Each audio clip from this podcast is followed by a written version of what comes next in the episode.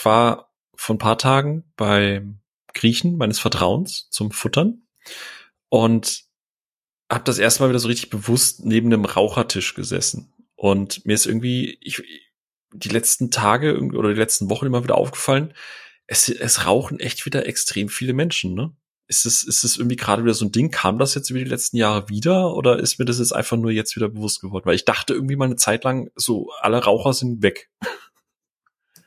Ja, Raucher gab es schon immer, aber ich glaube, durch die Pandemie kann das schon ja, ja, schon, aber ich hatte das Gefühl, nein, dass das nein, halt so uncool weiß, geworden nein. ist. Weißt du, E-Zigaretten und das Ich weiß, ich weiß, ich weiß, aber ich glaube, dass wir die Pandemie und Stresssituationen schon die ein oder andere wieder angefangen haben. Ja, also, mm, ich, dachte immer, die Zahlen sind rückläufig, aber das hat überrascht mich in letzter Zeit echt oft. Gerade junge Leute, so richtig viele junge Leute wieder so richtig klassisch mit Zigarette irgendwie unterwegs sind. Ja, bei uns an der Uni ein Haufen Leute eigentlich. Also anders als, als in meinem Studium davor habe ich hier deutlich mehr Raucher um mich rum, auch tatsächlich von meinen Freunden wo ich den dann immer auf die Füße trete, so lass das doch bitte. Vor allem, weil das dann halt meistens irgendwie drauf rausläuft, so ja, geh, okay, ich hab dich erst wieder lieb, wenn du deine Zigarette aufgeraucht hast, weil meine Lungen finden das einfach nicht so doll. Aber naja. Kennt ihr die neue Regelung in Neuseeland? Ah, hast du mal erzählt, ja, die finde ich sehr cool, aber.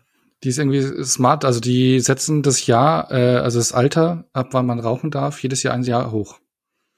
Das heißt, die fangen mit Tag X an. Ich weiß jetzt gar nicht, ob die schon angefangen haben oder anfangen wollen, aber das heißt, äh, das Rauchen ist jetzt ab 18. Das heißt, alle, die über 18 sind, dürfen rauchen, die jetzt Raucher sind. Und dann nächstes Jahr drauf ist es ab 19, ab 20, ab 21 und irgendwann darfst du gar nicht mehr rauchen. okay, das ist, das ist fast schon einfach nur Trolling. Aber ich find's gut. Ja, so, du bist das eine Kind, das quasi einen Tag vorher noch auf die ja, Welt genau, kam. So. Genau, einen Tag vorher auf die Welt kam ja und darf nie. Ja.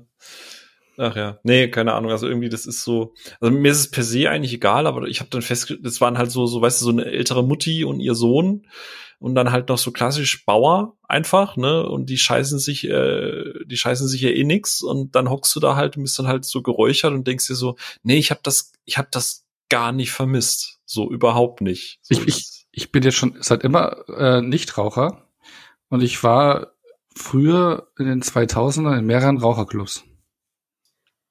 Ich war, ich, ich war Kennt mal bei einem, noch? Ich war mal bei einem Zigarell, äh, bin immer noch in, in so einem Online, also so ein Zigarillo-Hersteller ist das und der schickt mir immer mal wieder Probepäckchen und so, aber ich rauche die halt nie verschenkt. Nee, aber weißt du, ihr wisst nicht, was ich mit Raucherclubs meine, oder? Äh, weiß nicht. Irgendein Groschen fällt da gerade nicht offenbar. Scheinbar kein Bordell. Nee, also hier in Bayern zumindest war das so, ähm, Mitte der, oder wann kam, wann kam dieses Gesetz, dass man nicht mehr rauchen darf, bla bla, diese Umschwung, das war irgendwie Mitte der 2000er, glaube ich. Irgendwie den Zeitraum rum. Und da war es ja so, wir hatten alle unsere Stammkneipen und dann kam ja dieses, du darfst im Gastro nicht mehr rauchen. Und ähm, dann gab es ja dieses juristische Schlupfloch, dass du Privatveranstaltungen gemacht hast oder irgendwie äh, sowas. Und das heißt, damit du in deine Stammkneipe gehen durftest, musstest du im Raucherclub sein. Da war es wieder ein Verein und dann konnten die äh, in den Kneipen trotzdem die Leute weiter rauchen, weil es dann irgendwie wie ein Verein war und nicht offiziell Gastro. Und da hat man das Schlupfloch genutzt. Und deswegen war ich als Nichtraucher eben in sehr vielen Raucherclubs, weil ich halt ja trotzdem noch in die Kneipe gehen wollte, wo ich ja sonst immer auch war. Ja. Ey, ich, ich sag's dir ganz ernst, wenn die Leute nur halb so kreativ wären, um irgendwelche Gesetze, um Wege zu finden, um Gesetze auszuhebeln, um irgendwie so, so Problemlösungen anzugehen. Ich sag's dir, wir wären schon viel weiter. Jeder hätte schon mhm. Glasfaser in Deutschland seit zehn Jahren. Deswegen darf man damals wirklich so einen kleinen Ausweis bekommen für die jeweiligen Kneipen. Auch halt, was ich im Abseits im Freising weiß ich, das war es zum Beispiel. Ja. Ja.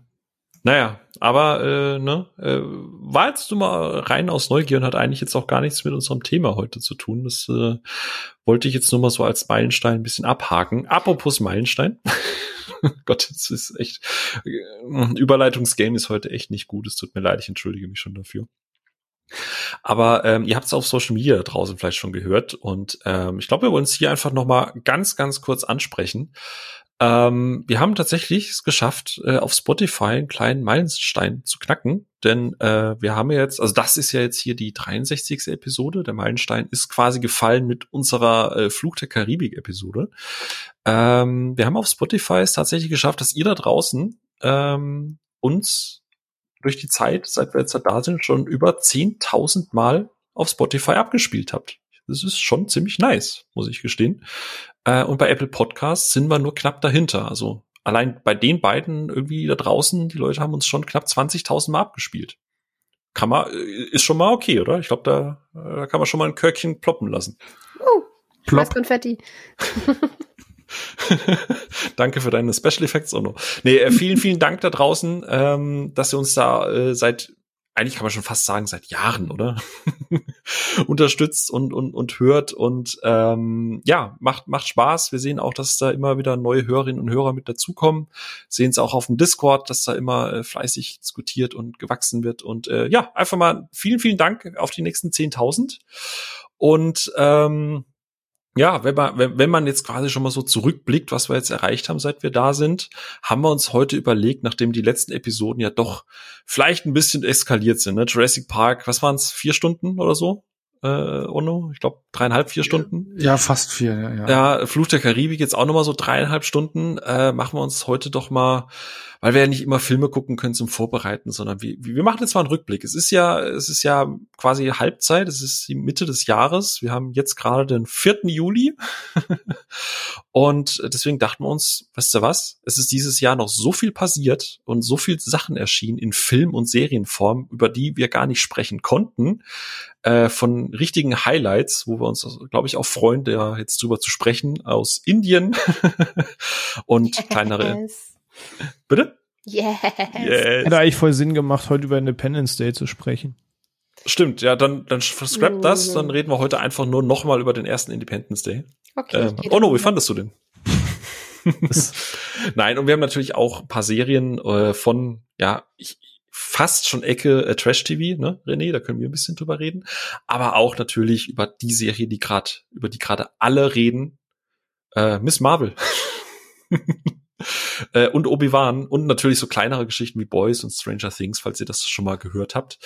Aber ähm, Genau, darüber wollen wir heute ein bisschen reden, ein bisschen zurückgucken, was alles noch ein bisschen untergegangen ist, wo wir nicht reden konnten. Und wir haben heute auch einen kleinen Gastbeitrag. Wir haben einen, wir können natürlich nicht über RRR reden, ohne einen gewissen Herrn Tino Hahn äh, auch zu Wort kommen zu lassen. Das und vieles mehr hören wir heute. Und ich würde sagen, äh, bevor wir loslegen, jetzt erstmal eine Runde Ruhe im Saal.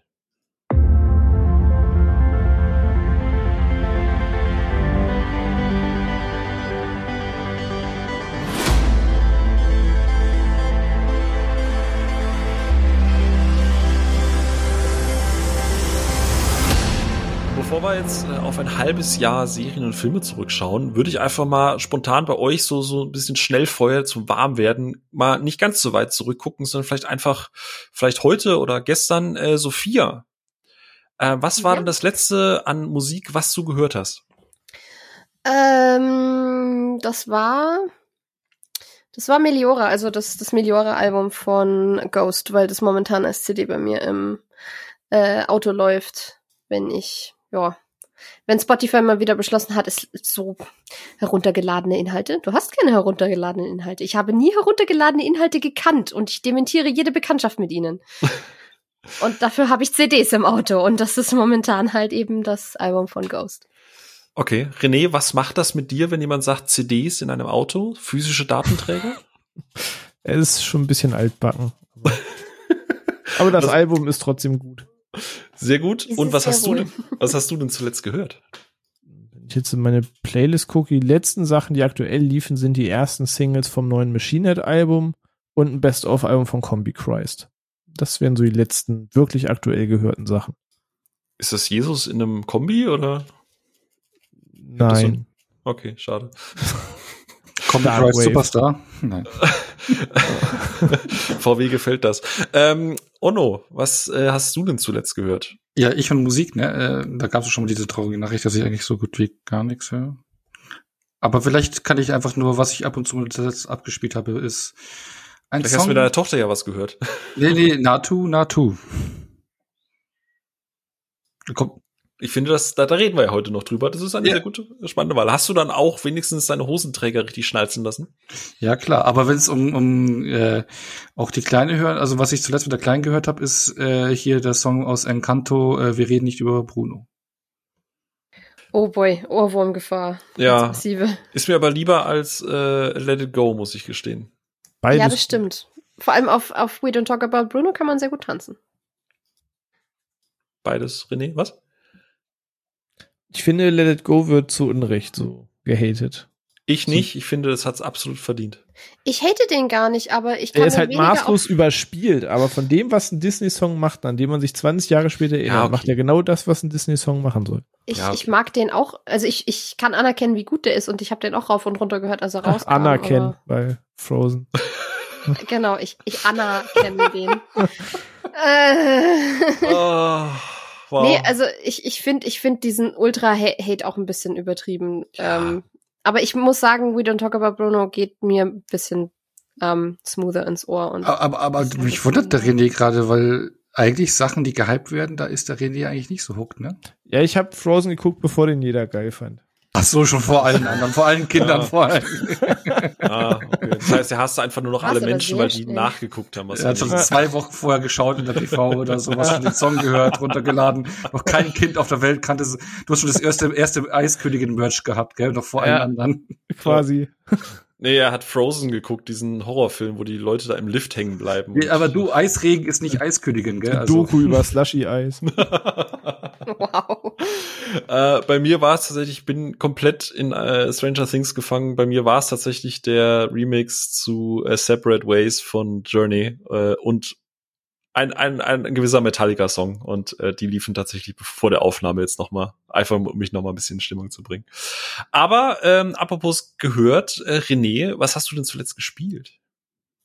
Ähm, also so richtig zuletzt, zuletzt wäre es der aktuelle Cuphead DLC, in den ich jetzt endlich mal geschafft habe, heute reinzuschauen. Und ansonsten das gängigste.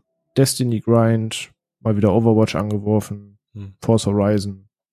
Oder Overwatch, halt. ne? Das ist einfach unehrenhaft. Naja. Ja, wollen halt gewinnen und. ha, sagt er mit seinen 2,6K, weißt du, in der, ey, komm, bitte hör mir auf, mit, mit Goldplepp. Das, als Platin, du Affe. 2,6? Ja. Ja, das zählt noch zu Gold, weil es einfach so, so nah an Gold ist. Das ist, das zählt nicht als Platin. Das ist Low Bob. Sorry. Geh weg. Oh no. Ja. Was hast du denn zuletzt gespielt? Ähm, gestern Vormittag mit meiner Kleinen zusammen äh, weitergespielt ähm, The Legend of Zelda Skyward Sword, das HD Remake auf der Switch. Sehr cool. Da sind wir gerade schon, ja, schon recht fortgeschritten. Wir brauchen nur noch das letzte Rätsel irgendwie so des Trifos zusammen. Also da sind wir schon, wir haben es schon, schon gut voran. Genau. Cool. Und was das letzte, was ich alleine, ist, kann ich sagen, durchgespielt habe, weil ich hatte ja letztens mal ein bisschen Luft, da hatte ich, war ich Strohwitwer und da habe ich The Quarry ähm, durchgespielt. Nee, The Quarry durchgespielt. Ja, das ah. habe ich auch noch auf der Liste. Ja, same, same, same. Kann was? Ja, also wer Until Dawn mochte, wird auch das mögen. Also es ist halt äh, der spielbare Horrorfilm. Ähm, ein bisschen etwas anderes, was man ähm, vielleicht erwartet bei der Thematik, weil der, ja, weil es halt dann doch nicht so das typische Ding ist, wenn man jetzt hier an ähm, Camp Slasher denkt. Aber die mhm. Atmo und die Figuren waren eigentlich schon ganz cool und ja, hat mir gefallen. Klingt also gut. ich bin ja, bin ja eh Fan von, von Horrorfilmen, von den Habe ich mal, hab ich mal gehört so zwischendurch. Ja, ja, und dann das äh, als spielbares Spiel, genau. Ich bin gespannt. Until Dawn mochte ich echt gerne. Das hat einfach diese, diese nötige Cheesiness dazu gehabt. Von daher bin ich da sehr gespannt. Genau. Im gleichen Zug habe ich auch noch das neue Turtles-Spiel durchgespielt.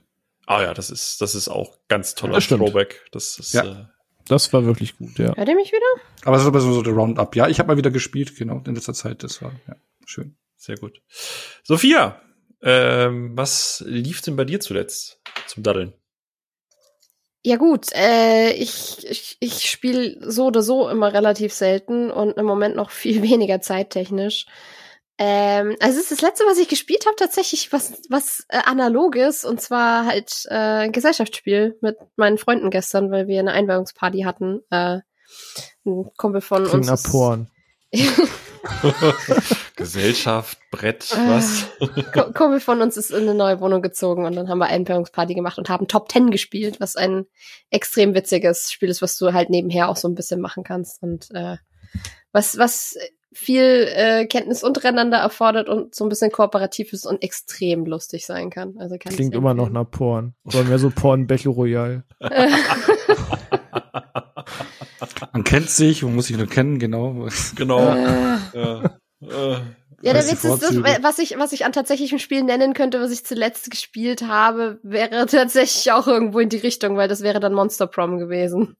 Was ein, eine, eine Parodie auf klassische Dating Sims ist und auch unglaublich lustig und man auch multiplayermäßig zusammenspielen kann. Aber naja. klingt nach Hentai, also Porn. Ja, genau. Deswegen, ich sag ja, es wird nicht besser. Okay, wird nicht besser, okay.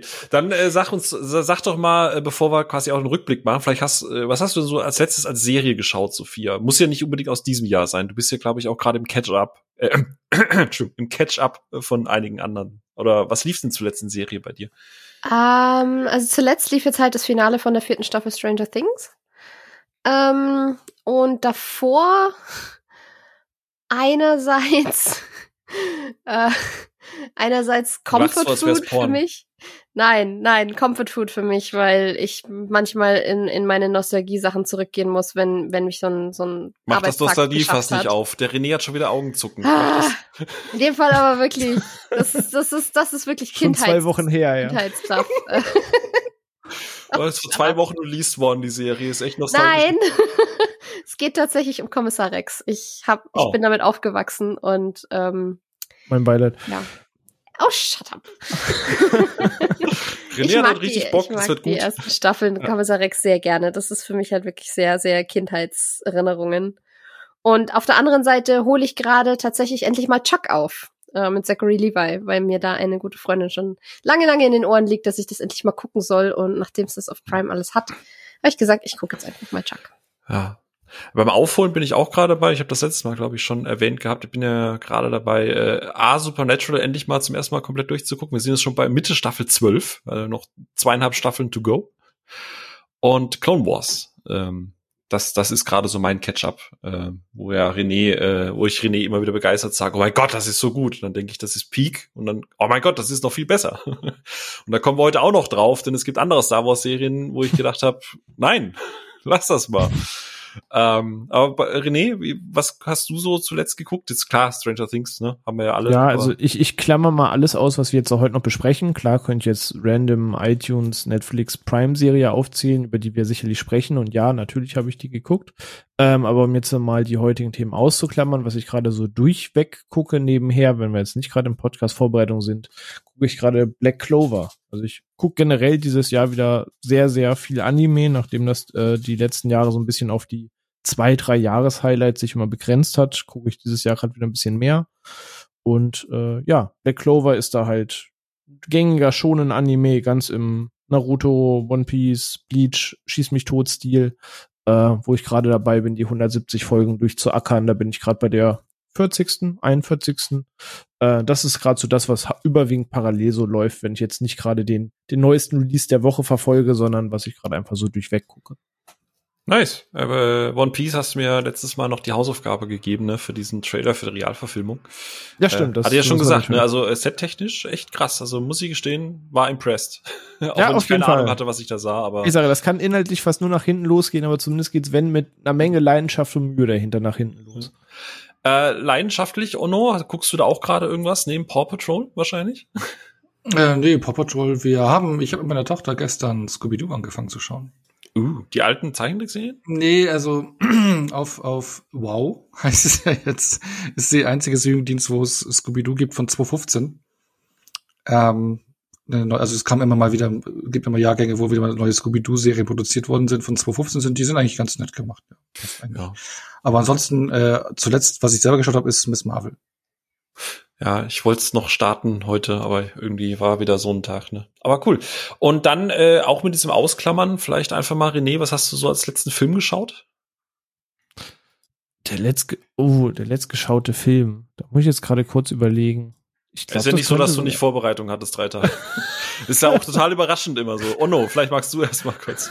Weil du bist Ja, weil- natürlich professionell vorbereitet, ne? Ja, klar, ich habe da Fresh im Angebot, äh, der jetzt auch auf Disney Plus ist, der ja sogar davor auf dem Fantasy Filmfest lief.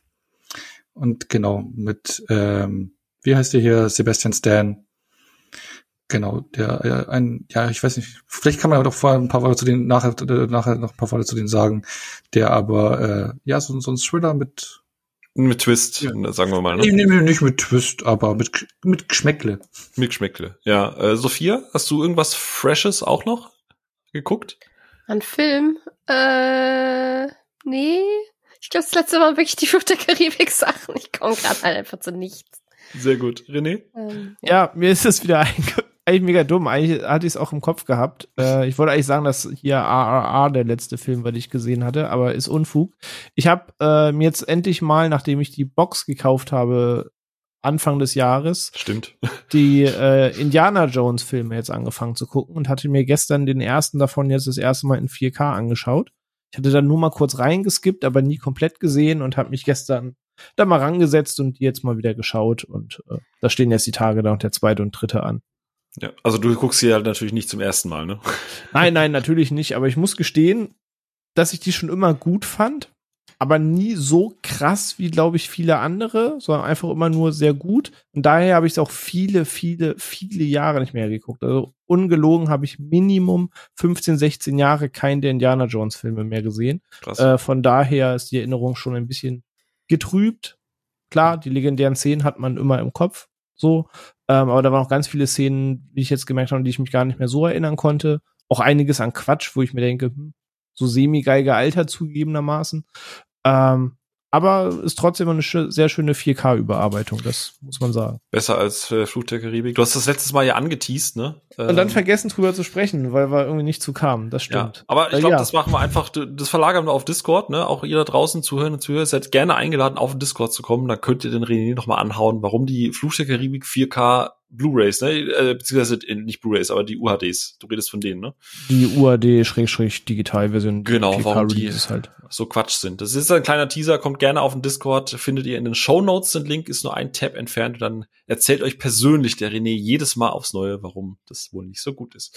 Genau, äh, ich habe mir äh, als letzten Film tatsächlich, ähm, ich glaube, da werden wir heute auch nicht so groß drüber reden, weil ich glaube, den hat außer mir, außer mir eh keiner geguckt, aber Man of Toronto angeschaut. Ähm, ja, Der neue Netflix-Film mit Kevin Hart, ne? Genau, Kevin Hart und, und Woody Harrelson und Habe ich äh, Wochenende überlegt, katastrophales gelesen und mir gedacht, nee, lass lieber. Ja, der ist sehr weird, der Film, weil der ist von, von, ähm, also ich hatte die ganze Zeit so beim Gucken, weil ich vorher nicht geguckt habe, wer den gemacht hat, und ich dachte die ganze Zeit, das ist irgendwie wie die nicht R-rated Version von äh, Killers Bodyguard, also mit, mit äh, Samuel L. Jackson und Ryan Reynolds.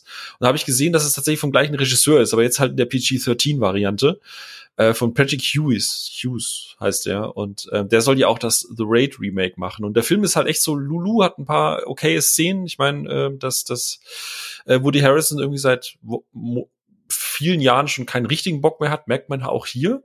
Aber irgendwann kommt in dem Film so eine ähnliche Plansequenz wie die Kirchenszene in Kingsman. Und dann plötzlich dachte ich mir so, A, fuck, wo kommt das jetzt her? Und B, okay, also da kann ich mir schon vorstellen, dass der Mann äh, The Raid durchaus solide äh, nach Amerika bringen kann. Ähm, bin gespannt. Also ein sehr ambivalenter Film, aber ich glaube, den kann man mal gucken. Also das ist so Buddy, Duo, bla. Aber ja, wenn man nicht guckt, hast du auch nichts verpasst. Dann lieber nochmal Killers Bodyguard. So, Echt, den würde ich nicht nochmal gucken. Ich wollte gerade sagen, wenn, wenn der Man of Toronto nur ein bisschen weniger Pissing-Contest ist als Hitman's Bodyguard, bin ich schon glücklich. es ist halt Kevin Hart, deswegen alles deutlich familienfreundlicher. Also, wenn, oh ja, dann. Weil ich meine, also bei Hitmans, ich, ich benutze aber den englischen Titel, bei Hitmans Bodyguard ist es ja wirklich so ein bisschen, dass es mich irgendwann echt angeätzt hat, dass wirklich in jedem Satz fünfmal Motherfucker vorkommen musste. es ist Samuel L. Jackson, Das Entschuldigung. gerade Ja, ich- cool. Normalerweise wertschätze ich das auch, aber ähm, in dem war es Nein, dann Sophia, du machst so das jetzt nicht schlecht. Du lässt jetzt Auch. Samuel L. Jackson in Ruhe. Pfui, böse. Ab in die Ecke. Nicht, wenn er sich unter Wert verkauft. Der hat Pl- Snakes on a Plane gemacht, also entschuldige mal bitte. Er aber hat das sich schon ein paar Mal unter Wert verkauft. Aber das es- war wenigstens witzig. Du fandest Saw Spiral witzig? Nee. So, siehste. Gut. Aber über den kann ich auch nicht reden, den habe ich nicht gesehen. So, gut. Aber wo es nicht gesehen, wir kommen mal zu den Sachen, die wir gesehen haben. Ich würde sagen, wir fangen mal ganz entspannt mit äh, den Themen äh, Serie und so weiter an. Und ich, ich schiebe jetzt halt einfach, weil Sophia hat äh, Samuel L. Jackson gedisst und deswegen schiebe ich sie zusammen mit Onno erstmal auf die stille Treppe und Onno einfach mitgehangen, mitgefangen. weil René, ich würde gerne mit dir zum Start der Serien über etwas sprechen, was wahrscheinlich nirgendwo auf der Liste steht und was ich auch nur geguckt habe, weil du mich also nie, nicht dazu genötigt hast, wie schon bei also bei Clone Wars hast du mich ja quasi genötigt dazu, da durchzuhalten. Das stimmt. Aber äh, auf Netflix läuft eine Serie, die unsere es ist eigentlich fast nicht Trash-TV. Es ist, es, ist kein Trash-TV, ja? es ist ein Reality-TV-Format. Es ist Reality-TV-Format. Äh, Ono rollt mit den Augen, Sophia schmunzelt schon wieder. Aber du hast mich äh, überredet und, und Kim The Circle zu gucken. Und äh, nachdem ist äh, Kim den Trailer von The Circle, glaube ich, vier Wochen lang gefühlt jeden Tag geguckt hat, immer gesagt hat, nee, irgendwie taugt nicht war das dann so niederriniert gesagt, es gibt die erste Staffel und dann geh direkt rein. Der erste ist echt kacke, das ist richtig. René, was, was ist denn äh, The Circle und warum sollten Leute, die bei dem Trash oder Reality TV schon mit den Augen, warum sollte Onno das gucken? Also, also man sollte schon einen Hang für Gaming Show und Reality TV Format haben, weil in der Tat ist halt eine Show, wo es am Ende was zu gewinnen gibt, deswegen machen die da mit. Also jetzt nicht nur Social Experiment oder so. Ähm, wie beschreibt man The Circle? Ich finde, das ist ganz weird zu beschreiben. Es, es hat, nichts, zu, es hat nichts mit dem Film zu tun, auch, ne? Ganz, ganz wichtig. Ach stimmt, gab es ja auch nicht mit Tom Hanks und Emma Watson und so. Ja, ne? genau. Oh, genau. das war ja auch nicht so cool. Nee, äh, nee damit hat Wow. ähm, hat sich nur im Kreis gedreht. Ja, der ähm, schließt sich jetzt hoffentlich. Ja, ich versuche das Format mal zu beschreiben, damit man grob weiß, worüber sprechen die beiden da jetzt überhaupt. Es ist das perfekte Corona-Format, weil du musst niemandem dabei begegnen. Stellt euch ein großes Hotel vor. In diesem Hotel sind irgendwie 10, 12 Zimmer gebucht und jeder Teilnehmer geht in ein Zimmer rein. Und ein Teilnehmer bestimmt, ob er sich selber spielt oder ob er jemand anderen spielt. Und die Serie funktioniert komplett quasi über so eine Art eigenes Social Media. Ich glaube, wenn man so ein bisschen auf die Icons und so achtet, das müsste Telegram oder sowas sein, was schlussendlich im Hintergrund diese Nachrichten verschickt und wie dieses hin und her funktioniert. Aber ihr seid halt alleine quasi in eurem Zimmer und ihr wisst, neben euch sind noch acht, neun andere Teilnehmer. Ihr seht dann deren Profilbilder, die haben jeder so einen kleinen Profiltext. Und ihr wisst aber nicht, ist das wirklich die Person? Ist das vielleicht ein Fake, der sich als wer anders ausgibt? Weil manch einer spielt auch als sein bester Freund, als seine Frau, als der Mann. Ähm, und du willst Geld gewinnen. Und schlussendlich geht's dabei drum, dass du sympathisch bist und gemocht wirst von den anderen Du darfst aber auch nie zu sympathisch sein, weil wenn alle denken, oh, alle würden für dich voten, dann machst du dich auch automatisch zur Zielscheibe. Und es gibt dabei halt so diverse Spiele und Aufgaben, die das Spiel dir quasi stellt, wo du entweder irgendwas machen musst oder wo ähm, du ein bisschen was von dir preisgeben musst, wo dann andere schon denken, hm, weiß nicht, würde wirklich eine 30-jährige Person so und so antworten, weiß ich nicht, kommt mir Spanisch vor und äh, da bilden sich auch Allianzen, teilweise auch über Kreuz, wo dann Leute in Frage gestellt werden und das ist ganz weird zu erklären, aber es ist ein furchtbar unterhaltsames Format zum Anschauen, finde ich. Es ist auch wahnsinnig spannend, weil äh, man sieht natürlich selber, ob da jemand fake ist oder nicht, aber du siehst halt, du weißt halt nie, du kannst halt nicht in die Köpfe von anderen gucken. Und es ist halt auch nicht so auf Krawall gebürstet und auf Trash und irgendwie die werden gegeneinander ausgespielt, sondern es ist eigentlich eher so ein, ja, soziales Experiment fast schon ein bisschen, ne? Genau. Und es geht ja auch darum, dass Leute teilweise sich wirklich dann auch jemanden anvertrauen und Sachen sagen, die sie vielleicht wirklich nicht jetzt jedem mitteilen würden. Und teilweise sagen sie das aber ne, einer vollkommen anderen Person, als sie denken. Aber ein Teil der Aussagen ist halt trotzdem immer wahr. Und also mal nur so ein Beispiel, damit man grob weiß, inwiefern können sich Leute ausstechen, ohne dass sie sich sehen. Spoil ich jetzt eine einzige Aufgabe, die es zum Beispiel darin gibt. Sie haben irgendwann mal ähm, so einen Kopf bekommen, so einen normalen Puppenkopf, wie von so einer Schaufensterpuppe quasi, und sollten den schminken. Und wenn du dich zum Beispiel ausgibst, dass du ein 20-jähriges Mädel bist, dann sollte man von ausgehen, du weißt schon, wie du so einen Puppenkopf schminken musst, wie der Lidstrich aussehen muss, wie es um die Augen und die Lippen und so aussieht. Oder du siehst, wenn du vielleicht ein 40 Jahre alter Kerl, der sich nie schminken musste, diesen Puppenkopf geschminkt hat. Und dann werden die Ergebnisse zum Beispiel gepostet und da geht's dann schon so los mit, hm, bist du wirklich du? Kein 20-jähriges Mädel würde so einen Puppenkopf schminken. Nur mal so als ein Beispiel. Und da passieren ganz wilde Sachen untereinander. Da würde ich gnasenlos als 40-jähriger Kerl durchgehen bei der Challenge. ich auch. Und Onno, reizt sich das jetzt? Haben wir dich ein bisschen überzeugt, neugierig gemacht oder sagst du, Nein. nee, ey, schade? Naja, der hat versucht. Vielleicht ihr da draußen. Also wenn ihr auf Netflix mal wirklich richtig Langeweile habt, äh, und René, du bleibst dabei, ne? Steigt direkt mit Staffel 2 ein. Ja, 2, 3 und 4 ist super. Staffel 1 ist irgendwie Morgs. Aber es ist mega wholesome Content. Ja, also es ist auch wirklich sehr, sehr positiv. Also es ist nicht so, dass die sich dann auch so hardcore trashen, sondern da ist auch immer mit Verbrüderungen und Verschwesterungen und alle nehmen haben sich lieb und also es, es war schon ein bisschen, war auch spannend zum Mitraten, ob, ob so ein Plan aufgeht. Ne? Also gerade Staffel 2 fand ich das schon sehr, sehr spannend. Und ich freue mich, bin sehr gespannt auf die dritte und die vierte. Also ihr da draußen, wenn ihr Netflix habt und mal abseits von diesen, abseits von wirklich Serien, sondern mal wieder ein bisschen Reality schnuppern wollt, ohne dass es gleich in die Kloake gehen muss, aller äh, Temptation Island und äh, was auch immer. The Circle kann man tatsächlich mal machen, wenn man ein Fable dafür hat. Äh, über Toto Handle reden wir jetzt halt lieber mal nicht, René, ne? Wir haben hier keine Konnoisseure, wir, wir haben hier keine Leute. Nee, nee, nee, nee das, das, das, das wüsste der Cast einfach nicht wertschätzen. Nee, das ist traurig eigentlich. Aber richtige MitstreiterInnen haben wir nämlich jetzt äh, für, ja, ich, ich glaube, wir packen es jetzt einfach mal direkt vorne rein, müssen allerdings uns auch ein bisschen zurückhalten, denn Onno fehlen noch, fehlt noch das große Finale, aber es ist natürlich in aller Munde, es ist so krass gestartet, dass die Netflix-Server tatsächlich kurzzeitig in die Knie gegangen sind. Ähm, ich weiß nicht, wann ich das letzte Mal so eine Headline gelesen habe, dass Netflix in die Knie geht. Gab's das jemals? irgendwie so. Ähm, aber Stranger Things, das Finale oder beziehungsweise die, die, die vierte Staffel ist jetzt zu Ende gegangen. Äh, wir hatten ja in der Episode über Stranger 80s schon generell das Thema mal kurz angesprochen, haben da auch schon gesagt, wie gut wir die Serie in vielen Punkten finden, äh, mit, mit all ihren Lows und Highs. Deswegen jetzt reiner Fokus mal nur auf die vierte Staffel, Sophia. Ähm, wie gesagt, keine Spoiler, ähm, nur gerne äh, punktuell vielleicht hier und da mal äh, ähm, äh, reingehen, was, was Figuren oder so angeht. Aber du warst happy mit der vierten Staffel, ne? Ja, definitiv. Ich muss dazu sagen, ich gehöre zu den Leuten, die auch die dritte und so nicht so krass kritisiert haben wie andere. Ähm, also ich kann eigentlich allen Stranger Things Staffeln immer was abgewinnen und bin dann nicht ganz so ultra kritisch, ähm, weil ich einfach gern Zeit mit den Charakteren verbringe. Ähm, und ja, doch, ich, ich hatte, ich hatte Freude an der vierten. Ich, ich hatte auch nicht erwartet, dass sie mich so krass reinziehen würde.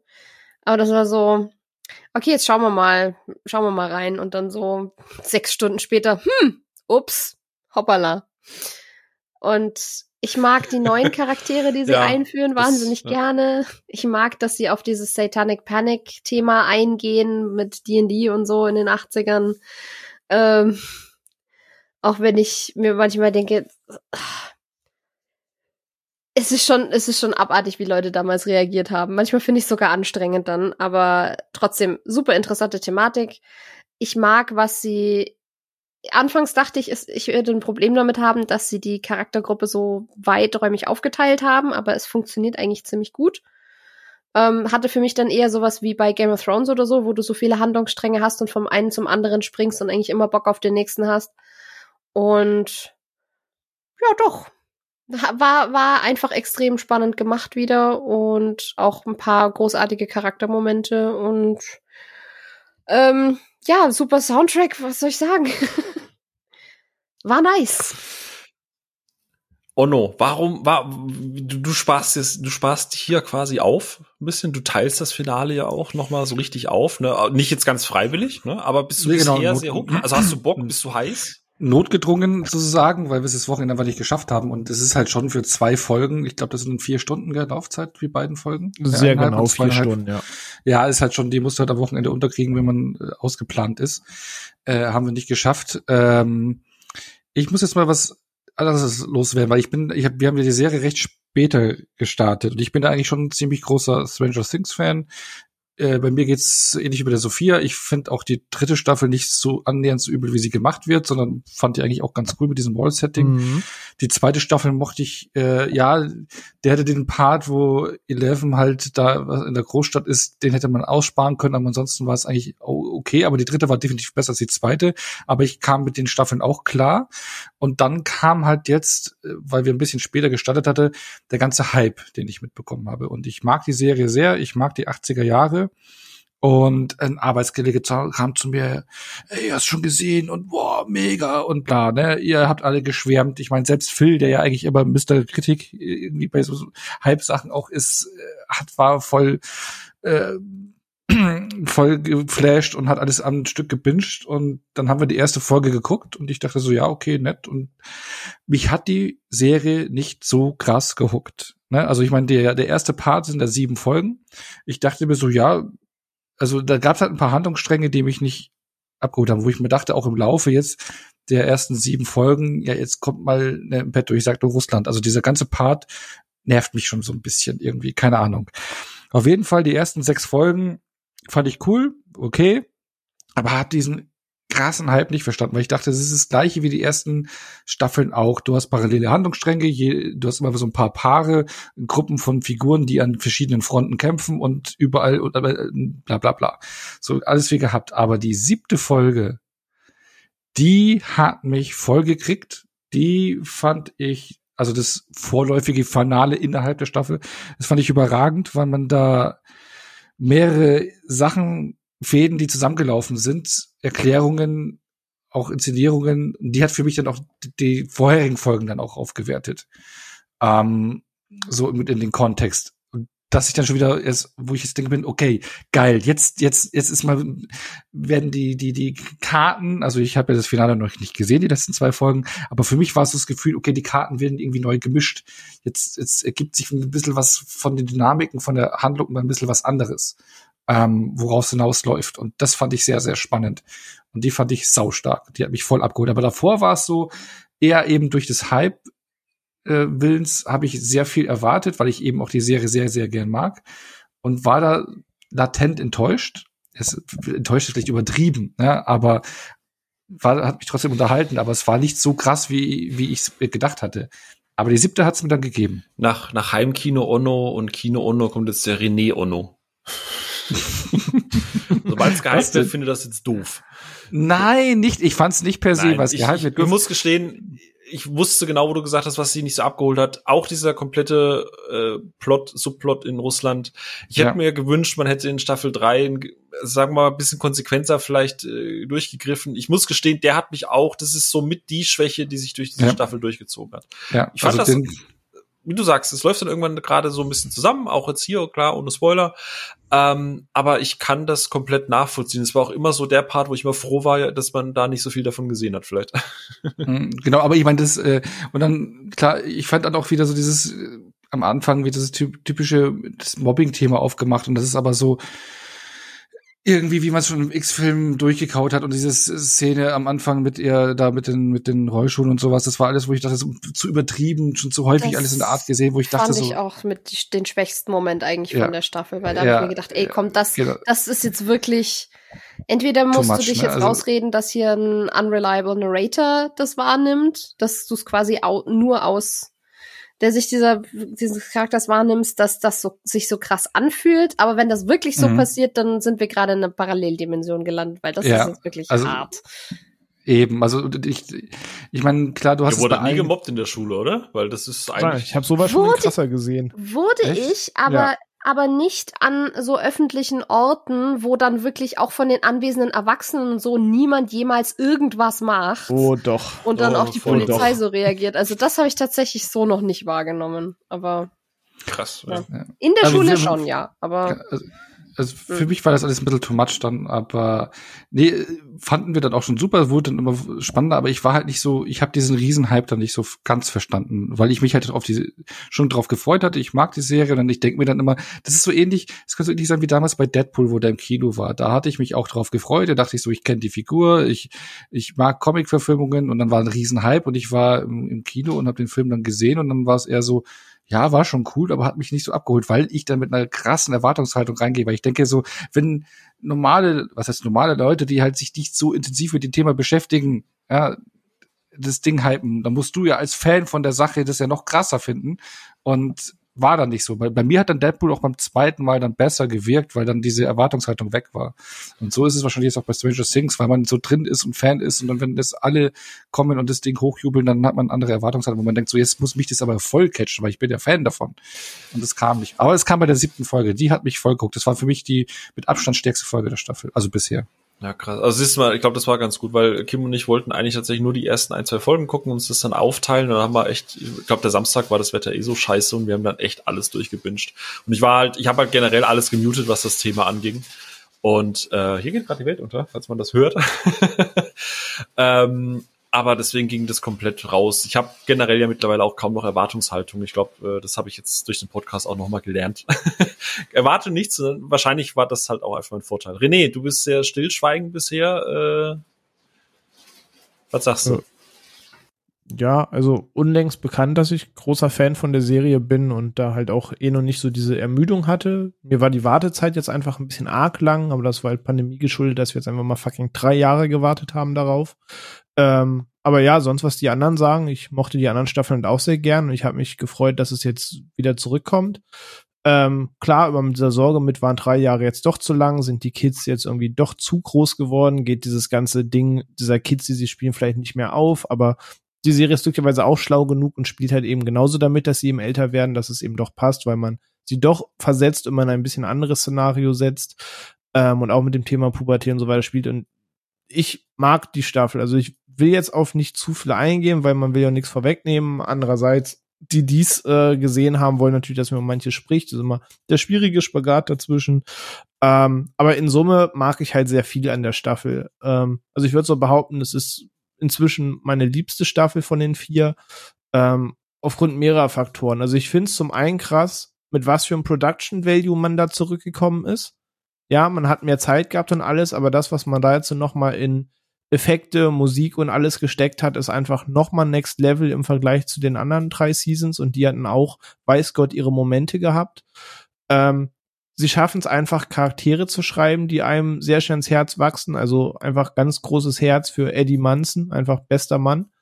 Ähm, einfach super gut, wie dieser Charakter in die Geschichte eingeführt wird und dass du auch in der vierten Staffel halt einen neuen Charakter noch reinwirfst, der sich super in dieses ganze Gefüge irgendwie reinsetzt, wo es auch mal schnell passieren kann, dass du sagst, nee, das sind aber die Gesichter, die ich jetzt seit x Jahren gucke und da soll, darf, muss kein neues rein, aber das funktioniert da halt einfach wunderbar auch die vorhandenen entwickeln sich weiter. Man hat immer sein Lieblingslager. So in der Staffel fand ich auch Mike zum Beispiel mega deplatziert, aber am Ende des Tages ist er Teil des Trupps und auch Teil der gesamten Rechnung. Ähm, und jeder hat natürlich immer das Lager, wo er am meisten hinschielt, was bei mir ganz klar eben das ganze Lager um Dustin, Nancy, Steve und so weiter ist, dass einfach äh, Robin und die ganze Crew, die da drin hängt, das für mich einfach großes Herzstück daran. Ähm, aber ja, ich finde ist halt einfach cool, wie man Staffel 4 aufgezogen hat, dass du sagst, du hast in Staffel 3 hast du ein bisschen dieses ganze Body-Swap-Thema aus den 80er Horrorfilmen und dass du halt jetzt so viele 80s Horror-Elemente so als kleines Easter Egg einbaust, dass es nie Full Horror geht. Am Ende Stranger Things immer noch Stranger Things so. Ähm, aber du hast halt sau viele Anlehnungen, Anspielungen, die teilweise sehr charmant irgendwie umgesetzt sind. An einer Stelle, wo es recht creepy ist, hat man da nochmal Robert England äh, hingesetzt als Darsteller, also der, der damals Freddy gespielt hat, ähm, den man auch in einer nicht weniger gruseligen Rolle besetzt hat, sage ich mal. Ähm, und das sind alles so, so kleine Augenzwinker-Momente, die für mich richtig, richtig gut gelungen sind in der Staffel. Und die Intensität bis zum Finale steigert sich halt zunehmend. Und klappt für mich halt super gut, obwohl es eine Menge, Menge Fallstricke gegeben hätte, weil du hättest sagen können, okay, es ist die neue Bedrohung des Monats, ist lame, das hätte nach hinten losgehen können. Es hätte sein können, du sagst, okay, ihr bläht die Geschichte jetzt irgendwie zu krass auf und dann wird zu gigantisch, das kann man auch blöd finden. Aber sie machen das eine als auch das andere, aber das in meinen Augen in einem Spagat, der halt mega gut funktioniert, dass ich total gehuckt war und mich freue, wie es weitergeht. Ja, same. Ich bin auch, ich wünsche auch Ono auf jeden Fall ganz, ganz viel Spaß, weil wenn, wenn er der siebte, wenn die ihn dann abgeholt hat, ich glaube, jetzt bist du halt wieder richtig im Sattel und äh, gibt dann so ein paar Schlüsselsequenzen freu dich einfach drauf. Hype dich nicht, aber freu dich drauf, weil ich glaube, das geht jetzt in eine sehr gute Richtung, die dir ja, sehr gefallen wird. Also allein, äh, alles inhaltlich ausgeklammert, allein die ganze Inszenierung des Finales ist halt auch nochmal ja. ein Next Level. Also da ja. dreht man halt nochmal alles hoch, das muss man schon sagen. Da hat man sich sehr viel praktische lassen. Handarbeit aus den 80ern mit gut CGI aufgewertet, mhm. dass du ein schönes, harmonisches, optisches Gesamtding ja. hast.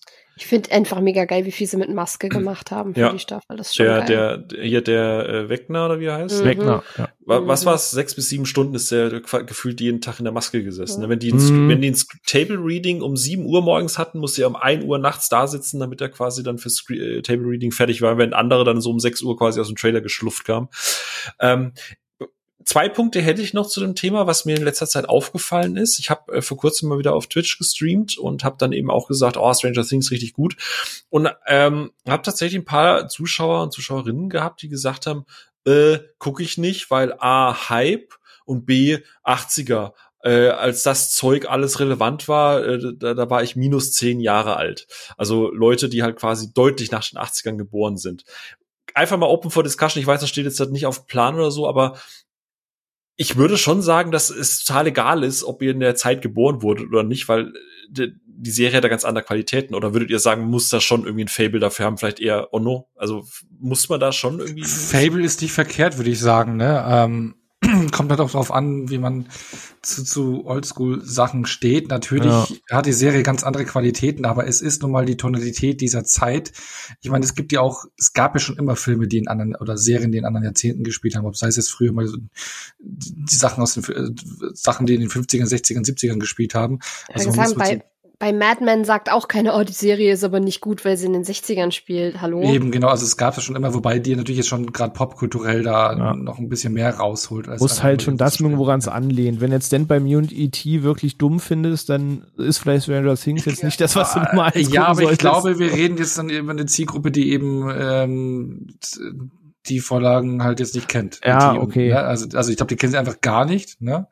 Ähm, aber ich denke, man kann der Sache dennoch einen, hm. äh, einen, einen, einen, äh, einen Versuch ja. geben, äh, weil ja, genau, weil sie halt doch gewisse Qualitäten haben und ja, so dieses äh, oh, gucke ich nicht, äh, weil Hype, ja, ich weiß nicht, äh, so exklusiv ist die Meinung gar nicht, die haben wir ja auch hier manchmal in der Runde, ne? Ja. Nee, aber es war ganz spannend, weil ich hatte noch einen Kollegen, mit dem ich Rocket League zusammengespielt habe, das ist äh, Justin an der Stelle Grüße, äh, der ab und zu mal zumindest mal reinhört.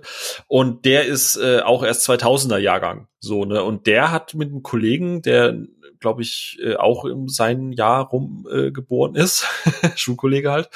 Ähm, die haben die quasi direkt nach Release gebinged und die sind ein Riesenfan. Der hat auch gesagt, ja, du musst da nicht aus 80ern sein. Du, das ist halt einfach generell geil gemacht. Und der, also Justin hat zum Beispiel auch die Meinung, dass Herr der Ringe langweilig ist und so ein Zeug. Also ist jetzt auch nicht der große Konnoisseur der großen 80er, 90er oder epischen Kunst, ne? Aber Stranger Things ist so, hat ihn voll abgeholt. Also ich glaube, man muss da echt sich eine Meinung, also man muss es zumindest mal probieren, würde ich sagen, oder Sophia?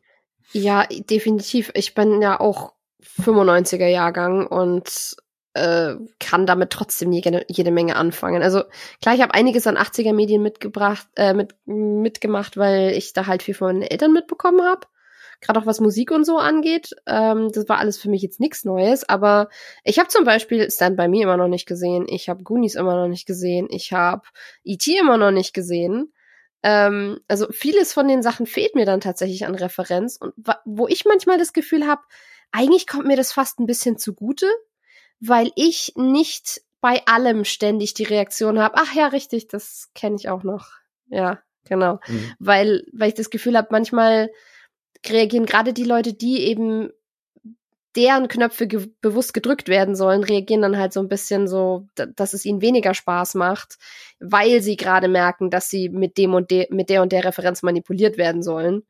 Und das fällt bei mir dann teilweise weg, weswegen die Sachen, die, wo ich dann wirklich den Wiedererkennungswert habe und mir denke, ach ja, nice, wirkt dann vielleicht einfach sogar ein bisschen besser. Also es kann auch ein Vorteil sein. Ono, hast du dich auch gerade ein bisschen gedisst gefühlt? nee, aber es ist spannend zu hören.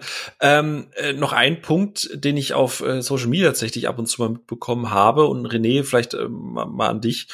Ähm, ich habe ganz oft gelesen, dass Leute tatsächlich online gefragt haben, ey, wegen dem Horroranteil, äh, wird das noch schlimmer als im ersten Teil. Ich meine, die erste Folge Ende geht ja, sagen wir mal, Body-Horror-mäßig schon mal in die Vollen.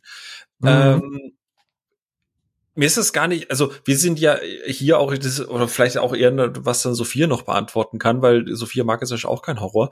Aber euch beide würdet ihr sagen, bleibt da trotzdem dran oder könnt ihr das nachvollziehen, wenn Leute jetzt aussteigen, weil sie sagen, das ist zu krasser Horror? Weil ich, ich fand das vorher teilweise irgendwie schon ein bisschen härter, oder? Also ist halt immer so ein, so ein, wie ja, selber also, macht. Ich, ich, ich kann das, glaube ich, nur schwer beantworten, weil ich unterschätze vielleicht manchmal, wo bei manchen schon die Horrorgrenze ist und wenn das, was da in der ersten Folge passiert, für manche irgendwie schon Horror ist mit wirklich einem Nervenaufreiben, oh, ich weiß nicht, ob ich das weiterschaue, dann weiß ich jetzt nicht, ob ich jetzt sage, hier die krasse Empfehlung. Natürlich gibt es ja noch andere äh, Horroranlehnungen.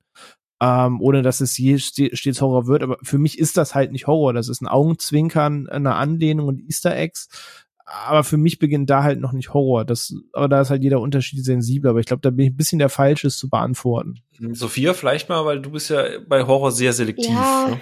ja, ich bin da, ich bin da sehr selektiv und ich mag halt Sachen mit Horrorelementen, deswegen auch Stranger Things. Und ich würde sagen, es ist kein, es ist natürlich keine Horrorserie in dem Sinne, aber sie enthält definitiv Horrorelemente und was die Drastik dieser Elemente angeht, finde ich, hat die vierte Staffel durchaus aufgedreht.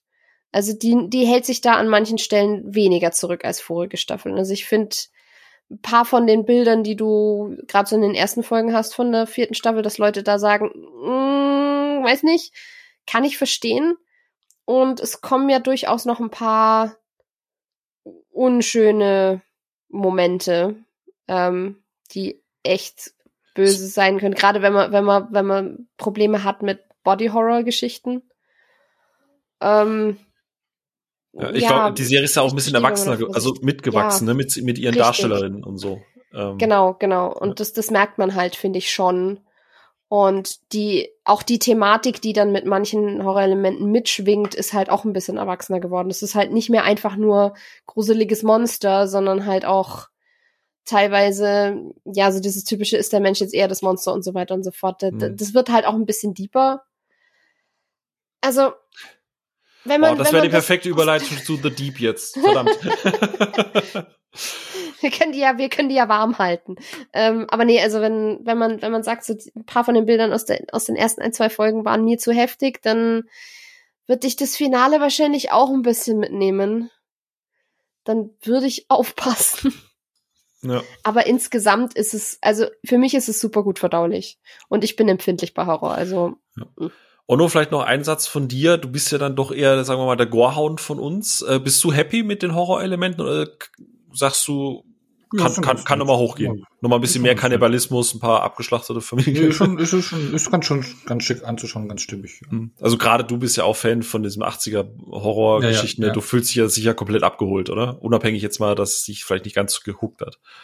Nee, was ist, also, ja, wie du es halt gesagt hast, ne? so dieses, dieses war geil, aber so der, der letzte Klick hat noch gefehlt. Aber diese genau, das war die, die, war, die, war die, ja, ja, klar, das sind auch schöne Anspielungen eben gerade, wenn du eben sagst, also wenn man leicht dezent spoilert, es geht ja hier und da auch so ein bisschen um ja, Träume oder Dinge, die man träumt, und dann hast du einen gewissen Schauspieler mit und sowas dabei aus der Zeit und sowas, dann, ja, es sind keine zufälligen Anspielungen und das macht dann schon Spaß. Gut, also ich würde sagen, viermal von uns, äh, also auch wenn ihr da draußen den Hype irgendwie vielleicht überdrüssig seid oder noch gar nicht mit Stranger Things angefangen habt, es ist jetzt ein guter Zeitpunkt zum Reinkommen und ähm, ich, ich würde da einfach sagen, guckt's euch einfach mal an. Also taugt und vierte Staffel bin ich bei René, was er vorhin gesagt hat, mag ich tatsächlich bisher, glaube ich, auch mit der ersten zusammen am liebsten. Die erste ist so, so schön klein und kompakt, aber das ist jetzt so, ich meine, du redest von der vierten Staffel, ne? Ich weiß nicht, René hat glaube ich vorhin gesagt, du hast die Möglichkeit, und viele Serien haben es ja schon gezeigt, dass du mit einer vierten Staffel in sehr, sehr, sehr äh, falsche Richtungen gehen kannst. Aber für mich war das einfach alle Checkboxen richtig geguckt. Ono, so hast du ja vorhin schon gesagt, ne?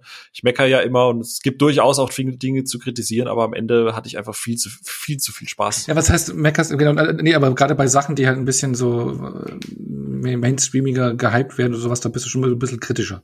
Das, ja, ne, also, da mache ich genau. gerne mal den René. Ja. Sind wir nicht alle heute mal ein bisschen René? Genau, aber äh, Sophia, äh, bevor wir da jetzt da deeper reingehen, ähm, ich wollte es eigentlich erst danach machen, aber dann gehen wir doch einfach mal in The Boys rein, oder? Äh, ich glaube, The Boys. Timothy mag diese Anspielung. ah, ja, genau. Ähm, äh, The Boys ähm, ist jetzt die, was ist es, die dritte Staffel, gell? Ist ja nächste Woche, also wenn diese Episode erscheint, quasi morgen, am Freitag das Staffelfinale. Schon, schon das Staffelfinale. Ähm, auch eine Serie, die, glaube ich, gerade hart gehypt wird, aber nicht so krass wie Stranger Things, weil ich glaube, The Boys ist dann doch schon mal Special Interest, oder? Also meiner Wahrnehmung erzeugt die Serie trotzdem krassen Bass, ehrlich gesagt. Ich, ich habe mir aber überlegt, The Boys. René, wenn du jemandem, der The Boys noch nicht kennt, und ich habe tatsächlich, ich, ich komme jetzt halt mit der Frage auf, weil ich tatsächlich im Stream jemanden hatte, oder nicht nur eine, sondern vier, fünf Personen hatte, die alle gesagt haben, was ist The Boys?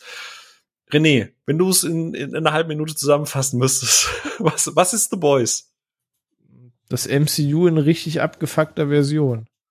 Also, wer, wer jetzt nicht gerade die letzten 14 Jahre irgendwie unterm Stein gelebt hat und mitbekommen hat, dass Superhelden einen gewissen Teil unserer Popkultur eingenommen haben, aber von diesem Saubermann-Image und dass Superhelden natürlich die Weltretter sind und moralisch immer ganz oben mit dabei und die besten Menschen auf dem Planeten sind, wer davon irgendwie genervt ist und sich denkt, äh, abfuck, nur weil die krasse Kräfte haben, können das trotzdem abgefuckte Personen sein.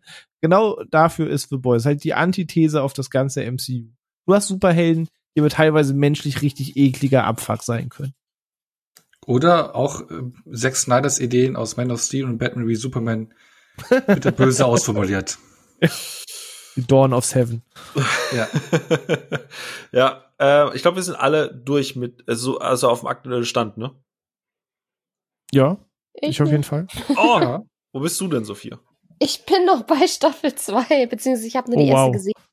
Oh. Ja, das lag halt auch so ein bisschen daran, dass ähm, die letzten zwei Jahre nicht so doll waren und ich, nachdem ich die erste gesehen hatte und wirklich gut fand, aber da so ein bisschen emotional stabiler stand, habe ich mir dann gedacht, ist gerade nicht, ist gerade nicht das Thema, was ich mir wirklich gut geben kann. Und dann lag's halt auf Halde und das werde ich jetzt dann demnächst irgendwann mal nachholen, aber wenn ich halt wieder Zeit habe. Ja, dann, äh, aber, ne, äh, Boys, ich, ja, das Problem ist, was ist da jetzt halt groß Spoiler oder so? Ich meine, äh, jede, René, sag, sag doch einfach mal, was magst du an The Boys? Du hast ja gerade schon gesagt, wenn jetzt halt, wenn jetzt halt Leute draußen sagen, äh, The Boys, äh, Anti-MCU, ne, ne, ne, ich will mein Wohlfühlding, würdest du trotzdem sagen, guck da mal rein oder ist es wirklich nur Hardcore Special Interest für Gorehounds? Ja, nee, so, so, das finde ich auch schon so weit getrieben. Also William Butcher ist einfach Spirit Animal, ist für mich einfach einer der besten Menschen auf diesem Planeten. So, ich sag's wie es ist. Fühl den Typ komplett. Äh, und Karl Urban eh immer geil. Aber nein, also du solltest schon ein Fable haben für irgendwie was Schwarzhumoriges, für das Humor auch mal wehtun äh, darf, dass auch der Beleidigungen oder so benutzt werden, wo du drüber schmunzeln können musst. Wenn du jetzt so so super, es muss alles heile Welt sein und so weiter unterwegs bist und da darf sich keiner beleidigen und die müssen sich alle an die Händchen fassen, dann ist The Boys faktisch einfach nicht die Serie für dich. So, da tut Humor auch mal weh, da werden typische Superhelden-Tropes auch mal richtig auf die Schippe genommen, da werden aber halt auch immer noch irgendwie Themen wie Rassismus und sonst was drin behandelt und angesprochen. Es werden derbe Kommentare zu diversen Gesellschaftssachen losgelassen, die so ein hat er nicht gesagt oder hat er nicht gemacht Charakter haben. Aber genau dafür, dass sie es machen, feierst du es einfach, weil es einfach bissig und pointiert trotz dessen ist.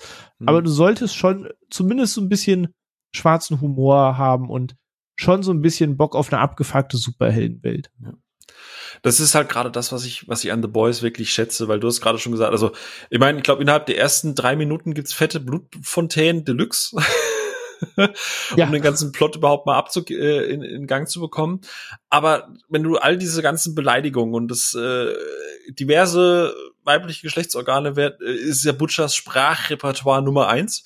Ja. Äh, ähm, aber du hast es gerade schon gesagt, es ist sehr pointiert, es ist sehr schwarzhumorig und es ist auch in vielen Punkten sehr gesellschaftskritisch, weil A, Auf jeden die, Fall. die Figuren sind, egal wie eklig sie sind oder egal wie, wie bemitleidenswert die sind, ich finde, alle Figuren oder alle Hauptfiguren haben eine sehr greifbare Hintergrundgeschichte. Sophia ist noch nicht so weit, aber gerade Butcher wird ja noch wahnsinnig ausgebaut und eigentlich, ne, er hat eine Motivation, die ja, nachvollziehbar ist, auf jeden Fall. Absolut. Da will ich jetzt auch noch nichts dann vorweggreifen für Sophia.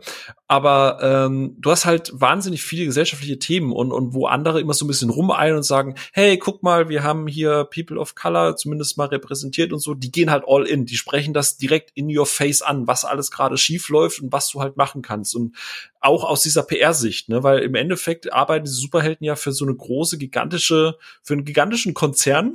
Für Amazon. ja, genau, oder vielleicht für einen anderen äh, Konzern. Und der natürlich alles streng reguliert. Und du kannst halt nicht immer alles unter den Tisch äh, und Dinge gehen schief und so. Und das hat natürlich immer einen sehr, sehr, sehr gesellschaftlichen Hintergrund. Und ich finde auch da funktioniert die Serie halt sehr, sehr gut, weil unter all diesem, ey, guck mal, da siehst du Pimmel, da siehst du harten Geschlechtsverkehr gefühlt, da siehst du irgendwie Exkremente, da siehst du was auch immer, hast du einen wahnsinnig menschlichen, smarten Subtext darunter und, und der äh, holt mich halt auch noch ab. Und, und weil du kümmerst dich halt auch um die Figuren. Du willst, dass das, du willst, dass das irgendwann mal wieder besser wird. Also so geht's mir zumindest.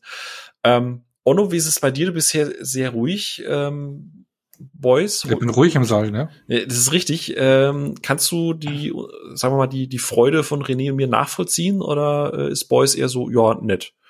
Nee, ja, kann ich nachvollziehen. Nee, also ähm, ich muss noch Props an den Max, meinen Arbeitskollegen, äh, loswerden. Der hat mich ja damals immer dazu gedrängt, schau mal The Boys, äh, was ich damals für die erste Staffel rauskam. Und ich habe dann irgendwann viel später angefangen und war dann echt schon begeistert. Bei mir sind es auch wenn du mich ja vorhin als Gorehound betitelt hast oder sowas und ich natürlich auch Filme mit Gore mag, ist es aber für mich nicht der USP der Serie oder das, was es auszeichnet. Klar, das sind für mich nette Effekte, so Randeffekte. Für mich ist es auch eher so der Gedanke, weil in sehr vielen, äh, ja, Mainstream-tauglicheren oder familientauglicheren äh, ähm, Superhelden-Sendungen, äh, Filmen, Serien ist es ja so, dass da kein Blut spritzt. Aber wenn man mal, ist, es ist einfach nur mal, wenn man es ausformuliert und ausdenkt, wenn Menschen Personen mit Superkräften auf normale Menschen treffen, dann spritzt eigentlich Blut bei all der Kraft. Ist so, ne? So von der Physik her, ne? Und das wird einfach nur hier ausformuliert und äh, einfach nicht ähm, FSK 12 tauglich gemacht.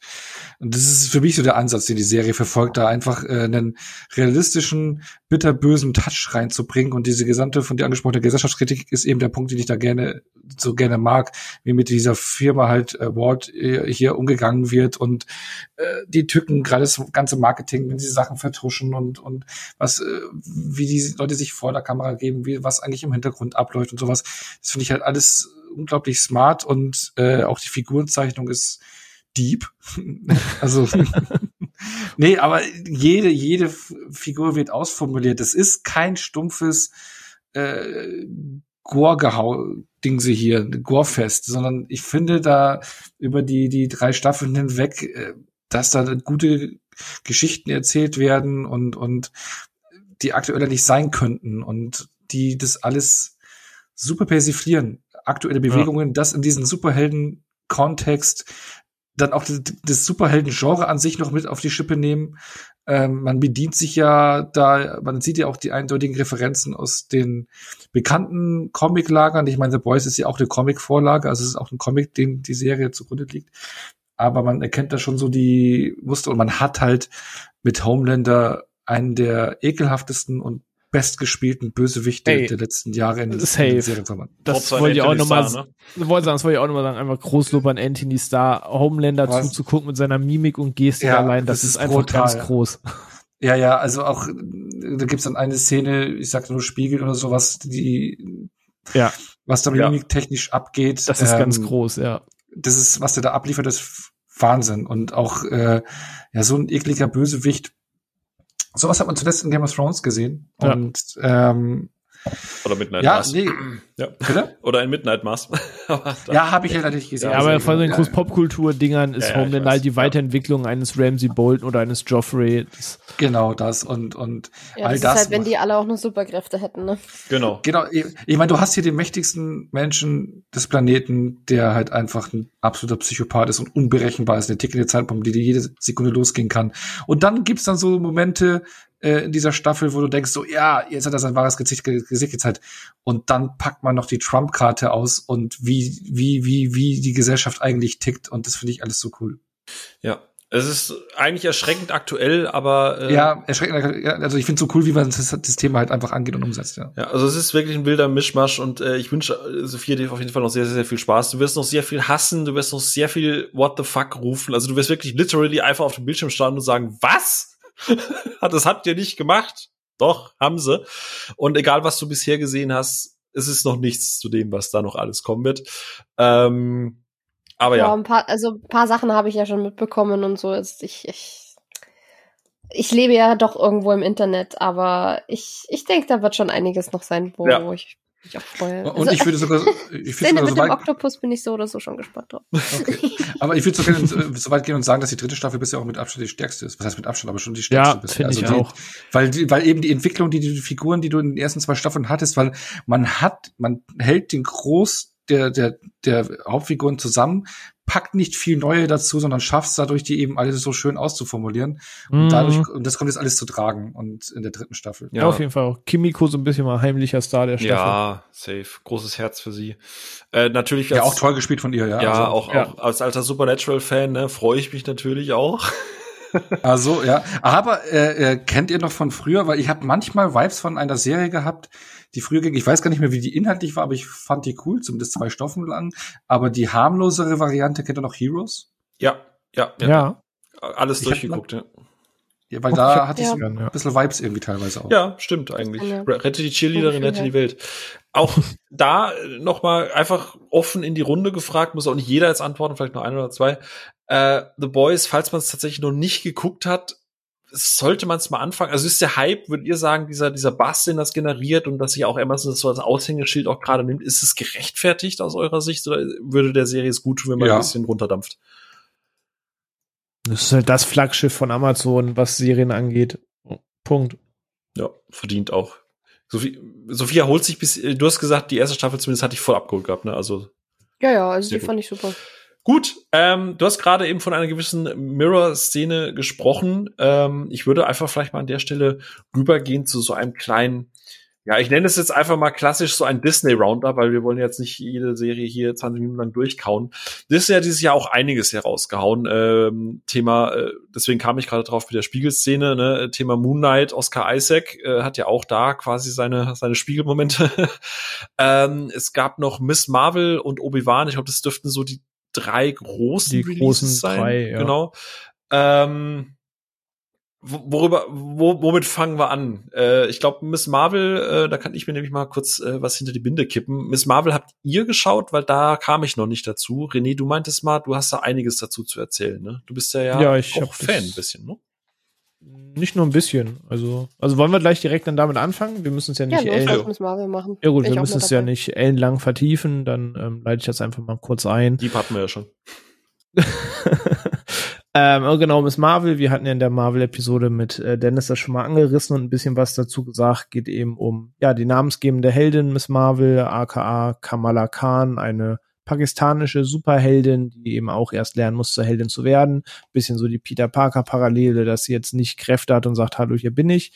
Ähm, und was Miss Marvel auszeichnet in der Serie, in den Comics, in dem Videospiel, sie verkörpert halt so ein bisschen die ganze Coming-of-Age-Sache noch ein bisschen mehr als quasi der Highschool Peter Parker Spider-Man.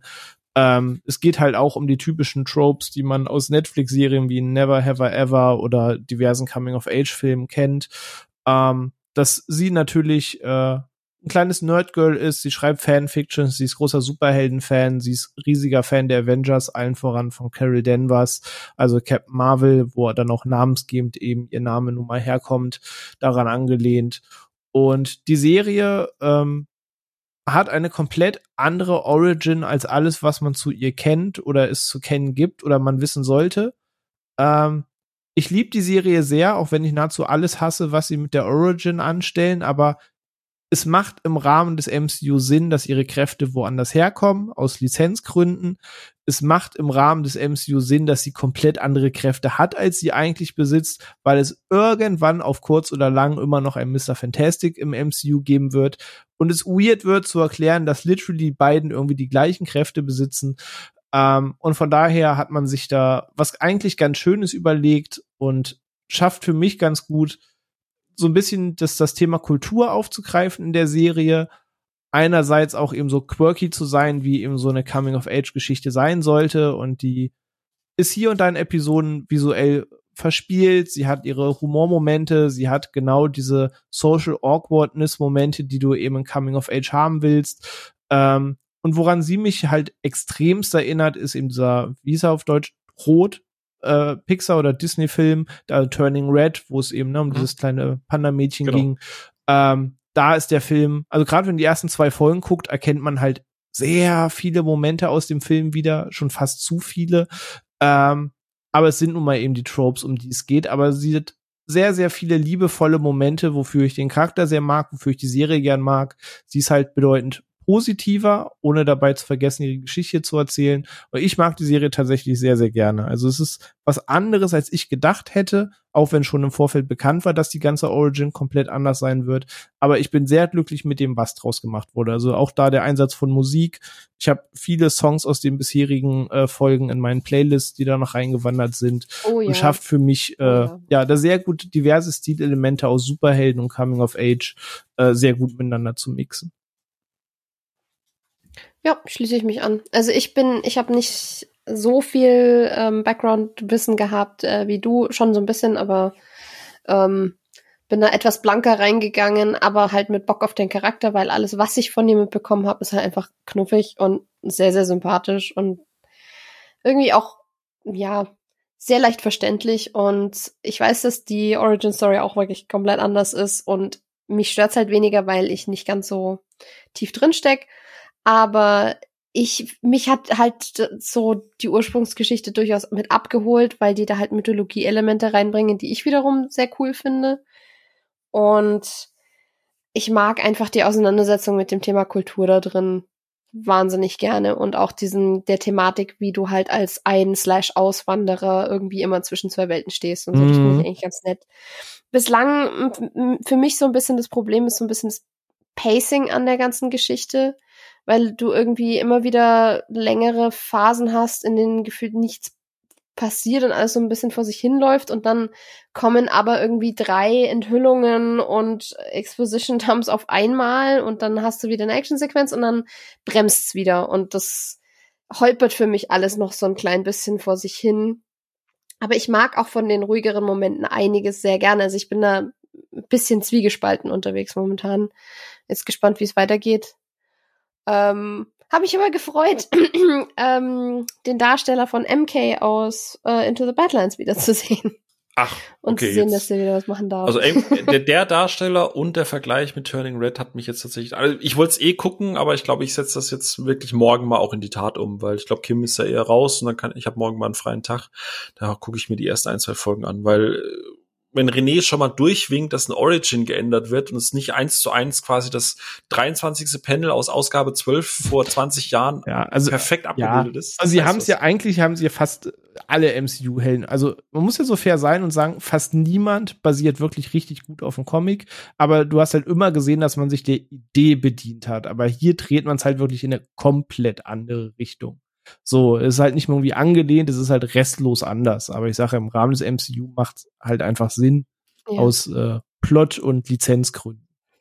Und ich habe mich über eine kleine, kleine Nebenrolle sehr, sehr gefreut von ähm, Anjali Bimani, die man, wenn man, wenn man so ein bisschen in der D&D-Streamer-Bubble drin steckt, äh, halt aus unter anderem aus mehreren genialen Gastauftritten bei Critical Role und so kennt. Hm. Da bin ich, bin ich immer happy, die zu sehen und die macht auch einen, einen wunderbaren Job als ähm, sehr sassy Nebencharakter in dem Ganzen. Das weiß ich gar nicht. Ono, hattest du es auch geschaut? Ja, ich habe es auch vorhin gesagt, was ich zuletzt geschaut habe. Ich habe sogar Miss Marvel Stimmt. genannt. Also ich bin da gerade auch sogar up to date. Habe alle vier Folgen aktuell gesehen und ich bin auch begeistert, weil es eine der Serien ist, glaube ich, wo man äh, gefühlt irgendwie so die Masse, die niedrigsten Erwartungen hatte, ja, im Gegensatz zu manch anderen Serien.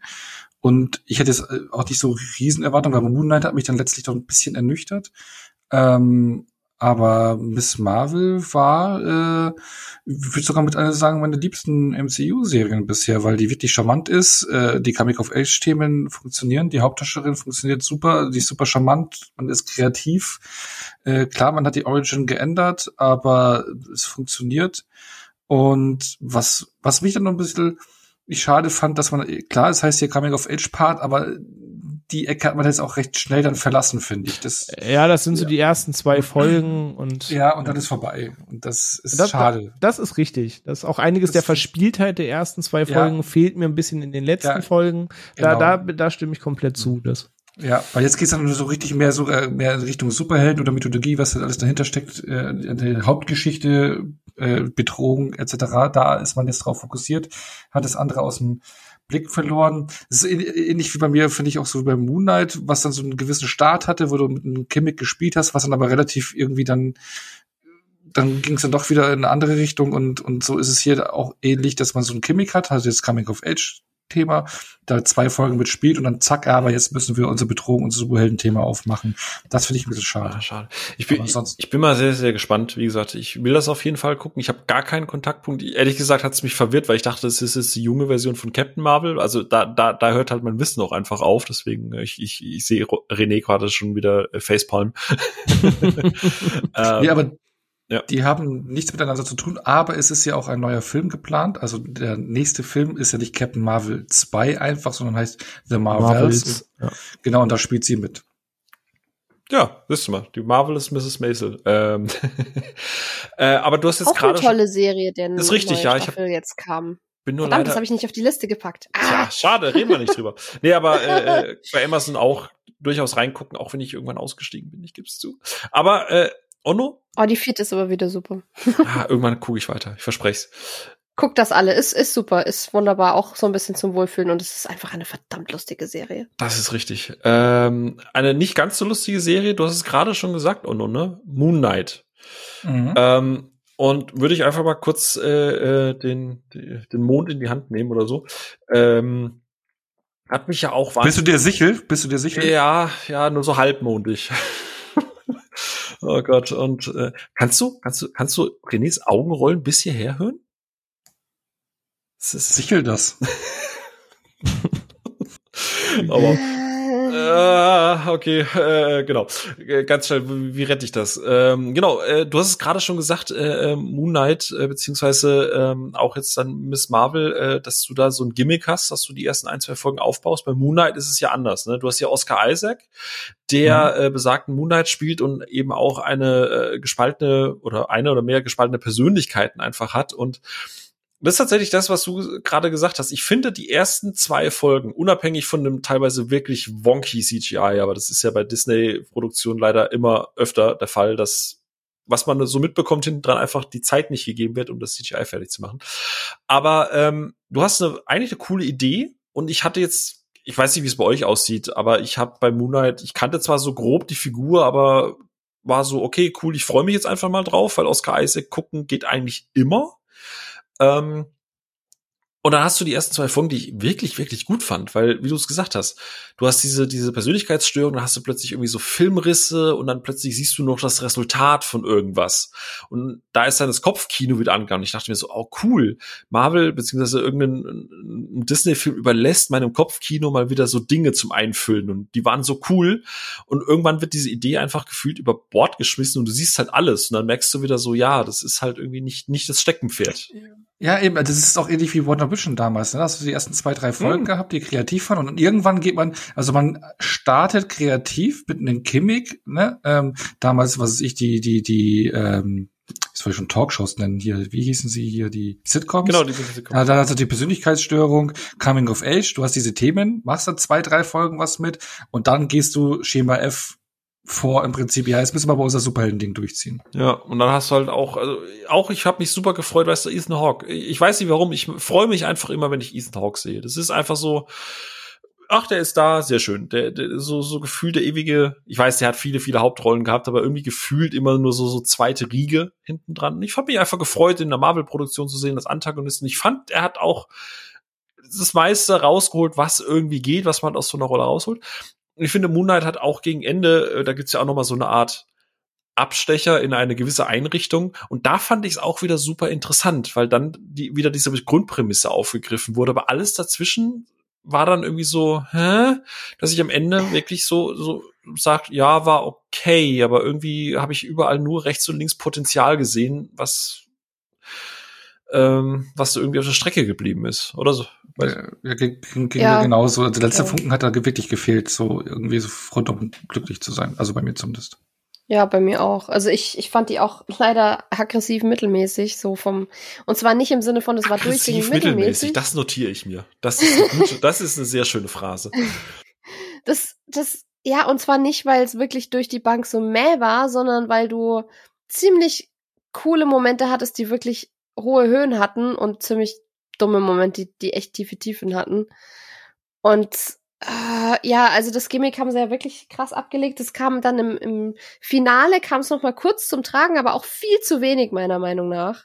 Schon allein, weil ich einfach die Kostümwechsel super fand. Ähm, ja, in dieser vorletzten Folge hat es mich auch so richtig, da war ich halt auch mega neugierig auf alles, schon allein, weil es auch wieder so ein bisschen damit spielt, so, was ist eigentlich real und was nicht.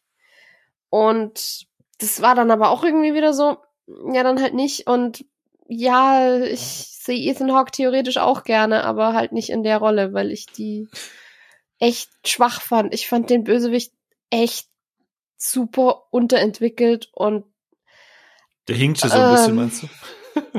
Das war halt so, so das war halt so ein, so ein, so ein Bösewicht, mit dem hättest du unglaublich viel moralisch grauen Diskurs machen können. Ja, ja, ja. Da hättest du unglaublich viel tief in die Philosophie einsteigen können und sie haben halt nichts davon gemacht, weil sie von Anfang an trotzdem etabliert haben, ich, ja, so interessant das alles ist und so sehr du da eigentlich deine eigenen Prinzipien hinterfragen könntest, wir machen ihn halt jetzt trotzdem sehr offensichtlich. Ich, ich wollte gerade sagen, du musst ja, du musst ja kein Philosophiestudium draus machen, aber ich finde die Grundprämisse, was sie auch bei Minority Report und so weiter schon hat, dieses ja. ist ein Verbrechen, ein Verbrechen, wenn du das Verbrechen noch nicht begangen hast. Du musst es ja nicht, nicht ultra deep aufmachen, du musst ja kein Studium da draus machen, aber zumindest mehr als, okay, er ist halt trotzdem einfach ein psychopathischer Evil Guy, so.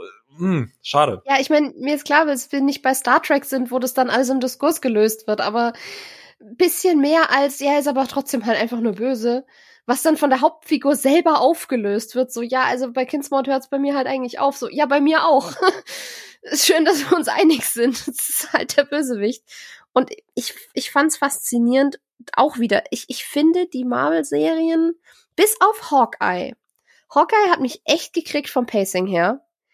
Das war kompakt, das hatte einen guten Spannungsbogen, aber alle anderen Marvel-Serien, wenn ich so drüber nachdenke, holpern echt hart über ihre verschiedenen Folgen. Die nicht animierten hinweg. zumindest.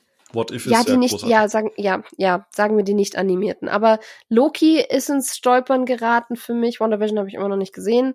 Ähm, bei Miss Marvel habe ich das Problem, bei Moonlight habe ich das Problem. Es ist wirklich, bei, auch bei Falcon and the Winter Soldier bin ich zwischendrin komplett ausgestiegen, weil das Pacing so geholpert hat. Hm. Weil ich irgendwie das Gefühl habe, sie suchen immer genau die falsche Episodenanzahl aus für das, was sie haben wollen. Und bei Moon Knight war ich erstaunt, wie viel Leerlauf zwischendrin war, wo ich mir gedacht habe, oh, jetzt kommt mal zum Punkt, jetzt macht mal voran hier. Wie viel geredet wie, wird. Wie viel wie einfach viel geredet, geredet wird immer. Genau, und wie viel aber gleichzeitig dann komplett übers Knie gebrochen viel zu schnell abgehandelt wird, gerade zum Finale hin. Also das war, das war faszinierend, wie diese Serie gleichzeitig zu lang und viel zu kurz war. Ja. Das musst du erstmal hinkriegen. Ja, ich fand es halt auch schade, weil wie gesagt, Oscar Isaac gibt wirklich alles, ja, habe ich das Gefühl. Ja. Und ich mochte auch sehr gern, dass man sehr viel Wert darauf gelegt hat, auf ägyptische Repräsentation und also Repräsentation im Sinne von, dass du wirklich auch mal in Ägypten gedreht hast, dass du wirklich mal eine echte Pyramide holst, ne, tot auf dem Nil. Das auch Ägypten inszeniert ja. haben und so, ja. Genau, mhm. dass du dann auch kulturelle Aspekte mit diesen Göttern. Ich fand das alle, du hast, du, du hast gesagt, du passt, fasst das perfekt zusammen. So viele coole Aspekte, wo ich mich auch drauf gefreut habe im Vorfeld, wo ich dachte, hey, cool, wenn du mit den Gottheiten und so weiter spielst, und dann stehen die halt total langweilig Götter in Menschenhüllen da und reden zehn Minuten. Und das ist dann Peak-Gott-Repräsentation in Moonlight. Ich denke mir so, äh, äh. Ja. Aber bevor es jetzt zu negativ wird, komm René, du holst jetzt die, die, die, die, den Sand aus den Sandalen. Oi, oi, oi, oi. äh, ja, ich, ich stehe da, glaube ich, so ein bisschen zwischen euch. Also, es ist nicht meine Lieblingsserie, das war mir schon irgendwie vorher bewusst, weil Moon Knight konnte als Serie nicht so werden, wie Moon Knight wirklich ist, weil am Ende des Tages muss das immer noch eine Serie für Joe Jedermann sein. Ähm, und das funktioniert nur mit Abstrichen und indem man einiges runterdampft und anders macht. Ähm, sonst wäre das schon wieder alles viel zu befremdlich für die Masse gewesen. Ähm, aber in der Tat stimme ich euch bei einigen zu. Man trifft halt eine Menge seltsame Entscheidungen. Ähm, also generell diese ganzen Disney-Serien, da kommen wir auch gleich bei Obi-Wan zu, das haben die MCU-Serien, das hat bisher nur Mandalorian geschafft, so ein bisschen zu umgehen und Hawkeye, weil Hawkeye ein bisschen anders funktioniert, aber die, diese sechs Folgen sind halt immer gleich. Du hast halt zwei Einleitungen, du hast zwei, die den Main-Plot bilden, du hast eine Flashback-Episode, du hast ein Finale. Das sind exakt diese sechs Folgen in nahezu allen Serien. Ähm, Obi-Wan fällt da exakt über die gleichen Füße.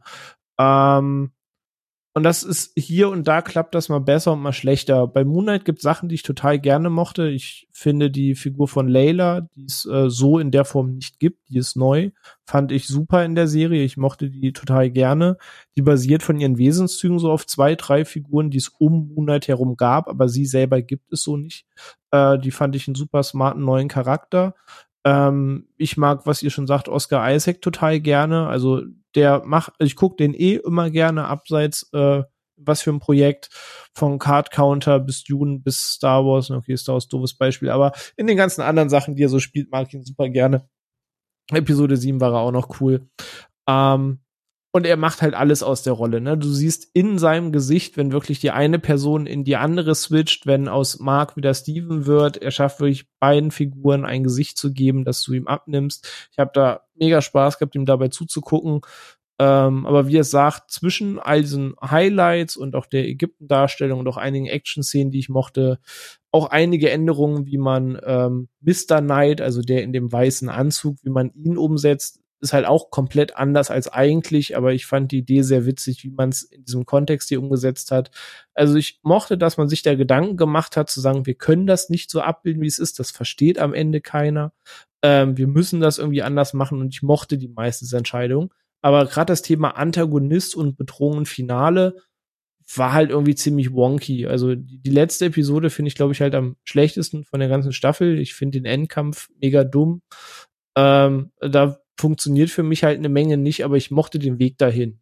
Also gerade die ersten Folgen, dieses große Flashback in der fünften Episode, was tragische Momente hat, immer wieder dieses Hin und Her mit der Anstalt als sein mhm. Mind Palace, weil das eben das ist, was er ähm, darstellen kann in seinem Mind Palace, weil das ist das, was er kennt. Das fand ich alles super charmant und deswegen, es gibt da eine Menge, was ich mag. Ja. Ich mochte die Serien so mal auch, aber es gibt da auch einige Sachen, die für mich so ein bisschen äh, daneben schrammen. In Summe bleibt das alles für mich Soul Food, den ich gern gucke ähm, aber da lief auch einiges unrund. Ja. Wir haben jetzt ganz viel über Sand gesprochen, über äh, viel Gerede. Dreimal Sand sagst, hast Star Wars beschworen. ich wollte jetzt, ich wollte kein Framing betreiben, ja, René. Ich wollte. Er ist coarse und rough und er kommt überall hin. Ja. ähm, aber. Wir können über Tattoos sprechen, die in der Haut sind. Ja, Tattoo wenn, wenn ein quasi. Tattoo in deiner Haut ist. Ja wir reden über äh, Tatooine, The Story. Nee, äh, warte, wir reden über. Wir reden jetzt über eine Serie. Ich, ich wollte nicht, du bist echt ein Arsch, René. Ich wollte nicht frame. Ich wollte echt offen in diese Seriendiskussion jetzt reingehen. Ja, ich auch. So, die, die letzte große Serie, danach haben wir beide, glaube ich, jeweils, oder wir alle noch mal so ein, zwei, die man mit an die Hand gibt, wo wir nicht ja. tiefer einsteigen wollen, aber die letzte, wo wir jetzt da tiefer einsteigen wollen. Dann, dann sagst du, wie es ist. Wir sprechen über äh, Baumarkt äh, Unternehmensnetzwerk. Wir reden über eine Serie, die es tatsächlich geschafft hat, den Ono zu brechen. Äh, deswegen, Ono, ich würde tatsächlich einfach mit dir anfangen. Obi-Wan Kenobi.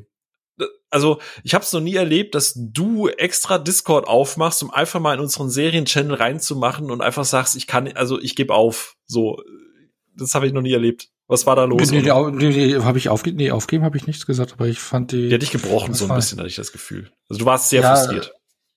Was, welche Folge war es? Die vierte Folge, die absolut Die mit dem, die mit dem Raumhafen und dem kleinen Mädchen. Ah, ja, nee, also die, die ganze Serie, ich meine, ich habe glaube ich, es ist glaube ich mittlerweile die Mai, der erfolgreichste Disney Plus Serie aller mhm. Zeiten. Ja.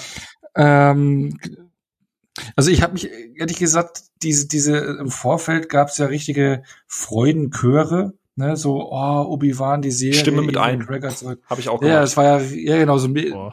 war bei mir nicht so, ich dachte mir so hm, ähm, ja, okay, ähm, konnte ich da nicht mit, mit einsingen in den Chor. Nee. Ähm, und ja, dann kam die Serie. Du baust eine Serie auf mit weltbekannten Figuren, kann man ja sagen, äh, dass die dabei sind, wo man so Filme, die, so ein Film, der Ende der 70er Jahre rauskam, der wo die Also Figuren ihren vorkommen. Namen kannst du, glaube ich, nennen. Wer nicht mitbekommen hat, dass sie eine Rolle in der Serie spielt, der hat jetzt, glaube ich, auch schlichtweg Pech gehabt. Also, ja, also muss Darth Vader einfach so sagen. Oh, genau, oh, Darth Vader glaube ich auch bekannt, weil man hat der Anakin Sky äh, Dings hier äh, Hayden Christensen. Hayden Christensen gesehen äh, und Lea, also du du hast Figuren, die in einem der bekanntesten Filme, populärsten Filme aller Zeiten vorkommen. Diese Figuren hast du hier in der Serie und baust darum ein willst darum ein Spannungskonzept aufbauen, ein okay, ich muss sie retten, wir werden verfolgt, ich muss fliehen, ich muss sie retten, wieder schnappen, retten, fliehen, keine Ahnung, von A nach B, von B nach C, von C nach D und du weißt am Ende, es passiert nichts. Ne? So, du willst Spannung aufbauen von mit Figuren, wo du weißt, da passiert nichts.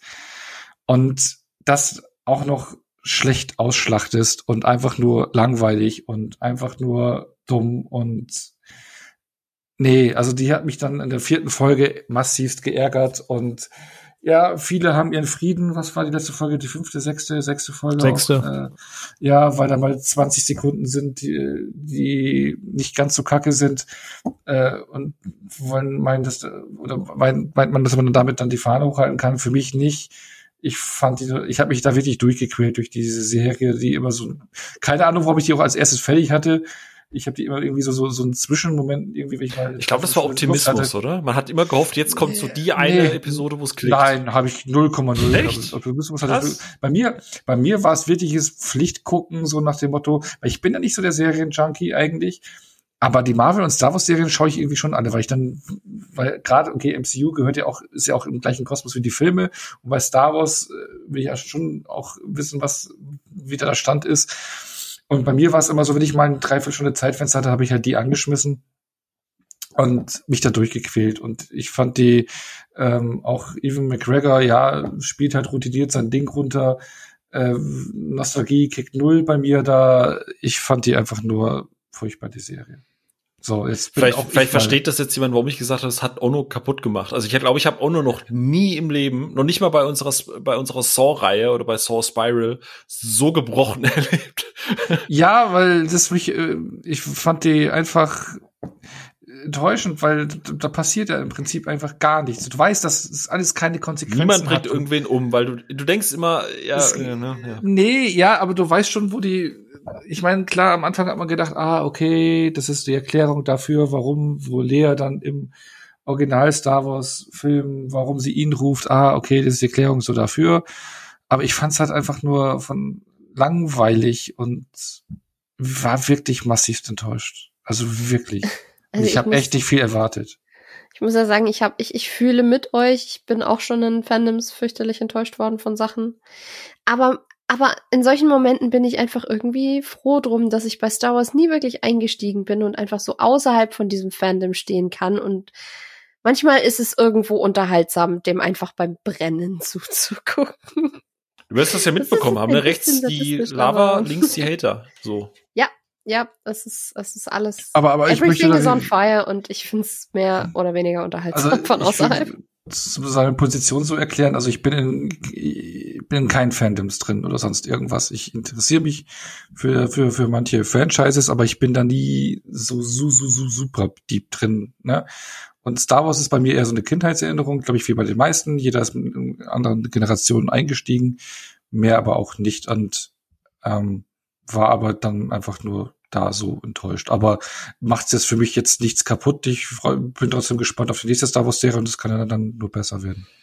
Aber Clone Wars war dann nie deins, gell? Ähm, ich habe letztes Mal wieder angefangen. Ich hatte mal die erste Staffel damals vor Urzeiten auf, glaube ich, auf DVD noch geholt. Also ich hatte den, ich hatte den Pilotenfilm sogar damit damals geholt, sofort angeschaut. Ich habe die erste Staffel auch recht schnell angeschaut. Da war halt so dieses äh, Case of the Week, Monster of the Week äh, Aufbau, der hat mir hat mich dann nie so gehuckt. Irgendwie war es für mich irgendwie so gefühlt, also gerade so die erste Staffel, die ich damals gesehen hatte, so auch alles so, ja, okay, es ist halt so, passiert immer irgendwie was, aber irgendwie so keine stringente Geschichte, aber es kommt ja eigentlich schon. Ich habe dann auch letztens äh, äh, mal wieder angefangen, Folgen zu gucken, aber bin dann nicht so richtig hängen geblieben. Aber ich, vielleicht muss ich noch ein bisschen durchhalten, weil ich glaube, irgendwann wird es dann schon stringenter, ne? Ja, ich glaube, da kann René dann auch gleich mal äh, ausholen, weil ich muss halt gestehen, dass ich bin wie bei dir, ich bin da auch nicht in diesen Fandoms drin. Äh, ich bin auch mit Star Wars aufgewachsen. Ich äh, habe auch meine Meinung zur Trilogie, Urtrilogie, Prequels und so weiter. Ich mag tatsächlich die ganzen Star Wars Filme bis auf einen wirklich sehr gerne bis gerne. Äh, ja, ich mag sogar den ersten Teil, weil der hat immer noch das geile Podrace und das ist immer noch geil. Ähm, und äh, ich kann allen Filmen irgendwo ein bisschen was abgewinnen, außer halt eben Episode 8. Ähm, und zwei. Ja, ja, scheiße, stimmt. Ja, ich verdräng's immer so ein bisschen. Eins und drei ist mittlerweile irgendwie so äh, einfach. Wir sind nice, ja. aber zwei ist schwierig. Ja, zwei ist wirklich einfach schwierig. Das ist immer so das ungeliebte Bindestück dazwischen. Ähm, aber, äh, und ich weiß genau, was du meinst, auch nur mit Clone Wars. Äh, René musste mich dazu, ihr habt das jetzt schon mehrfach erwähnt, ähm, äh, prügeln dazu.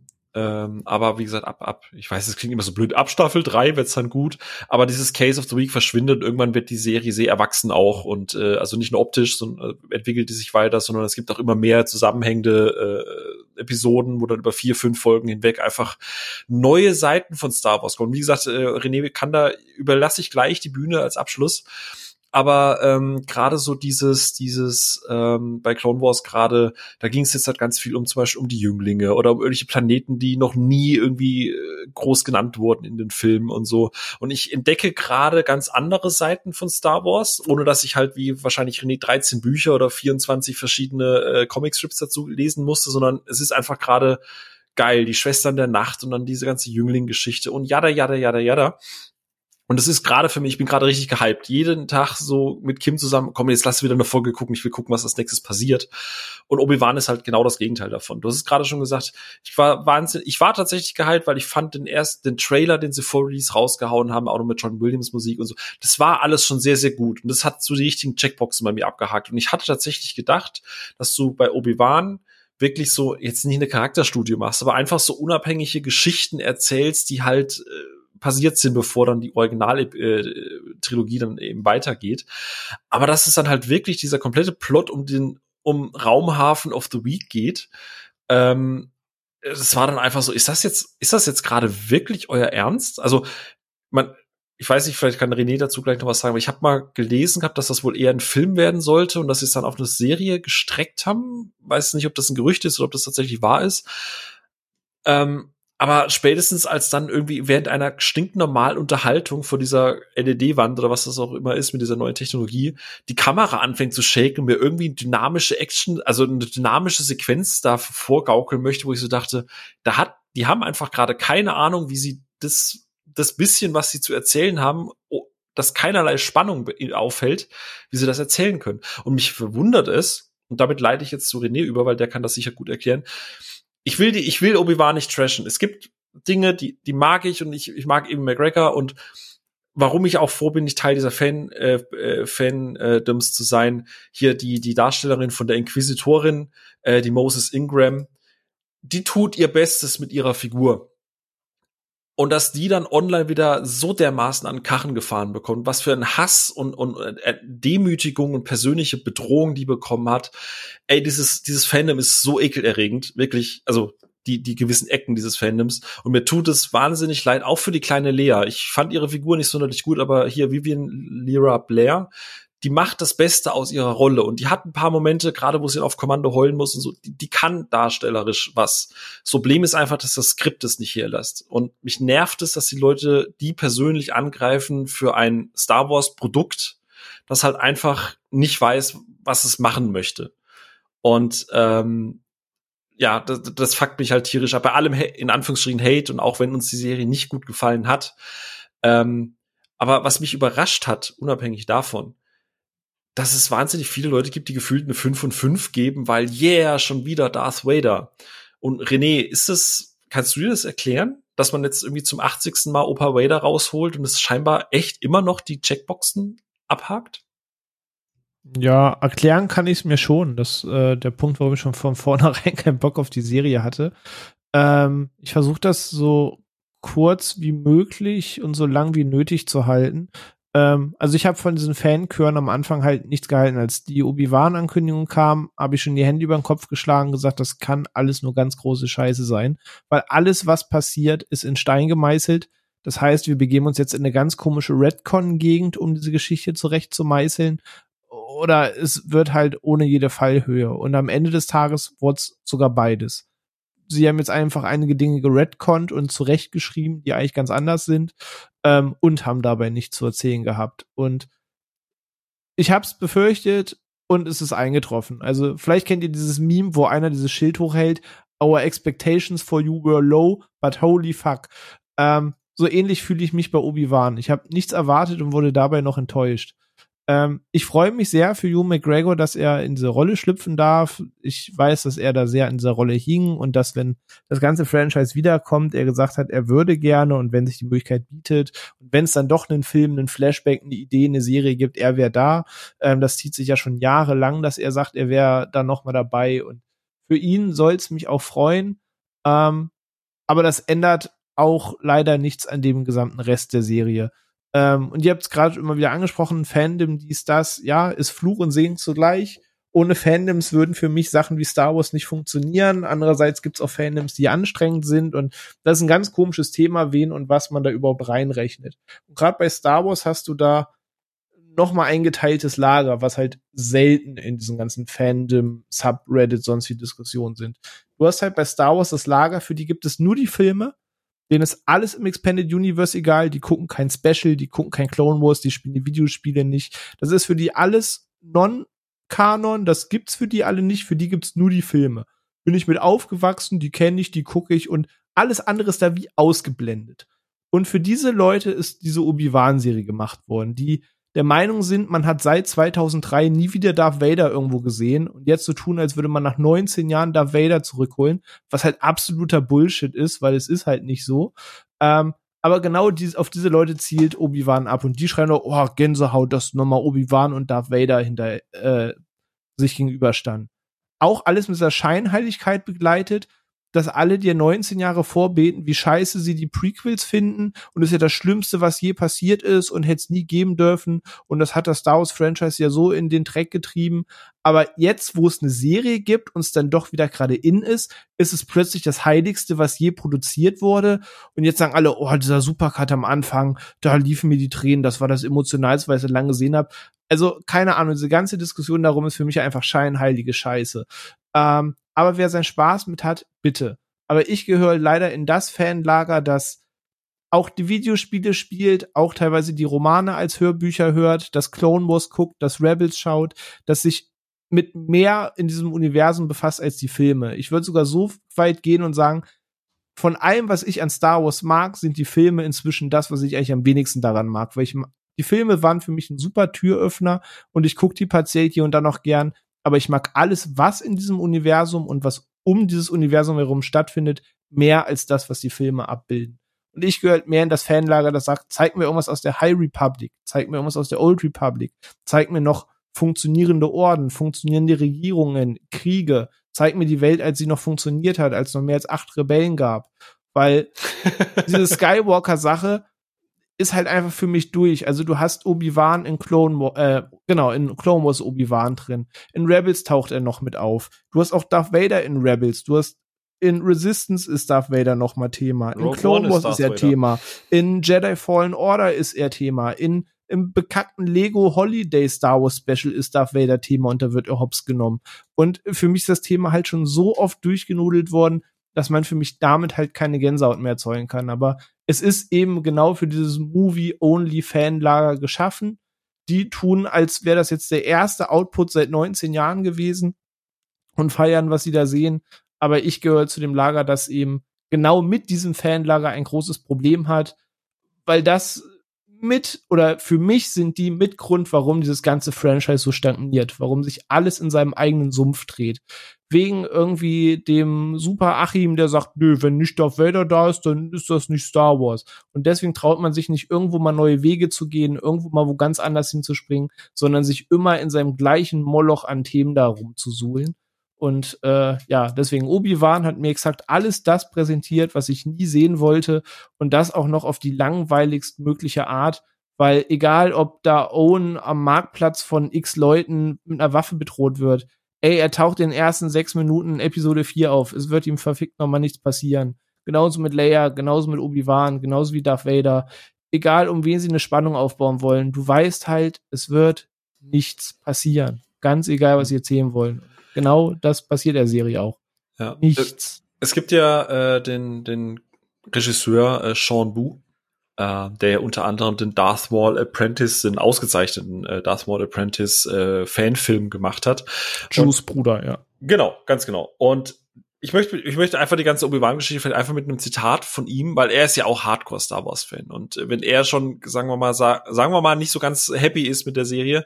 Und er hat ein sehr schönes Zitat gesagt. Und ich würde das einfach äh, nutzen, um dieses Obi-Wan äh, auch einfach abzuschließen. Ihr seid da draußen gerne eingeladen, wie gesagt, auf unserem Discord äh, einfach vorbeizukommen, weil da haben wir viele Punkte auch noch, noch viel weiter ausgeführt. Da gibt's auch die andere Seite. Ne? Also da wird nicht nur gemeckert, da gibt's auch Fans äh, auf dem Server, die, die eben Spaß daran hatten, äh, damit es hier nicht immer nur genüllt wird. Aber Sean hat geschrieben, also auf, bei seiner Letterbox Review äh, ein kleiner Auszug dazu. Um, ähm, It saddens me to see that Star Wars is just doing the, the, the same things over and over again. This universe invites every filmmaker to be at his maximum creativity, but all we get is memories to better films. Und ich glaube, das ist eigentlich guter Haken für äh, das Thema Obi-Wan und äh, fand ich auch ja. sehr, sehr treffend. Ähm, genau, ich habe noch eine Serie, die ich gerne äh, Leuten da draußen, die es gerne ein bisschen anspruchsvoller, what the fuckiger, ohne äh, The Boys What the Fuck Level ähm, bekommen. Ähm, Apple TV. Es ist ja, ähm, ich glaube, irgendwie der Streamingdienst, wo gefühlt irgendwie jeder davon gehört hat, den niemand abonniert, außer René und mir. ähm, aber da gibt es eine Serie von ähm, Ben Stiller ähm, und die heißt Severance und ist unter anderem mit Adam Scott in der Hauptrolle und Britt Lauer oder Lower und äh, ganz vielen anderen, zum Beispiel auch Christopher Walken und John Turturro. Ähm, eigentlich will ich nichts über diese Serie inhaltlich verraten, nur so viel. Ähm, es geht darum, dass es eine Arbeitsstelle gibt, bei der Adam Scott arbeitet und sobald man dieses Bürogebäude betritt, äh, wird quasi ähm, das eigene Bewusstsein aufgesplittet und in das Arbeitsbewusstsein transferiert, wo man quasi nicht weiß, wer man außerhalb dieser Arbeit ist. Also eigentlich was, was ich wahrscheinlich René super wünschen würde. Das heißt, alles, was in der Arbeit ist, bleibt in der Arbeit. Und sobald du rausgehst, gehst du raus in die, äh, bist du einfach nur die Person, die außen existiert, die keinerlei Erinnerung an das hat, was in der Arbeit passiert. Und wer äh, Walter Mitty gesehen hat, weiß, dass Ben Stiller durchaus Surreales inszenieren kann. Ähm, und die Serie ist das halt quasi noch mal hochgecrankt mit dem Pro Produktionsbudget halt von Apple und es ist ganz, ganz, ganz wilder Mindfuck, aber unfassbar spannend. Also wenn man da eine Folge geguckt hat, willst du immer wissen, wie es weitergeht. Und immer wenn du denkst, du durchschaust das jetzt, kommt noch mal ein Twist und noch mal ein Haken und irgendwie noch mal ähm, ähm, noch mal irgendwie ein Turnaround. Du denkst so, was passiert denn hier jetzt? Ähm, wie gesagt, es ist kann da jetzt dann noch tief reingehen. Ich will es einfach nur erwähnt haben, wenn ihr Apple TV da draußen habt oder mal überlegt, Apple TV euch zu holen. Alleine mit Ted Lasso habt ihr auf jeden Fall einen Grund dazu. Severance ist, äh, was, jetzt muss ich gerade gucken, ich glaube, das waren acht Folgen oder, oder, oder sieben Folgen, glaube ich. Ähm, zwei, vier, sechs, ah, okay, neun sind's, sorry. Aber es ist einfach absolut peak. Es ist spannend, es ist manchmal ein bisschen komisch, es ist sehr weird. Es ist wahnsinnig kreativ und wenn man denkt, man hat irgendwie schon alles gesehen und man durchschaut alles, einfach mal reingucken. Es ist wirklich mit einer der Serien des Jahres für mich äh, absolut großartig. Ähm, und ich glaube, René, dir dürfte die auch gefallen, wenn du mal reinschauen möchtest. Ähm, ja, ich habe sie in der Tat sogar auf der Liste, aber ich kam noch nicht dazu. Zu genau. genau. Ansonsten ähm, wir hatten jetzt noch so, so, so ein paar andere, aber wir haben jetzt schon sehr lange über Serien gesprochen. Ich meine, du hast es gerade eben so schön formuliert gehabt, ne? Ähm, dass einige der Popkultur-Serien, äh, Sachen im Serienbereich halt einfach gedroppt sind, ne? Obi-Wan, mm. The mhm. Boys, Stranger Things, äh, äh, Moon Knight, Marvel. War ähm, immer relativ krasser Output jetzt im ersten Halbjahr, was das angeht, ja. Genau, ganz genau. Deswegen, ähm, du hattest doch irgendwie Halo, Cobra Kai, Pam und Tommy aufgeschrieben, aber es alles. Ja, also teilweise sind es weiterführende Staffeln, die, wenn man es mag, im Bestfall schon geguckt hat und jetzt halt immer noch Spaß machen. Ja, Halo und Pam und Tommy sind jetzt Originals, aber wir haben jetzt so viel über Serien gesprochen. Vielleicht mal an anderer Stelle, vielleicht in einem Talk im Discord ist jetzt tatsächlich nichts, wo ich dann jetzt die weitere Zeit für opfern würde. Dafür haben wir noch andere Themen, die wir besprechen können das heute, die, glaube ich, spaßiger sind da. Ganz genau. Ähm, genau. Dann würde ich sagen, haken wir doch einfach mal oder setzen wir einfach mal einen, einen dicken Haken drunter und äh, wechseln mal ins Filmsujet. Ähm, da haben wir es irgendwie, oder ich habe die Info nicht ganz rausbekommen, wer jetzt halt wie wo was gesehen hat. Ich würde einfach mal ein paar Filme nennen und wir sagen ein bisschen was dazu. Und ein Thema, das der Ono ganz am Anfang aufgeschubst hat und wo ich jetzt nicht weiß, ob Sophie und René es gesehen haben, ist der Chip und Chap Film. Da ist nämlich dieses Jahr auf Disney Plus. Ich glaube, ich war der erste von uns, der ihn gesehen hatte. Okay. Du hast mir noch vorgeworfen, dass ich einen der Gags in unserer Gruppe vorweggenommen habe. Oh, stimmt, stimmt. Mit, äh, mit dieser blauen Figur da, gell? Ja. Sophia, hast du ihn auch gesehen mittlerweile? Äh, nee, ich ähm, selbe Antwort Zeit. momentan leider sehr viel Zeit. Ja, es ist. Du schreist ja. einfach, wenn du jetzt den Film gesehen hast, ja? Ja, genau. Ich, ich melde mich dann. ja. Aber äh, kann man, glaube guckt ich, sie ja nebenher gerade ein und ist gleich beim Abspann und kann da was zu sagen. Genau. Sind jetzt gleich bei fast zwei Stunden. So, falls sie Ja, einen zu Beginn des Casts gestartet hat. es ist das, was man kennt, Chip und Chap, die Ritter des Rechts, äh, wenn man es als Kind gesehen hat, geil. Ähm, und da gibt's jetzt eine Du hast es sehr schön, und ihr habt das beide, glaube ich, formuliert. Es ist so das nächste, was man an Framed, äh, The Framing of Roger Rabbit, äh, Who Framed Roger Rabbit, so rum. Das nächste, was man jemals wieder äh, in der Richtung bekommt. Ne? Mischung aus Realfilm und Cartoon und beide Welten existieren. Ähm, aber irgendwie auch mit sehr viel erwachsenem Humor, wenn man überlegt, dass das eigentlich immer eine Kinderserie war, oder? Äh, ihr wart beide, glaube ich, sehr gut angetan davon. Ja, also ich hatte auf jeden Fall meinen Spaß gehabt damit, weil äh, ich wusste erst nicht, also ich habe das den ersten Trailer geguckt und dachte, entweder das wird richtig lustig oder richtig scheiße. Ähm, hab schon gerade so dazwischen wird schwierig, weil entweder geht dieser ganze Gag auf oder das, das wird ein Rohrkrepierer. Aber ich habe mit den Gags tatsächlich Spaß gehabt, weil da für mich ein bisschen besser als ein Ready Player One oder was hatten wir noch so? Space Jam 2, den habe ich auch nur zur halben Stunde geguckt, aber es wurde bestimmt auch nicht besser in Nee, der vollen. Stunde. ähm, er schafft für mich das Thema Popkultur und Popkulturfiguren sehr smart zu platzieren, mit auch so einiger Kritik, was das ewige Aufkochen von diverser Sachen angeht und so. Also er hat so ein paar Spitzen, ist dabei aber immer noch jederzeit komplett kindgerecht, hat aber so ein paar Jokes, die vielleicht doch nur der Erwachsene checkt, der die, die Easter Eggs darin auch sieht und versteht. Ähm, also in einem ganz kleinen ähm, würde da quasi ein paar Gags, glaube ich, einfach verloren gehen.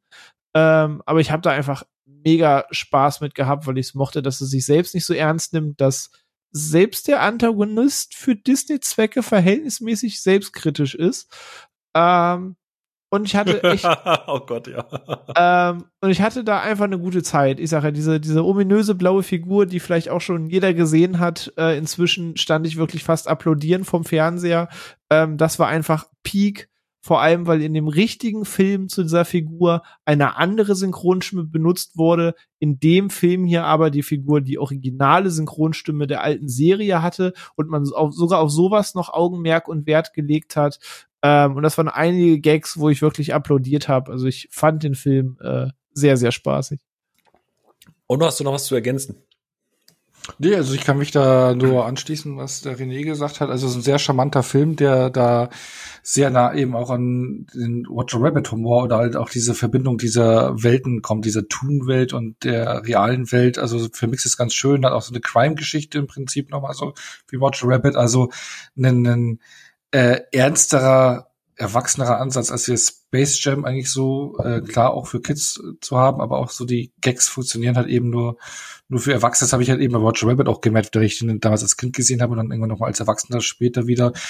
Also als Kind versteht man da nicht alle Sachen. Also das funktioniert auf allen Ebenen. Nee, ich fand den auch sehr, sehr spaßig und kurzweilig und äh, sehr, sehr viele tolle Gags, die da drin sind. Auch äh, zeitgenössische, zeitgenössische popkulturelle Themen, die da verarbeitet werden. Ja, finde ich auch. Eine Frage, die ich mir tatsächlich die ganze Zeit gestellt habe. Also Kim und ich hat alles, was ihr gesagt habt, Kim und ich, wir hatten wahnsinnig viel Spaß damit. Äh, kann ich auch empfehlen. Der guckt sich echt super schnell weg. Ich glaube, der hat kaum Längen. Du hast für jeden Humor, glaube ich, ein bisschen was. Also ich vermute mal, dass wir an einigen Schlüsselstellen alle gleichzeitig gelacht haben oder theoretisch gelacht haben. Und dann gibt's immer mal wieder Gags, wo ich weiß, okay, das dürfte jetzt der René tickeln, das dürfte jetzt ein Onur tickeln und Gags, wo ich halt lache, wo ich genau weiß, da würdet ihr mich jetzt wieder ver verstört angucken, warum ich da jetzt halt lache. Ähm, aber eine Frage, die ich mir die ganze Zeit gestellt habe, Rescue Rangers bzw. Chip und Chap ist ja schon, ich meine, ich glaube, das hat dieses Jahr auch nochmal eine, eine Serie bekommen, oder letztes Jahr war das, das ist so ein, so ein mit neuem Artstyle und so weiter. Denkt Nee, ihr, dass sie. nicht. Hä? Eigentlich nicht, nein. Echt? Nicht? Okay, dann, nein.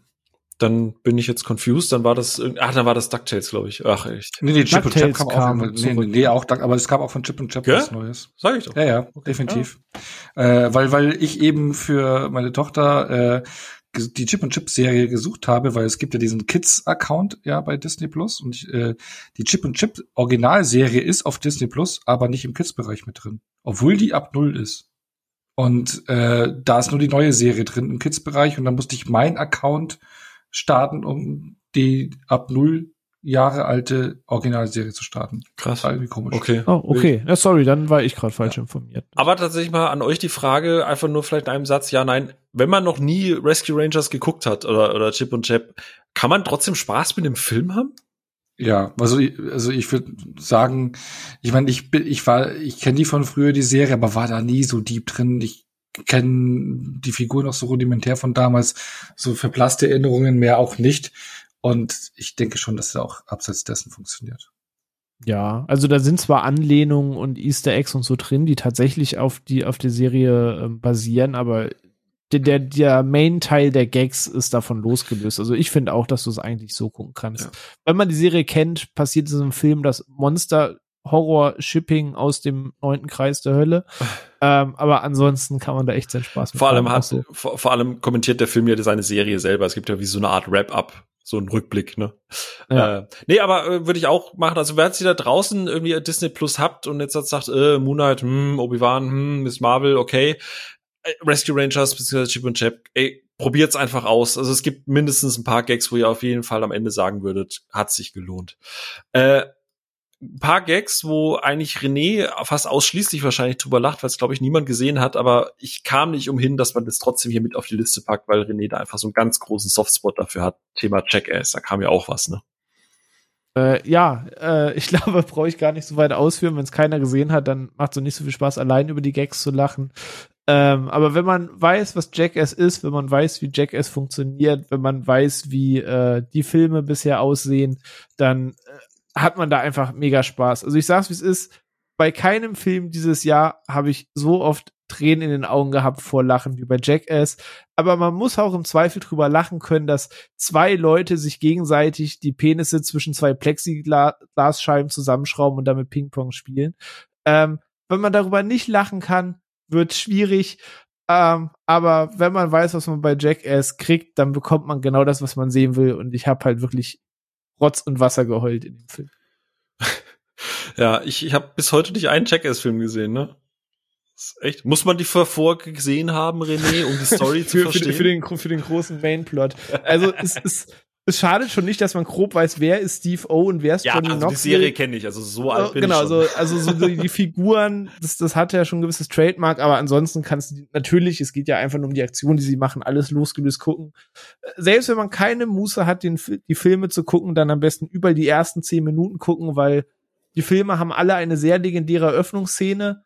Auch der neue Teil hat eine, so viel kann ich vorwegnehmen, um vielleicht die Leute ein bisschen heiß zu machen, eine Szene, wo es quasi um einen Kaiju-Godzilla-Angriff auf eine Großstadt gibt. Und am Ende siehst du, wie die Szene gedreht wurde, indem du so einen Verkehrsteppich hast, also wie du als Kind auf den Dingern spielst, wo dann ein Loch reingebohrt ist, wo dann jemand eben seinen Penis durchsteckt und der grün angemalt ist und an Fäden gezogen wird, der quasi der Godzilla ist, der äh, die Stadt angreift, der auch die Bewohner der Stadt dann anspuckt mit seinem Hauch. Äh, es ist alles sehr, sehr lustig. Aber man muss es mögen. Äh, ich sag mal so, äh, war das nicht irgendwie dein 18. Geburtstag oder 17.? Hast du da nicht Ja, mal was erzählt? Ja, so, so quasi. Ah, deswegen, Jack ist halt genau my kind of humor. Ich weiß, gibt genug, die finden's nicht lustig, finden's abstoßend, keine Ahnung. Es trifft genau meinen Spot. Ich kann da halt jedes Mal Rotz und Wasser heulen vor Lachen. ich muss es einfach tun. Onno Sophia, was sagten ihr? äh, Ist das so euer Ding? Also nicht euer Ding in dem Teppich, aber ist das so euer Ding? Oder, oder Als Also- jemand, der sich auch nicht groß Pannenvideos angucken kann, wo Leute tatsächlich Verletzungen davon tragen, weil mir das physisch selber wehtut. Nein, ich gucke kein Jackass. Sorry, Ja, also- bin ich einfach raus. Ich habe da schon Bock äh, darauf, weil also ich habe ja damals den äh, Jackass-Hype ja auch äh, damals mitgemacht. Also ich habe auf MTV, MTV die Serie geschaut. Ich habe dann sofort die DVD geholt von den ersten Filmen, habe dann aber die Sequels dann alle, alle nicht mehr geschaut. Dann war es irgendwie irgendwann weg das Thema für mich. Aber ich hätte schon mal wieder Bock einzusteigen. ich dachte gerade, du hast den Hype mitgemacht. Ich sehe gerade in Onno, wie er sich im Einkaufswagen einen Hügel runter, runterrollen lässt, damit er. Äh, hallo, ich bin Onno, das ist Jackass. Hallo, ich bin Onno und äh, das ist Ruhe im Saal. Also inzwischen gibt's den ja auch schon zum Leihen und so weiter. Also wenn man mal anderthalb Stunden einfach ganz stumpf abschalten will, go for it. Sehr gut. Ähm, es gab ja dieses Jahr auch den ein oder anderen, ja, ich, ich nenne es jetzt mal übergreifend äh, äh, Abenteuerfilm oder Filme, die halt, äh, sagen wir mal, ein bisschen äh, exotischer wurden. Äh, da würde ich jetzt, einfach weil ich jetzt auch Sophia mal wieder hören möchte. Äh, aber auch wieder. Ja, ich bin noch da, hallo. aber auch wenn du jetzt meckerst, fangen wir mal kurz mit, ich glaube eher dem, dem Film an, der alle oder die, die ihn gesehen hat, nicht ganz so abgeholt hat, nämlich Tod auf dem Nil. Ähm, die Fortsetzung zu äh, Mord im Orient Express. Und ich weiß, ich habe das tatsächlich jetzt auch erst dadurch mitbekommen. Es ist ja in den letzten Jahren, glaube ich, sehr fancy geworden, so ähnlich wie bei Michael Bay auf, wie heißt der, Kenneth Brenner äh, ja, aufzuprügeln, weil seine Filme ja irgendwie alle so selbstverliebt und narzisstisch und bla sind. Äh, ich muss gestehen, ich mochte das Mord im Orient Express Remake sehr gerne. Ich habe den mittlerweile dreimal geguckt und ich habe meine Freude damit und ich war sehr offen, was Tod auf dem Lied angeht, weil ich da die Vorlage tatsächlich nicht kannte. Das heißt, ich kannte den Plot nicht und die Story nicht und war dafür, dass ich mich da sehr gefreut habe darauf, echt heftigst enttäuscht, dass man sich, glaube ich, keine einzige Sekunde wirklich in Ägypten äh, bewegt und alles ganz, ganz schlimmes CGI ist und auch die Story und die Figuren selber alle sehr enttäuschend waren. Es ist immer noch ein Whodunit, das heißt, ich finde ihn immer noch wahrscheinlich besser als viele andere Leute, weil am Ende ist es einfach ein Genre, das viel zu wenig Output hat. Aber am Ende war ich da im Gegensatz zu Mord im Orient Express sehr enttäuscht, aber halt eben nicht, weil ich halt Kenneth Brenner einfach haten möchte, sondern einfach, weil der Film mich echt komplett kalt gelassen hat. Weiß ich, Sophia, du warst ja, ja auch nicht ganz so Fan, ne? Nee, gar nicht. Ähm, also mo ich mochte auch schon den Vorgänger nicht so gerne wie die äh, Verfilmung aus den 70ern damals. Aber der hatte seine Berechtigung und der war ganz nett und der hat jetzt auch dem Original nicht wehgetan. Und dann kam das hier und das war so, hm, erstens, ist es wirklich, ich weiß auch nicht, hatten alle Anwesenden, alle Beteiligten eine Allergie gegen reale Sets oder so, weil, also. Ja, vielleicht Corona bedingt noch, ne? An, was, ja, aber, aber auch, aber dann muss ich auch sagen, ähm, ich weiß nicht, wo die Gelder reingeflossen sind. Diese hatten wahrscheinlich hm. einen Cast. Aber, also es sind schon ein paar Szenen dabei, wo, wo man sich denkt, okay, der Greenscreen beißt gleich. Also gerade so, so ein Moment, wo, äh, Auf der Pyramide, ey, einfach, wo die. Ja, ja, oder wo eine, eine, eine Dame äh, einrauscht zur, zur großen Feierlichkeit und im Hintergrund die Sonne ein oh, untergeht ja. und du kannst im Endeffekt so die, die, den flimmernden Rand um sie rum ausmachen. Äh, egal. Ähm, was mich interessieren würde, Phil, hast du, wie schnell hast du gecheckt, wer der Mörder war in diesem Ding? Einen wusste ich sofort. Also in dem Moment, wo es passiert ist. Ähm, beim zweiten gebe ich zu, ähm, ich, ich, bei, bei, beim ersten Teil habe ich sehr, sehr viel aktiv mitgeraten, weil der irgendwie mehr engaging ist. Und bei Death on the Nile dauert es ja knapp 60 Prozent des Films, bis es diesen besagten Tod auf dem Nil überhaupt erstmal gibt. Ja, da kann der Film fairerweise nichts dafür, weil ich glaube, das ist ja auch in der Vorlage so und es ist ja fein. Ey, ja, jein. Aber mich haben auch die Figuren einfach nicht interessiert, muss ich gestehen. Also selbst eine, eine, eine ähm, Ah, ja, Gal Gadot war da irgendwie auch so auf Autopilot und, und, und irgendwie. Ihr Charakter ist halt auch super uninteressant. Ja, und es war so dieses, dieses äh, so und ich dachte mir, ja, okay. Hm. Aber ähm, also einen wusste ich sofort, ja. Und ähm, aber ich, wie gesagt, ich war da nicht dieses Mal nicht so engagiert beim Rausfinden. Es war so, ja, okay, whatever. Wie gesagt, die letzten 20 Minuten holt der Film mich schon ab, weil dann, finde ich, hat er sein Tempo auch gefunden und dann ist auch diese, dieser, äh, nicht Clouseau, Wie heißt er? ähm, ja, Pyro. Pyro, genau. Poirot. Der, der, der, Poirot. Poirot, die Pyrotechnik, genau. Ähm, und dann finde ich, hat er auch wieder das, genau, dann, dann, dann hat er auch wieder seinen Drive gefunden, aber bis dahin geht der Film halt viel zu lange und da war ich halt raus. Ja, ja, und ich, ich, ich fasse den Film meistens damit zusammen, dass ich sage, wenn dein glaubwürdigster, interessantester und gleichzeitig gesetztester Charakter der ist, der von Russell Brand gespielt wird, dann hast du irgendwas falsch gemacht. Hm. Hast du die falschen Filme mit ihm gesehen bisher, wenn das deine Aussage dazu ist?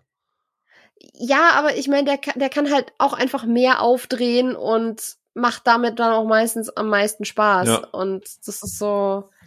Ich, ich finde ihn richtig gut in dem Film. Ich finde ihn wirklich gut in dem Film. Aber es ist halt irgendwie bisschen traurig, wenn man sich anguckt, wer da sonst noch drin mitspielt. Mhm. Und die müssen sich alle von Russell Brand an die Wand spielen lassen. Nichts, absolut, wie gesagt, absolut nichts gegen Russell Brand. Liebe den Mann, ja. aber ja. Ich weiß gar nicht, René Ono, ihr habt den nicht gesehen, ne? Doch. Ah, okay. Haben wir auch schon drüber gesprochen. Ja, siehst du, ey, wir reden doch über so viele Filme, René, Mensch. Und dann muss ich auch noch Elden Ring fertig spielen. Und dann Oder muss du ich bist auch noch einfach vergesslich. Äh, aber um Sophias Frage zu beantworten, das fasst für mich den Film ganz gut zusammen. Eigentlich Minute eins und weil mhm. ich nicht glauben konnte, dass das die Lösung ist, mhm. habe ich mich selbst ausgetrickst weil eigentlich funktioniert das ja immer gleich. Du siehst so einen Whodunit-Film oder guckst von mir aus Detective Conan, guckst von mir aus eine alte Sherlock Holmes-Verfilmung, ganz egal was. Es ist immer, du hast einen in den ersten fünf Minuten, dem leuchtet das Wort Bösewicht auf der Stirn und dann weißt du, der ist es schon mal nicht, weil das ist dann so offensichtlich, dass der dich ablenken soll, also guckst du auf alles drumrum ähm, und dann ist es irgendeiner in den Nebenzeilen. Und in dem Film ist das so ähnlich. Da leuchtet eine Person in der ersten Viertelstunde Leuch in Leuchtbuchstaben Bösewicht auf der Stirn. Äh, nur man bleibt in dem Fall dann halt dabei. Das ist dann am Ende auch besagte Person. Also, ah, ja, ja okay, die, die Person war es wirklich. Na gut. Ähm, Jetzt das echte Leben und äh, egal. das äh, echte Leben und die Schauspielrolle irgendwie, ja. Aber ja, also, weiß ich, würden wir Ono jetzt halt sagen, er muss das gucken. Nein. Auf gar keinen Fall. Nein. Wobei, Ono, hast du den ersten gesehen? Mord im Orient, Mord im Orient, Mord, Mord im Orient Mord, Mord im Org. Also genau, ich hatte ursprünglich also zuerst das Original gesehen und dann halt irgendwann dieses unsägliche Remake, was ich furchtbar finde. Krass, okay. Aber aus Komplettionsgründen also den äh, musst halt du ihn halt gucken und auf Blu-ray zweimal holen, ne? Ja, nee, aber also Mord, Mord, Mord im Orient Express, ich darf es nicht so schnell sagen, äh, da musste ich mich wirklich durchquälen und deswegen habe ich es noch nicht geschafft, ich glaube, der Streamingdienst ist ja drin. Ja, Disney Plus der, auch. Auch hier wieder. Schon ja, wieder genau. Disney Plus, ne? Nach. Ja, ich schaff's da nicht auf Play zu drücken, deswegen. Ja, nee, aber ich glaube, in dem Fall, also, wie gesagt, ich glaube, ich bin da noch am wohlwollendsten hier, weil ich, wie gesagt, den Vorgänger wirklich gerne mochte, äh, im Gegensatz zu Ono, aber äh, das ist ja. Den mochte ich ja auch noch. Also. Hey. Moment, sind wir uns einig? Ono Haben wir uns auch Hater? schon mal drüber unterhalten, aber ich möchte es jetzt nicht noch mal erwähnen, ja, sonst okay. wird's unangenehm. weißt du, es gibt Leute, die ja, können sich nicht jeden Scheiß merken, René. Ja, ich, ich, ich, der Hater und ihr beide die Feierer, war ja auch schon bei äh, Dings Source Spiral so. Ne? Ja, gut, feiern ist jetzt, ne? Feiern wäre schon zu ja. weit getrieben, da ist schon mega viel, mega dumm dran, da sieht auch richtig viel, richtig scheiße aus. Ähm, aber ich hatte trotzdem einfach wegen so ganzen Ensemble-Cast also ein bisschen meinen Spaß mit. Ja, richtig. Na gut, dann äh, Haken dran, beziehungsweise, äh, ich glaube, der erste Film, wo er sagt, hat man gesehen, aber hätte man ja auch nicht sehen müssen. Ähm, jetzt hast du mich in die Situation gebracht, René. Jedes Mal, wenn ich jetzt halt frage, habt ihr den gesehen? Ihr hättet mir ja auch Hast du Angst, dass ich sage, ja, genau. aber ja, Lost Vielleicht ändere ich zu meiner Rolle. Ich sage jetzt mal zu den Filmen, soll ich co-kommentiere nur noch deine Antwort. ah, so, wir, wir, übrigens, ab nächster Episode haben wir einen Platz hier. Ihr könnt euch jetzt bewerben unter Renés alte Stelle at Ruhe im Saal.de. Nee, ich weiß, dass du Uncharted gucken wolltest, da reden wir aber gleich drüber, denn vorher gibt's noch einen anderen Film. Ähm, äh, wo ich was, wo ich gar nicht weiß, Lost City, wer hat den, äh, hat, hat den? Den wollte ich unbedingt gucken und habe es nie geschafft. Äh. Weil ich in einem Ort festsitze, der kein fucking Kino hat. Und es ist dann halt immer ein Act in, in mindestens äh, 20 Minuten entfernt loszufahren, um. René weint in Hamburg. Bremen, aber ja. Nein, aber du fährst ja für die PVs immer nach Hamburg. Ach so, das ja. Aber ich, ich wollte den Film auch gerne sehen, aber es war mir das, das Corona-Risiko nicht wert, sage ich mal, auch wenn ich ab dem Trailer, spätestens ab dem Haarschütteln von Brad Pitt den Film eigentlich gern sehen wollte. Aber ich äh, freue mich drauf, ihn äh, irgendwann zu Hause zu schauen, wenn er dann erscheint. Ja, das bin mir gar nicht mehr sicher. Und du dann auch nicht, oder? Doch. Nein, lass mich nicht hängen. Nee. Nee, nee ah, okay. Gut, äh, dann hake ich das relativ schnell ab. Ich hatte den Trailer gesehen, hatte jetzt nicht so unendlich Bock drauf, aber ich muss gestehen, ich habe halt leider so einen Sweet Spot für Channing Tatum, weil ich den Mann gerade in Comedy-Rollen für wahnsinnig maßlos unterschätzt halte. Äh, gerade 21, 22 Jump Street für mich immer noch seine Aushängeschilder. Äh, ich finde, der Mann kann mit seinem Gesicht sehr viel amüsanten Gulasch anrichten. Und ähm, ja, äh, Lost City ist am Ende sehr viel äh, by the books, by the numbers. Äh, ich, ich weiß nicht, ob Sandra Bullock mit, ich will ihr nicht zu nahe treten, ich kenne ihr reales Alter gerade nicht, aber äh, man sieht dann halt doch, dass, also die Frage ist, muss sie tatsächlich permanent äh, so tun, als wäre sie noch 20, aber auf der anderen Seite. 57, ich habe gerade gegoogelt. Ja, äh, das, also dieses Ding zwischen den beiden äh, romantisch-technisch war dann immer so ein bisschen schwierig, aber ich finde das auch immer schwierig, wenn sehr ältere, sehr oder ältere Herren sehr junge äh, Darstellerinnen haben und dann irgendwie mir das als Romanze verkaufen. Ich finde das immer sehr merkwürdig. Aber abgesehen davon haben die beiden unendlich viel Spaß, eigentlich schon verboten viel Spaß. Du hast endlich mal wieder ein Abenteuer, also in Anführungsstrichen, ne, wir reden immer noch von der Comedy. Du hast immer noch einen Abenteuerfilm, der tatsächlich mal in echten Locations, also so richtig draußen in der echten Welt gedreht wurde.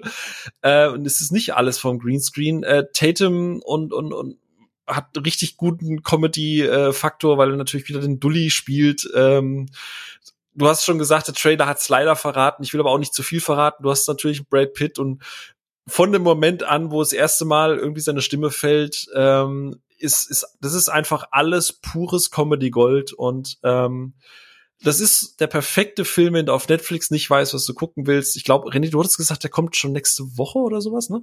Nee, Uncharted kommt ah, Uncharted nächste Woche. Okay.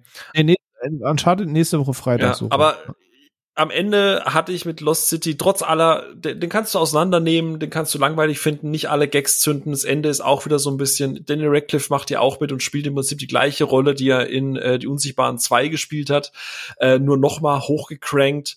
Der hat aber auch, die haben einfach wahnsinnig viel Spaß und der hat sich für mich übertragen. Ich weiß nicht, ob es beim zweiten Mal noch mal funktioniert, aber es gab ein paar wirklich wirklich gute Lacher und es ist Traurigerweise hast du in so einer Komödie mehr Abenteuerfeeling als in den meisten Abenteuerfilmen in den letzten Jahren. Also ich gucke da an Jungle Cruise und ich gucke da Red Notice. Ähm, und da ist Lost City für mich tatsächlich der deutlich bessere, unterhaltsamere, aber auch weil deutlich kürzere Film. Also ich würde echt ans Herz legen und wenn ihr sowieso schon Bock hattet, Lost City zu gucken, ist es meiner Meinung nach wert, macht sehr viel Spaß und Channing Tatum sowieso einfach immer, immer super in Comedy Gold.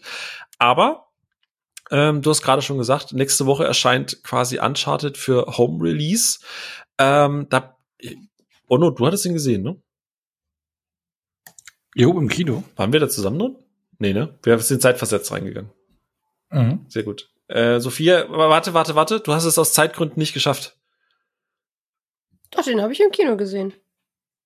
Oh, ich muss an meinen Pointen arbeiten. Aber äh, wie hat euch denn dabei, ich weiß es nicht, äh, ich glaube, ihr seid beide jetzt nicht so tief in den Games auch drin. So, ihr wisst, dass die existiert. Habt ihr es mal gespielt? Ja, genau. Ich habe nur alle Spiele, äh, alle Teile durchgespielt, aber sonst bin ich nicht so tief drin. Ich habe sogar auch äh, Teile eins bis drei zweimal durchgespielt, aber äh, so tief bin ich nicht. Okay. Also egal, wo Phil gerade versucht hinzuleiten, das, ver versuch's gar nicht. Das ist ja, das, immer nur. Man muss aber, man muss jetzt mal fairerweise sagen, ich habe vor fünf Tagen in unserer Gruppe drum gebeten, Feedback zu geben und im Prinzip habt ihr gestern angefangen, irgendwie ab und zu mal einen Film zu droppen. So, also ne, ich, ich gebe mir hier Mühe, aber ihr lasst mich hier hängen, ihr Kackwürste so. Dann Onno, Sophia, wie fandet ihr denn Uncharted? Gerade vielleicht äh, Sophia mal äh, äh als jemand, der vielleicht nicht so tief in den Games drin ist wie der Onno, wie wir gerade erfahren haben. Und äh, ja. Kim, schreib mal nee, bitte auf, ich brauche neue Podcast-Partner. gespielt, gespielt habe ich. Wir haben ja auch alle gesagt, dass wir, dass wir auf Achse waren, ne? Also, ne? Ähm, nee, ich. Fünf ich, Tage nonstop, aber ja, hm, bitte fahr fort. Hm. ich habe die Filme genannt, Mann. Ähm, ich habe die Spiele nicht gespielt, ich habe aber viel Let's Play geguckt und ähm, abgesehen davon halt trotzdem ein Riesenfable für Abenteuerfilme. Und ich mochte den. Ich ich hatte schon wirklich so ein bisschen National Treasure Vibes und so bei dem. Also ich, ich mag es einfach, wenn von einem Rätsel zum nächsten geführt wird und man dann einfach von Location zu Location springt und da wieder irgendwas lösen muss und da dann einen Stein umdrehen muss und dann äh, steht hinter dem Stein irgendeine Glyphe und die kannst du dann erst am nächsten Ort wieder entziffern und so weiter und so fort. Ich mag das als Schnitzeljagd und das macht Uncharted und das macht mich glücklich ich sehe Tom Holland wahnsinnig gern in Sachen, der macht seinen Job echt gut. Und ja, meine Letterbox Review ist aber halt einfach leider dieser Film ist einen Mark Wahlberg entfernt davon, vier Sterne zu bekommen. Weil ich Mark Wahlberg so absolut geht gar nicht oh. finde in diesem Film. Er ist ein Charisma-Vakuum par excellence. Er, was er macht, ist teilweise Arbeitsverweigerung. Ähm, hier frei geklaut aus, aus einer Kinoplus-Episode, aber die Bezeichnung ist halt, trifft ins Schwarze für mich. Und ich fand ihn einfach eine absolute Fehlbesetzung für Sully. Das ist nicht was, was ich als Sully wahrgenommen habe bei allem. Und ich weiß, der war irgendwie schon länger attached und so, aber das ist mir egal. Er macht halt einfach wahnsinnig viel kaputt in diesem Film, weil er immer, wenn es Spaß macht, kommt er dann ins Bild und ich denke mir, oh, oh, können wir bitte wegschalten? ich will das nicht mehr sehen müssen. Und der Rest war schön. Das ist so meine Zusammenfassung von dem Film. Ja, Ono, dann äh, wie, wie geht's dir denn mit dem Film? So als rudimentärer Kenner der Videospiele. ähm, ich spuck ich dir nächstes Mal in deinen Käsekuchen, ich schwör's. Gibt dann Patreon-Content, ne? Für alle, die uns supporten wollen, gibt's dann originalen Video, äh, wie ich Ono in den Käsekuchen spucke.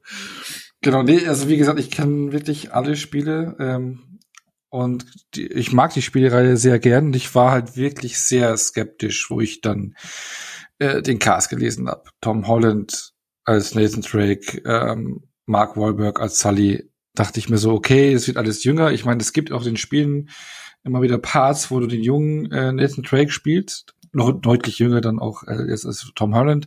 Aber ich habe mir gedacht, okay, neuer Ansatz, frischer Ansatz, ein bisschen jünger, keine Ahnung, whatever. Und dann kamen natürlich die ersten Trailer raus und ich war mega skeptisch. Also die Trailer sahen halt nach so generischen CGI-Gedöns aus.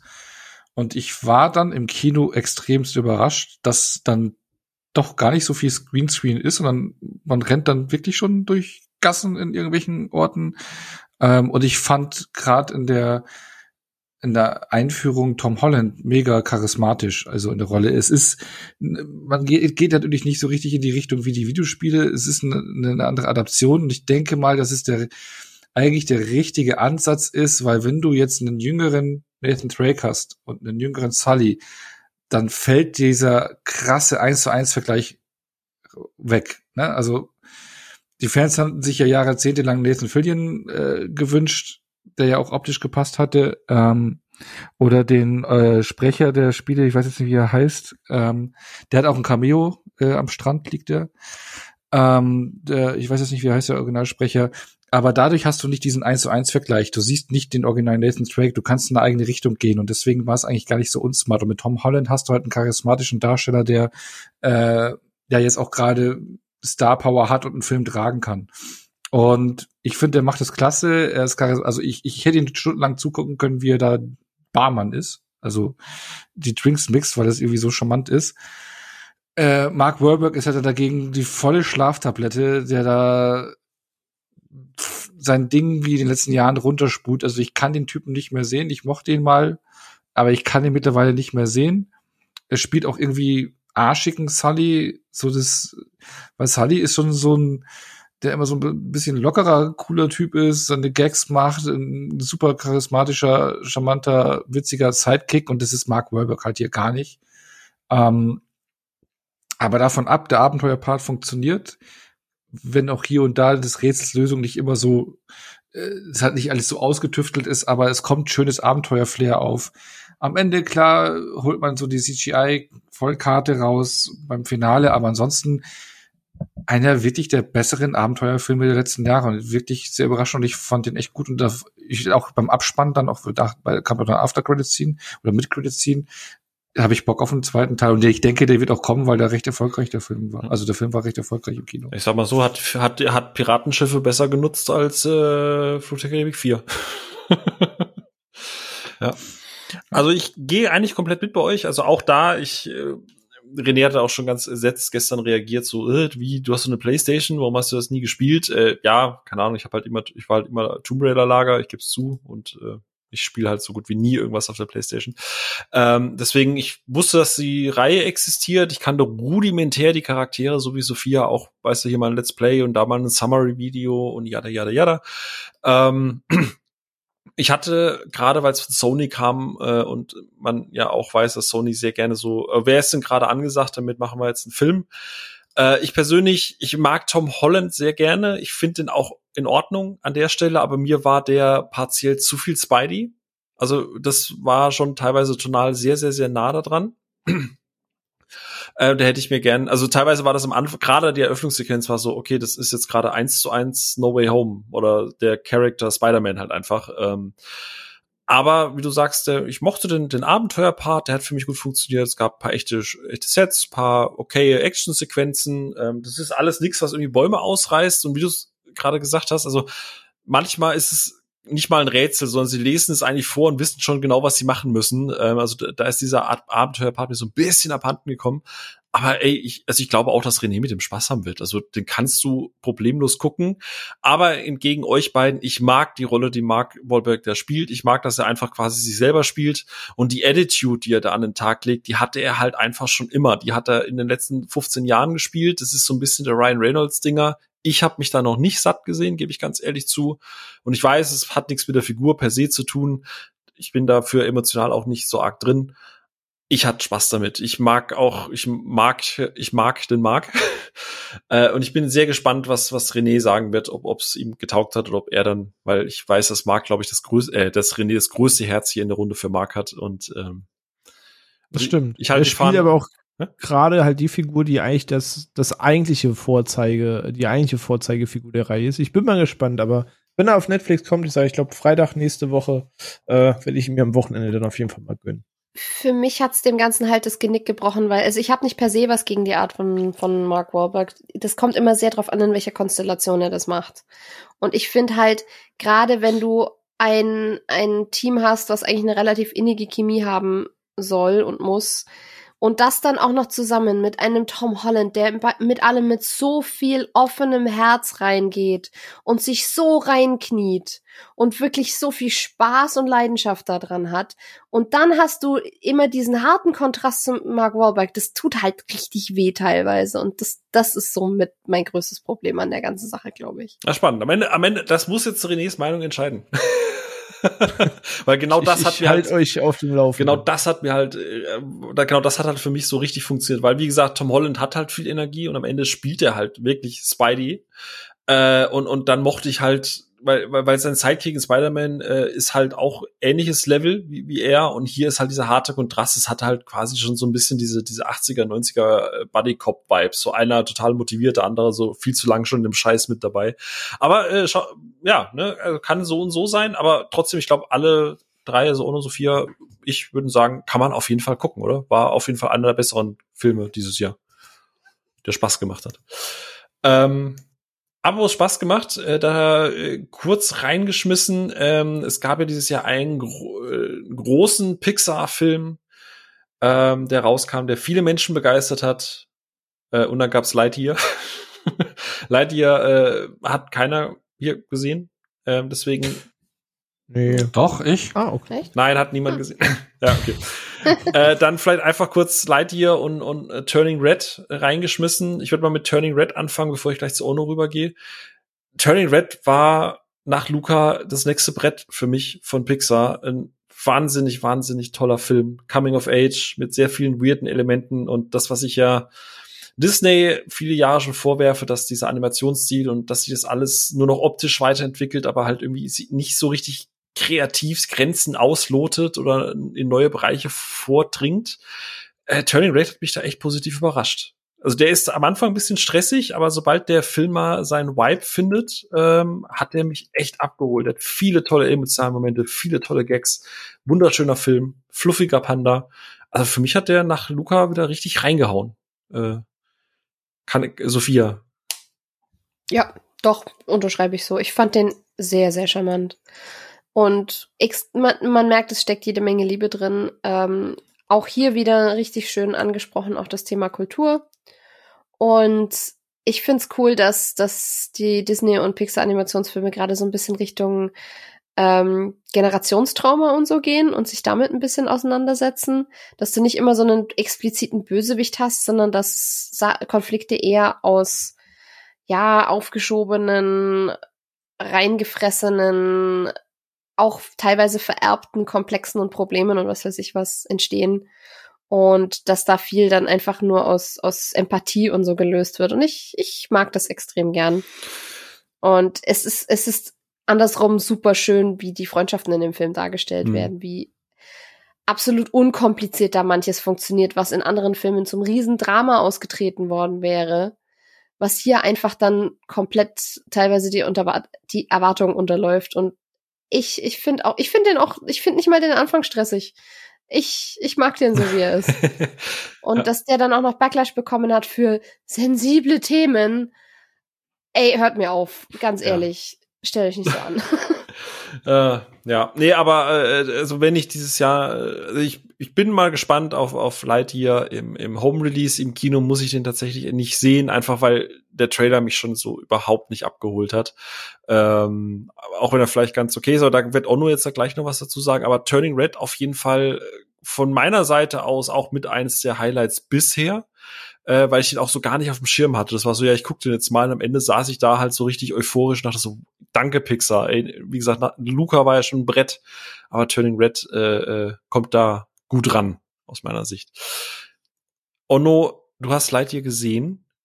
Es mhm. ist ja gerade ein bisschen schwierig mit dem Film. Ne? Äh, in einigen Ländern verboten, weil irgendwelche Leute einfach Probleme aus Dingen machen, die keine sind, gerade im heutigen Jahr äh, 2022, wo man einfach denkt, seid ihr eigentlich alle komplett kaputt. Aber auf der anderen Seite, wenn man so mal in die Welt guckt, kann man das mit Ja beantworten. Auf der anderen Seite sagen viele auch einfach, ist halt leider abgesehen davon äh, nicht erfolgreich, weil es halt auch einfach nur so ein okayer Film ist. Wie ist denn jetzt dein Fazit? Also, sollte man ins Kino also, gehen oder? Also der Punkt ist, äh, ob ein Film erfolgreich ist oder nicht. Also auch es gibt Filme, die sind deutlich nicht okay und sind mega erfolgreich am Boxoffice. Also das ist jetzt eigentlich gar kein Gradmesser, würde ich mal sagen. Und äh, ich glaube auch Pixar bzw. Disney hat hier eigentlich mit einem Mega-Hit gerechnet mit Lightyear, weil äh, die, also wahrscheinlich, weil ich durch Spielzeugabteilungen gerade öfters durchrenne, also da ist eine riesen Marketingmaschinerie, die eigentlich hinter Lightyear gerade läuft. Äh, du kriegst überall Spielzeug, Merchandise. Ich habe auch lauter Sponsored-Dings, irgendwie Schuhe in, in, in Buzz Lightyear-Style und sowas. Also ich glaube, und das ist der erste Pixar-Film, der wieder ins Kino gebracht worden ist. Also ich glaube, die haben hier mit einem Mega-Hit gerechnet. So, jetzt ist das Ding draußen, hat 186 Millionen in den ersten drei Wochen, glaube ich, eingespielt. Minions ist es das Wochenende gestartet, ist schon 200 Millionen, also hat jetzt schon mehr eingespielt als wie Lightyear in drei Wochen. Also das Ding ist echt ein Flop. Ähm, woran das liegt, Pff, echt, äh, weil eigentlich Pixar war immer Selbstläufer und auch okay Pixar-Filme haben viel eingespielt. Ich meine, du musst nur schauen, Jurassic Park, äh, Jurassic Park sag ich schon, Jurassic World Dominion hat jetzt schon 850 Millionen eingespielt, also auch mega erfolgreich. Und da würde ich auch sagen, maximal okayer Film. Ne? Also äh, die Qualität ist da eigentlich nicht äh, entscheidend. Ey, Obi-Wan meistgestreamte Serie, ne? Also ja, ja, eben, meistgestimmte Serie. Und Minions, ich habe den zweiten Teil noch nicht gesehen, aber es ist auch nicht per se so die Qualitätsbombe. Ähm, und eigentlich sind äh, Kinderfilme, Animationsfilme, gerade von bekannten Franchises Selbstläufer, weil die Dinger laufen lang, die Kinder wollen rein. Ich merke es ja selber, wenn ich mit meiner Tochter mal wieder ins Kino will, ah, was für ein Animationsfilm oder Kinderfilm läuft denn gerade so, weil da ist das Angebot nicht so groß wie für erwachsene Filme. Ich meine, wir können zwischen zehn Filmen teilweise aussuchen im Kino. Äh, Kinderfilme laufen da deutlich weniger, beziehungsweise die laufen dann länger, die dann laufen. Also eigentlich ist es schon so eine gemade Wiesen, ne? Und das Ding holpert aber ordentlich und ich glaube, es ist halt einfach so, dass äh, ich weil die Idee ist eigentlich smart zu sagen, äh, wie heißt der Junge noch aus Toy Story damals? Andy. Andy. Andy, ja, genau. Also im Prinzip ist das jetzt der Film, so erklären sie es auch, den Andy damals gesehen hat, um sich die Buzz Lightyear-Figur zu kaufen. Und die Idee ist ja eigentlich recht charmant. Und ähm, ja, und du hast jetzt hier eigentlich einen, also der, persönlich so von meinen Dings, also Toy Story, ich bin kein großer Toy Story Fan, also nicht der größte Toy Story, finde ich ganz okay, ganz gut. Ähm, also bin ich nicht so emotional verbandelt und wo Light die angekündigt worden ist, ist und, und wurde die ersten Trailer gesehen habe, hat's mich nicht abgeholt, war ich nicht gehuckt, hatte ich eigentlich auch gar keinen großen Bock drauf. Und jetzt habe ich den halt in den Triple Feature, wo ich mal ins Kino bin, so als Füller zwischen zwei Filmen hergenommen, weil ich dann gleich länger im Kino bleiben konnte. Und aufgrund der mega niedrigen Erwartungen war ich da eigentlich positiv überrascht. Es ist halt ein geradliniges ähm, Science-Fiction-Abenteuer, der so ein bisschen so die Science-Fiction-Filmluft vergangener Dekaden feiert und äh, eine Hommage daran ist und ähm, der dann so ein kleines Gimmick hat, was, was das Thema Zeit betrifft, so Planeten, so ein bisschen so Interstellar-Style, ja, ist da so ein bisschen so mit drin und dann einfach so bisschen noch Star Trek und also ganz viel Science-Fiction-Vorlagen. Und das hat um diesen Buzz Lightyear aufgebaut. Und das ist halt ein typisches Abenteuer, äh, wo, wo man was bewältigen muss. Bösewicht hast du gesehen, ganz klassisch, nichts super Besonderes, aber halt auch es, äh, es fand ihn das unterhaltsamer als gedacht. Und eigentlich äh, was ist ganz gut, aber echt okay bis gut und nicht so schlecht. Und äh, eigentlich von der Qualität her würde ich den schon zutrauen, mehr einzuspielen. Woran es jetzt liegt und ob das jetzt das Thema ist, was du gesagt hast. Also ich denke mal, das nicht, dass es der Grund ist. Nein, ähm, nein, das war, ey, es äh, kann auch sein, äh, dass die Kinder nicht reingehen. Aber, aber ja, man muss schon sagen, dass es in den USA Kinos gibt, wo draußen ein Plakat, ein mm. Zettel war. Wirklich, da gibt's ja Fotos, da ist draußen ein Dings, wo eine Warnung ist an die Eltern mit ihren Kindern, dass da sich zwei Frauen küssen in diesem Film. Das sind drei, zwei Sekunden in dem Film, fertig, mehr nicht. Und dass sie das überspringen und vorspulen und dass es vorkommt und bla. Und ich kann, kann mir schon vorstellen, dass sehr viele konservative Eltern da nicht reingehen. Ja, plus du hast ja jetzt ja. dann auch relativ, du hast ja schon gesagt, ne, das ist der erste Pixar-Film seit längerer Zeit, der jetzt wieder ins Kino kommt. Und eigentlich bist du halt angefüttert, dass alle Pixar-Filme halt direkt einen Home-Release bekommen. Ne? Ich ging auch lange Zeit erst noch davon aus, dass Lightyear direkt wieder auf Disney Plus kommt. Und dann war so Kino. Und, oh, okay, spannend, den jetzt ins Kino zu bringen. Aber äh, ja, ich glaube, da, da laufen gerade sehr, sehr viele Dinge zusammen. Und äh, also es tut mir leid halt natürlich für das Team dahinter. Ich bin auch sehr gespannt, wie er dann ist, wenn er auf Disney Plus kommt, weil ich denke mal, ja. der wird relativ zeitnah erscheinen. So sehen will ich den auch, ja. aber er ist mir nicht das Kino wert. Er kommt für mich vielleicht ein bisschen zu spät. Also Toy Story 2 beginnt ja mit der Sequenz, wo du dieses Buzz Lightyear Videospiel siehst, wo diese ganze Imperator Sorg Sequenz kommt, die diese diese ganze Star Wars Reminiszenz ist, dass Sorg quasi Darth Vader ist. Und da dachte ich mir schon so ein Film zu der Story von Lightyear und Sorg als sein Vater und so, wie sie in Toy Story 2 damit spielen, das wäre geil. Aber jetzt kommt es halt irgendwie 20 Jahre später ist halt vielleicht ein bisschen too late, aber Bock habe ich auch ein bisschen drauf, aber ist mir einfach den Kinobesuch nicht wert. Ja. Ja, Haken dran an äh, Lightyear und Pixar und äh, wir steigen jetzt oder gehen jetzt mal in der Zeit noch ein kleines bisschen zurück, weil es gibt nur einen Film, der kann auch die Sophia was dazu sagen, weil ich möchte die, ich möchte ja nicht, dass du hier mir hier wegpennst.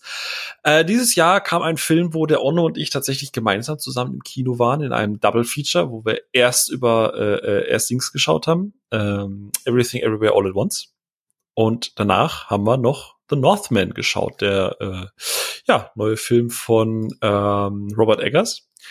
Und Sophia, wie gefiel dir denn The Northman? Hat es sich denn gelohnt, dass du ins Kino gegangen bist? Ja, doch. Sehr gut. Ähm, oh, no. wow. Ich versuche mich schon kurz zu fassen.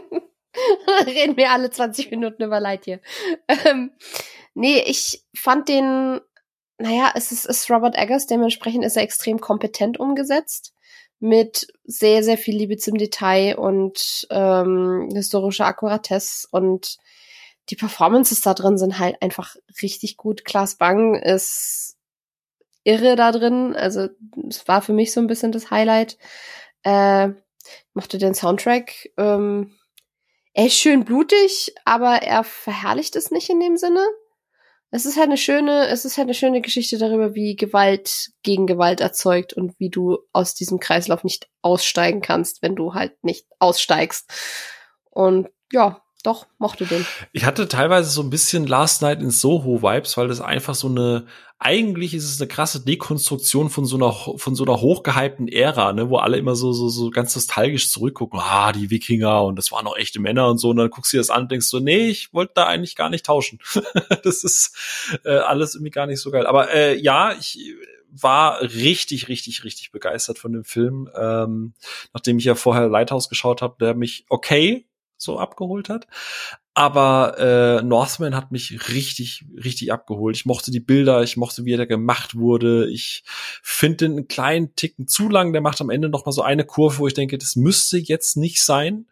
Aber insgesamt ja, von so. den zwei Eggers-Filmen, die ich bisher gesehen habe, also The Witch habe ich noch nicht geschaut, aber auf jeden Fall der Film, den ich am besten bisher von ihm finde. Und äh, ich denke, so ein Film wird er nicht nochmal machen gerade weil großes Studio und viel Budget. Ich glaube, das wenig erfolgreich ähm, und hatte eigentlich sehr wenig auszusetzen. Wie gesagt, einmal die Schleife ist zu lang. Nicole Kidman finde ich massivst fehlbesetzt. Also gerade alles ist super authentisch, alles, es ist so noch echtes Original Holz gefühlt irgendwie rangeschleppt. Und dann hast du halt irgendwie so ein Botox-Gesicht dazwischen. Das ist dann so, ah, schwierig. Ähm, aber ansonsten, ich mochte den sehr, sehr gerne. Im Gegensatz zu Onno, ne? Dich hat's nicht so richtig abgeholt gehabt, wenn ich mich recht entsinne. Nö. so, Sophie, jetzt hast du Onno wieder kaputt gemacht. Jetzt sagt er wieder nichts mehr. Nein, nein, also es war für mich irgendwie, fand ihn okay, aber irgendwie hat er mich nicht so gehuckt, wie ich erwartet hatte. Und aber es könnte es ein Ding sein, was gleich beim Rewatch gewinnt oder verliert, ich weiß es nicht, aber irgendwie, irgendwie irgendwas, ich weiß, kannst du nicht mal richtig beschreiben. Aber so, so, so das mythologisch, also manchmal war es ja so ein bisschen so, mythologisch hier so angehaucht, so mit ein bisschen, nicht übersinnlich ist vielleicht übertrieben, aber so ein bisschen so, das hat mir irgendwie. Das war etwas exzentrisch teilweise. Ich weiß, dass du aus dem Kino rauskamst und du meintest, es waren halt so ein paar Stellen, wo das sich halt einfach ein bisschen verloren hat, weil es zu ja. weird, nicht weird, aber halt irgendwie. Ja, und, und, und, und äh, die letzte Stunde gefühlt dreht er sich im Kreis für mich und zu lang im Kreis. Ja. Ich bin mal gespannt, Rewatch. Das ist, äh, ich glaube, das war einfach auch in einem Double Feature echt eine schräge Kombination, die beiden Filme zusammen. Und äh, ja. ja. Mache ich gerne solche weirden Kombinationen. Äh, das ist ja gut, okay, stimmt auch wieder. Ja, hey, ich hatte, ich hatte Everything Everywhere All at Once mit eingeschlossene Gesellschaft kombiniert. so. da erinnere ich mich sogar noch dran, dass du es gesagt hattest. Ja, es ist auch ein weirdes Genau, und, und, Light, und Lightyear war mein Sandwich-Filler zwischen Black Phone und Elvis. Also. Ah, Black Phone bin ich ein bisschen neidisch, wow. gibst du. Ja, ähm, aber äh, genau, also es ist ja, wie gesagt, wir müssen jetzt auch langsam mal einen Blick auf die Uhrzeit zum Ende kommen. Black Phone, ne, Ono, äh, warst du, glaube ich, auch recht positiv angetan. Ja, also das ist auch so ein Ding, was ein Rewatch, äh, also das ist auch so ein Rewatch-Ding, also der hat mich jetzt, fand ich okay. Äh, ich weiß noch nicht, wie ich hundertprozentig zu denen stehe, äh, wertungstechnisch dann, ähm, weil es ein bisschen was anderes war, was ich erwartet hatte. Ich hatte mich, mich vorab gar nicht informiert, um was es ging. Äh, der hat äh, klar 70er Jahre Nostalgiegefühle, Thriller, Ethan Hawke äh, als, als Bösewicht hier ganz äh, markant, mit einer markanten Maske auch, ähm, gute Kinderdarsteller, aber vom Spannungsgehalt nicht so krass, weil das Erwartbare passiert und das hat mich so ein bisschen, aber ansonsten ist er notorisch und stimmungstechnisch ist er top. Ja, ich habe auf jeden Fall Bock da drauf, aber klingt gut. Ähm, ja, wir haben jetzt noch drei Filme, über die wir reden. Ähm, ein äh, ein Sport, etwas Sportliches, etwas äh, fürs Herz und etwas für den Wahnsinn. Und ich würde sagen, wir fangen etwas Sportliches mal an. Weil leider hat es der René nicht mehr geschafft, den zu gucken, weil da hatte ich eigentlich drauf äh, gehofft, weil das ja auch eher so ein bisschen sein, sein Ding ist. Aber. Äh, eigentlich total und ich bin auch sehr guter Dinge, dass äh, mir sehr gefallen wird, aber kam einfach zeitlich noch nicht ja. zu. Wir erleben nämlich quasi gerade die Renaissance des Adam Sandler, der erst mit Uncut Gems äh, manche Leute tatsächlich wohl überrascht hat, dass der Mann auch Schauspielern kann. Oh Wunder, als hätte er vorher noch nie was anderes gemacht. Ähm, aber jetzt äh, kam ein Netflix-Film. Äh, Netflix ist alles scheiße. Äh, Hustle, ein äh, Basketballfilm und äh, oh no, ich sehe dreieinhalb Sterne bei dir. Das ist doch gut, oder? Würdest ja, es war so ein Hin und Her. Ich habe, glaube ich, das ist auch so, so ein Hin und Her.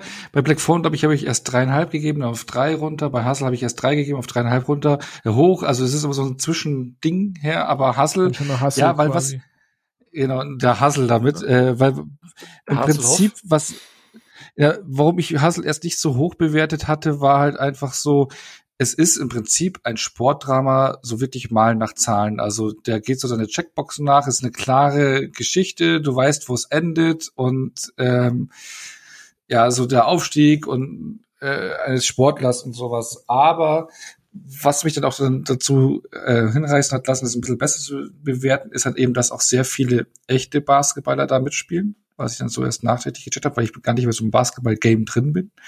Ähm, aber auch gerade eben der Sportler, um den es geht, eben auch ein Profi-Basketballer ist, der die Sache echt ordentlich macht. Adam Sandler, der auch hier äh, ganz charmant spielt, äh, umtriebig, äh, menschlich, äh, ihm den Sportler auf seinem Weg in die NBA begleitet. Und ähm, ja, macht nichts Neues, aber wirkt eben dadurch, dass du echte Spieler hast, eben die, die, die Trainingsmontagen und die, die Spiele, Trainingsspiele oder alles, was du hast, da hast du halt eine krasse Qualität dahinter, was du bei anderen Filmen der Art halt einfach nicht hast, weil du da Profi hast, die Profis hast, ja. die da. Und 25 das, Stück, also ich habe hier noch nicht gesehen, aber ich kenne die Namensliste, ja, ja. wer da alles mitspielt, seit echt viele.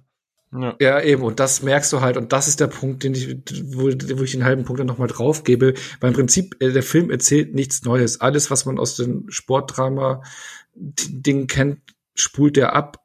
Aber dann kommt es halt immer auf, die, auf das Wie an. Und der hat coole Trainingsmontagen, der hat das Herz am rechten Fleck, der macht es charmant, äh, hochwertig.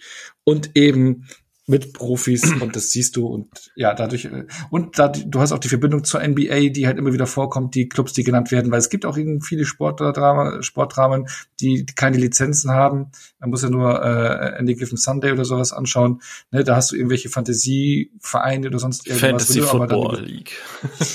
ja, genau. Äh, aber wenn du da so einen echten Bezug noch und sowas hast, dann wird es noch mal ein bisschen cooler und ja. Für Deswegen ich gebe übrigens zu, für mich hat der Film tatsächlich was Neues erzählt, weil ich bin jetzt auch nicht so im Basketball-Game. Nur gerade bei der Trainingsmontage habe ich da äh, Blick mal bekommen, wie die halt, oder wie du halt auch so trainierst, was ich halt vorher gar nicht kannte. Äh, also so das mit, mit, dem, mit, dem, mit dem großen Reifen und so und das mit diesen Bassern und so weiter. Das ist, also wie gesagt, da, da, jeder Basketball-Fan sagt wahrscheinlich, ja, ist doch klar, du Depp für mich war es neu. Für, für, für, für, mich war es halt neu und äh, äh, deswegen war das ganz, ganz, ganz spannend.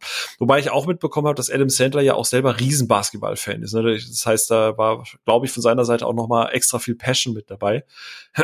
Ja, du hast ja, du hast ja bei Anka Gems ja auch schon hier äh, Kevin Garnett mit dabei ja, gehabt. Stimmt, genau, der ja auch den Plot quasi in, in Gang gekickt hat, dieses ganze Downwärtsspirale.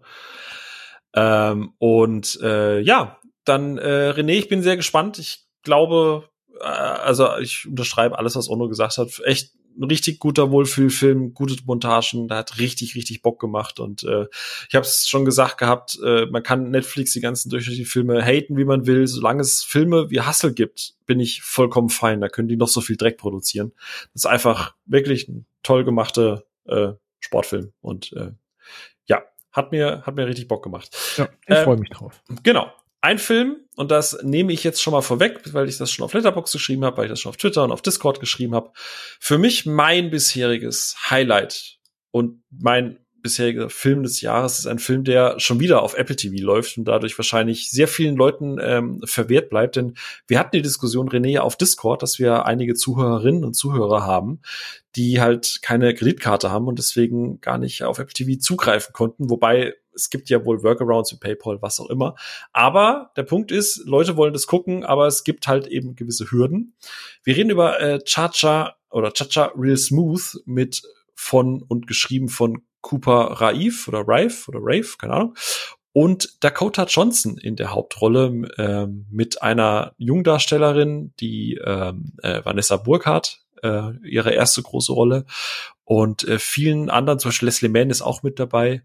Und ich würde euch, bevor ich da gleich ins Schwärmen komme, vielleicht einfach mal die, die Bühne vorher lassen. Ähm, Ono, René, ihr wart, ich habe ihn zuerst gesehen, ich habe gesagt, gefällt mir sehr, sehr gut. Für mich Highlight, ihr wart nicht ganz unbegeistert am Ende. Ne? Also ich habe die, die Erwartung nicht zu hoch gesetzt.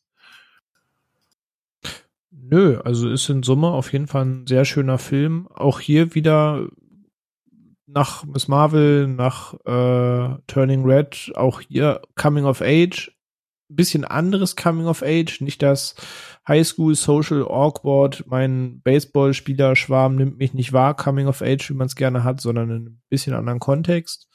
Ähm, aber in der Tat äh, ein wirklich schöner Film. Also ähm, ich hatte dazu auch nur einen Trailer vorher gesehen ich habe mehrfach gelesen jetzt, dass äh, der Vorgängerfilm von Cooper Rife, äh, Shithouse, wohl er quasi wohl die gleiche Rolle spielt und es für viele schon fast wie eine Fortsetzung wirkt, dass er sich quasi weiterspielt.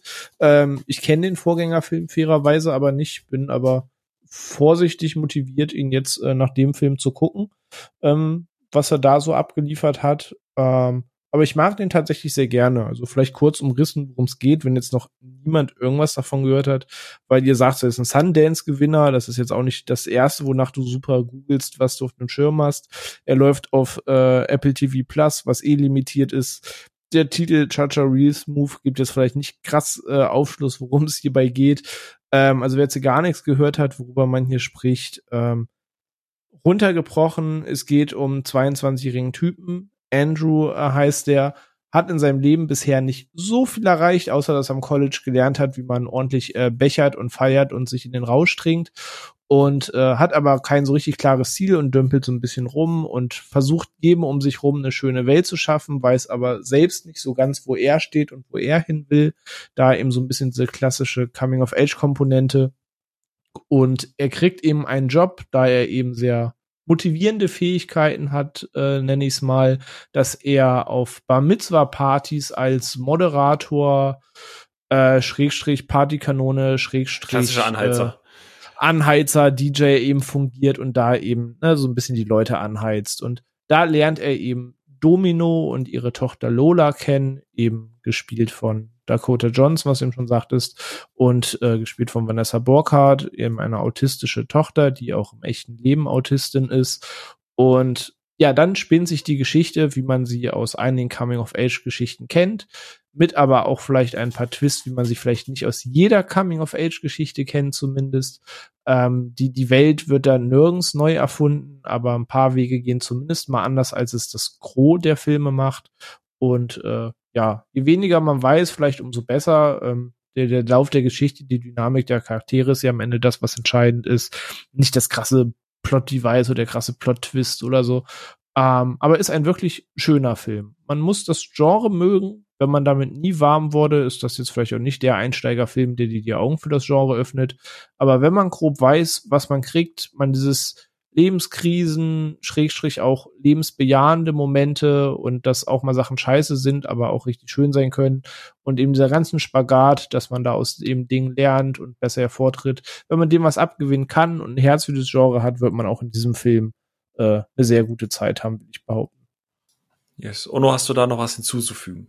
Ich kenne dich jetzt halt nicht so als klassischer Coming-of-Age-Fan, deswegen äh, war ich auch sehr froh. Doch, also doch, will ich schon eigentlich. Also es gibt einige, die ich wirklich äh, äh, gut finde, die du auch noch nicht äh, kennst zum Beispiel, aber schon immer, also Nein, Onno, du bist, du kennst Uncharted dich nicht aus, du kennst mit Coming of Age nicht so aus. das so, äh, ähm, nee, äh, mag das Genre sehr gerne. Ähm, wobei wie du auch gesagt hast, René, dass halt ein bisschen andere Aspekte sind, nicht so diese Shoot-Aspekte, sondern das haben wir hier so ein, ja, jüng, äh, etwas älteren, oder mm. 22, äh, was heißt eigentlich immer die, die, die Teenie-Aspekte.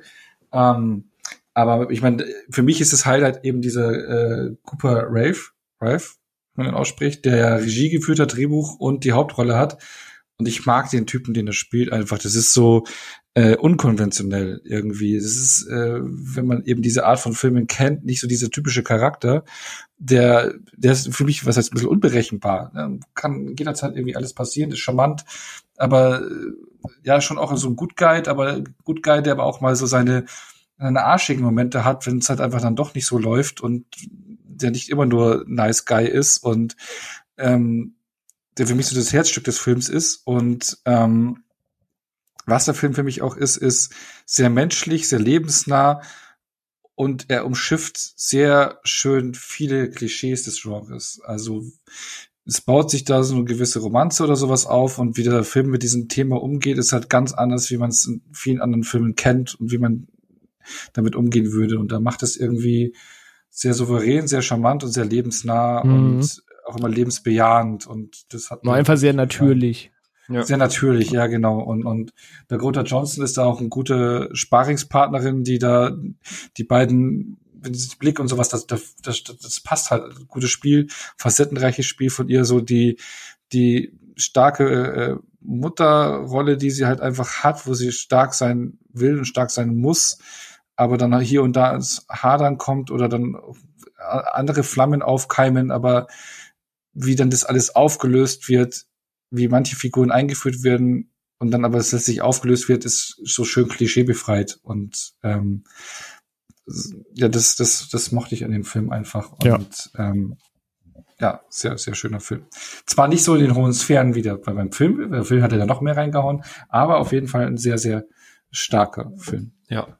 Nee, im Endeffekt das, was ihr sagt, nur irgendwie hat es dann noch mal die richtigen Knöpfe gedrückt. Also gerade, dass er auch sehr unkönnen, also ich du hast schon gesagt, René, ich glaube, je weniger man weiß, umso besser. Aber äh, Stichwort Toilettenszenen oder so, das ist was, das hast du, aber habe ich jetzt zum Beispiel so in dem Umgang halt auch mit diesen Figuren in dem Film einfach noch nicht gesehen. Und, und dass der Film, weißt du, Koda hat so ein klares Ding. So, da, der Punkt ist, sie ist äh, das Kind von, von tauben Eltern und das, das ist halt die ganze Prämisse dieses Films. Und ich mochte halt an Chacha Smooth, dass du sehr viele Alltagsthemen, oder? Das gerade so schön gesagt, so er ist authentisch, aber er ist nicht so dieser absolute Good Guy, der dich halt da viel gutmäßig durchgeht, sondern er hat auch seine Downsides. Äh, sie hat ihre ganz eigenen Probleme. Eigentlich, eigentlich ist jede dieser Figuren irgendwie die Hauptfigur und alle sind es aber gleichzeitig noch Nebenfiguren, weil es gibt das Leben hat halt sehr viele Probleme, dass es hier manchmal oder Steine in den Weg stellt und jeder geht halt anders mit diesen Steinen um, aber kein Weg ist irgendwie der absolut goldene, golde, goldene oder der absolut richtige, sondern jeder geht halt mit Problemen und Erfahrungen anders um. Und äh, ich glaube, es hilft halt auch, dass der Cooper selber, ich glaube, in echt erst 25 oder so ist. Und ich finde, so fühlt sich der Film halt auch einfach an. Der hat manchmal noch einen sehr naiven Blick auf das Leben, aber ist in anderen Punkten auch irgendwie schon wahnsinnig erwachsen. ähm, und, und du hast gerade schon gesagt, äh, Ono, dass äh, Dakota Johnson, ich, ich meine, das ist ähnlich wie bei Kristen Stewart und bei, bei ähm, hier, äh, ach, Edward aus Twilight, ich habe gerade den Namen vergessen. Robert, Robert Pattinson. Manche Leute fixieren die Leute ja immer nur auf diese eine Rolle äh, vor x Jahren mit irgendeinem, äh, ne? Aber die Frau ist halt wahnsinnig talentiert und, und die kann ja auch eine wahnsinnige Bandbreite abrufen und, und agiert dann halt auch super mit ihm. Und halt auch die Vanessa Burkhardt, ne? Die, du hast gerade schon gesagt, die ist, ist ihre erste Filmrolle, sie ist selber autistisch und das ist halt wahnsinnig authentisch dadurch auch einfach so. Die, die, die ist nie irgendwie jetzt halt, oh, wir müssen uns da jetzt zum kümmern, sondern die ist ihr eigener selbstständiger Mensch und die hat eher Probleme, aber sie geht halt auf ihren Weg damit um und wie die alle miteinander connecten. Das ist sehr, sehr, sehr schön und, und äh, Cooper natürlich auch seine, oder Andrew hat seine eigenen Probleme, auch mit seinem Stiefvater und so. Und äh, da gibt's halt auch, es gibt auch da Höhen und Tiefen. Und ich glaube, das ist es, was ich so mag an dem Film. Es gleichzeitig irgendwie so, so viel gut, aber gleichzeitig halt auch sehr, sehr, sehr authentisch, ohne irgendwie was zu sagen, dass das immer alles geil ist, sondern es ist halt nun mal nicht so. Und ich mach, mochte das, weil der sehr ehrlich ist, sehr frisch und, und deswegen hat er mich beim ersten Mal gucken jetzt wirklich richtig umgehauen und äh, deswegen hat es bei mir tatsächlich mal, mal seit langer Zeit wieder für fünf von fünf mit dem Herzchen gereicht, weil einfach alles geklickt hat. Das hat mich komplett abgeholt. Ähm, und kann da draußen auch, wie gesagt, nur empfehlen, Apple TV, gebt der Plattform eine Chance. Es gibt wirklich sehr, sehr vielen tollen Serien und Filmcontent. Und ähm, wir haben heute ein paar davon genannt äh, in den beiden Bereichen. Und äh, ich glaube, Charchari Smooth ist auch kein unguter Ein äh, Einstieg. Außer halt, ihr mögt das Genre nicht, da hat René ja schon alles dazu gesagt. So. Ähm, dann würde ich sagen, so zum grünen Abschluss als Rausschmeißer ähm, haben wir jetzt noch einen Film uns aufgespart. Ein Film, über den Gott und die Welt gesprochen hat, über den, glaube ich, ganz Social Media gesprochen hat, der es auf diverse Plattformen geschafft hat, der, äh, dass Leute plötzlich über den reden, wo ich dachte so, okay, was? ähm, und dazu haben wir auch eine Gaststimme reingeholt, denn äh, es ist eigentlich, eigentlich unmöglich, äh, über diesen Film, nämlich RRR, zu reden, ohne den Mann äh, ans Mikro kurz zu holen, der äh, ja gefühlt für 95 Prozent der Aufrufzahlen äh, auf Netflix verantwortlich ist, der auch dafür gesorgt hat, dass der Film in manchen Kinos äh, nochmal gelaufen ist äh, und das auch auf sein, seine Plattform, also nicht mehr auf Twitter, da ist er gebannt worden, aber zumindest auf Instagram keine Story seit Wochen vergeht, ohne dass AAA erwähnt wird. Und deswegen äh, würde ich sagen, zum Einstieg in AAA beziehungsweise auch für unseren Ausstieg einfach mal den guten Herrn Tino Hahn zu diesem Thema zu Wort kommen zu lassen. Hallo, liebe ZuhörerInnen von Ruhe im Saal. Irgendwie hat sich in den letzten 100 Tagen im deutschsprachigen Internet etabliert, dass man Tino Harn gar nicht mehr ohne RRR buchstabieren kann. Was mich persönlich natürlich sehr, sehr freut, weil es mich schon seit ewigen Zeiten nicht mehr so ging, dass mich ein Film so sehr geflasht hat und mich wieder so sehr in dieses staunende ja, in diese staunende Haltung versetzt hat, die man eigentlich sonst nur als Kind zuletzt hatte, wenn man zum Beispiel sowas wie Indiana Jones oder Krieg der Sterne gesehen hat. Dass man einfach nur mit offenem Mund da saß und das Gefühl hatte, dass das Vokabularium, was man sich so im Laufe der Jahre angeeignet hat, gar nicht dafür ausreicht, um zu beschreiben, was man da auf der Leinwand gesehen hat. Man einfach nur die Leute, die links und rechts neben einem sitzen, am Arm packen will und schütteln, um sicherzustellen, dass sie genau dasselbe gerade erlebt haben, was man auch gesehen hat. Und deswegen möchte ich auch gar nicht so sehr auf den Inhalt oder so eingehen, weil wenn ich euch jetzt erzählen würde, was im Film alles passiert und ihr ihn noch nicht gesehen haben solltet, würdet ihr sowieso sagen, krass, das glaube ich nicht, das muss ich mit eigenen Augen sehen. Und das trifft, glaube ich, auf RR auch am besten und am meisten zu. Man muss ihn wirklich mit eigenen Augen sehen, mit allen Sinnen und Gefühlen genießen und sich einfach darauf einlassen, am besten auch ohne irgendwelche Vergleichsmaßstäbe mit Hollywood oder sonst irgendwas anzulegen. Es ist eine eigene Filmform, es sind viele Referenzpunkte zu westlichem Kino drin, aber trotzdem ist es was komplett eigenständig und es geht ja auch gerade bei Film beziehungsweise bei Kunst generell nie um eine Art Wettbewerb, sondern darum, möglichst viele eigenständige, unterschiedliche und ja auch überraschende und faszinierende Möglichkeiten zu bieten, wo jeder und alle das finden können, was sie am meisten einfach mögen. So, nach diesem fast schon deepen Ausflug möchte ich euch jetzt aber auch nochmal sagen, dass RRR unglaublich viel Spaß macht. Und wenn es einen Film gibt, der Entertainment für mich neu definiert hat, dann ist es RRR. Und falls irgendjemand von euch da draußen jemals den Glauben ans Kino als große Gefühlsmaschine verloren haben sollte, das kann euch RRR auch wieder zurückgeben. So, jetzt ist nicht nur Ruhe im Saal angesagt, sondern auch Ruhe bei Tino Hahn. Und vielen Dank, dass ich diesen Einspieler einsprechen durfte für euch. Und viele Grüße gehen raus und falls ihr noch Bock habt, einen anderen Podcast zu hören, weil ich sollte auch noch dreiste Eigenwerbung machen, dann hört natürlich auch mal bei Genre Geschehen vorbei. Dem zweitbesten Filmpodcast nach Ruhe im Saal. Bis bald. Tschüss.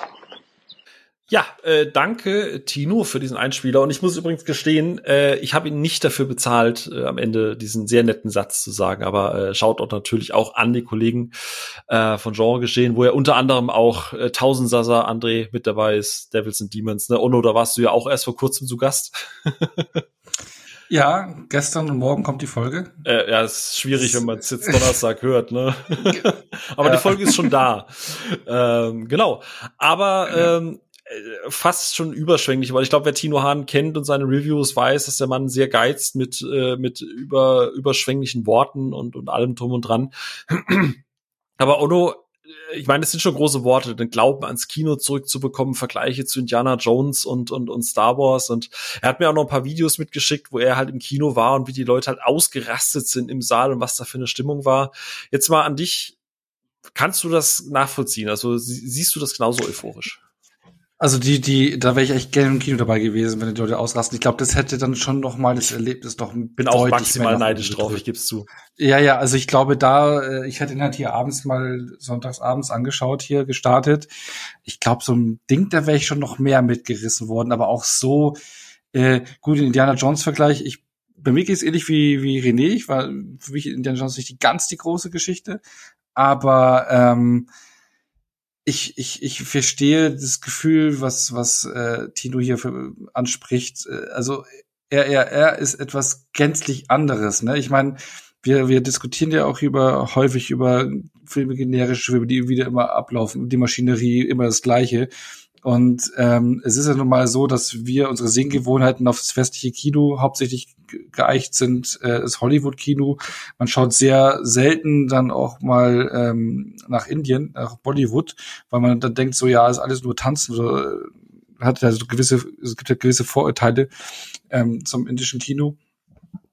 Ähm, und da, da ist halt eher, eher, eher einfach jetzt so ein Film, der in den gesamten Einheitsbreite, die man teilweise geboten bekommt, der einfach da wirklich erfrischend einfach anders ist, wo man einfach drin sitzt. So ging es mir spätestens nach einer halben Stunde, äh, weil die, die erste, das Intro, was ja eigentlich eine halbe Stunde dauert, ist ja doch noch recht ernst eigentlich so von der Thematik her, finde ich.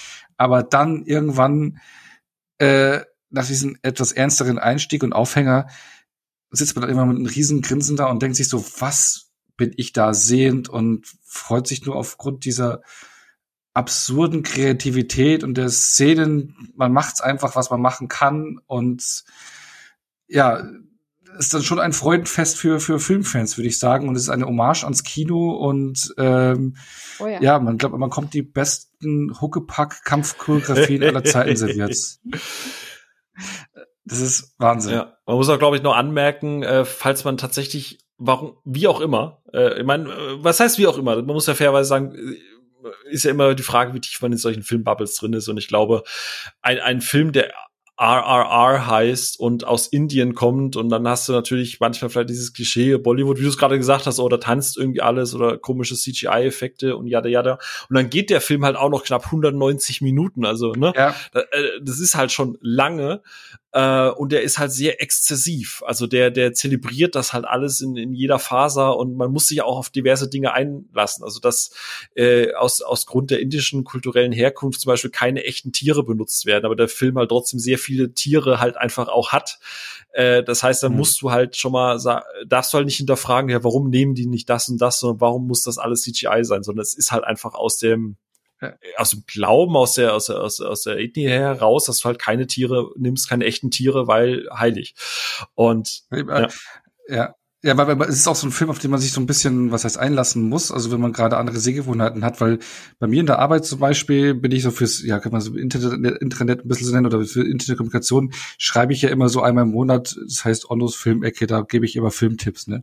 Und da habe ich eben den RRR empfohlen und ein Arbeitskollege von mir hat sich den auch direkt am ersten Wochenende angeschaut und der war, und das hat auch jemand, der das indische Kino gar nicht kennt, ne? Und, und der war so begeistert und hat sich so bei mir bedankt, weil er gedacht hat, so, wow, was für ein toller Film, äh, dauert zwei, drei Stunden, aber die Zeit vergeht ohne Ende und er hatte nur Spaß und Dauergrinsen und äh, hat sich mehrfach bedankt für diesen Tipp und dass es mal was komplett anderes ist, wie das, was er sonst immer zu sehen bekommt und er sich den nie angesehen hätte, wenn ich den Tipp nicht gegeben hätte. Und da äh, und so, glaube ich, geht es gerade vielen Leuten, weil der Film macht gerade so die Runde und viele äh, Menschen überqueren gerade diese Hürde, die sie vielleicht dem indischen Kino gegenüber haben und öffnen sich ein bisschen und äh, ja, werden dann überwältigt von diesem Film. Und das freut mich auch gerade so, dass man da seine Sehgewohnheiten äh, auslotet, dass es gerade sehr viele Menschen machen und äh, sehen einfach, dass das indische Kino doch viel mehr kann als das vorteilige Tanzen, was ja auch per se ja nicht schlecht ist. Ich meine, wir haben hier eine Tanzanlage, aber die ist genial. Ja, die, also da war ich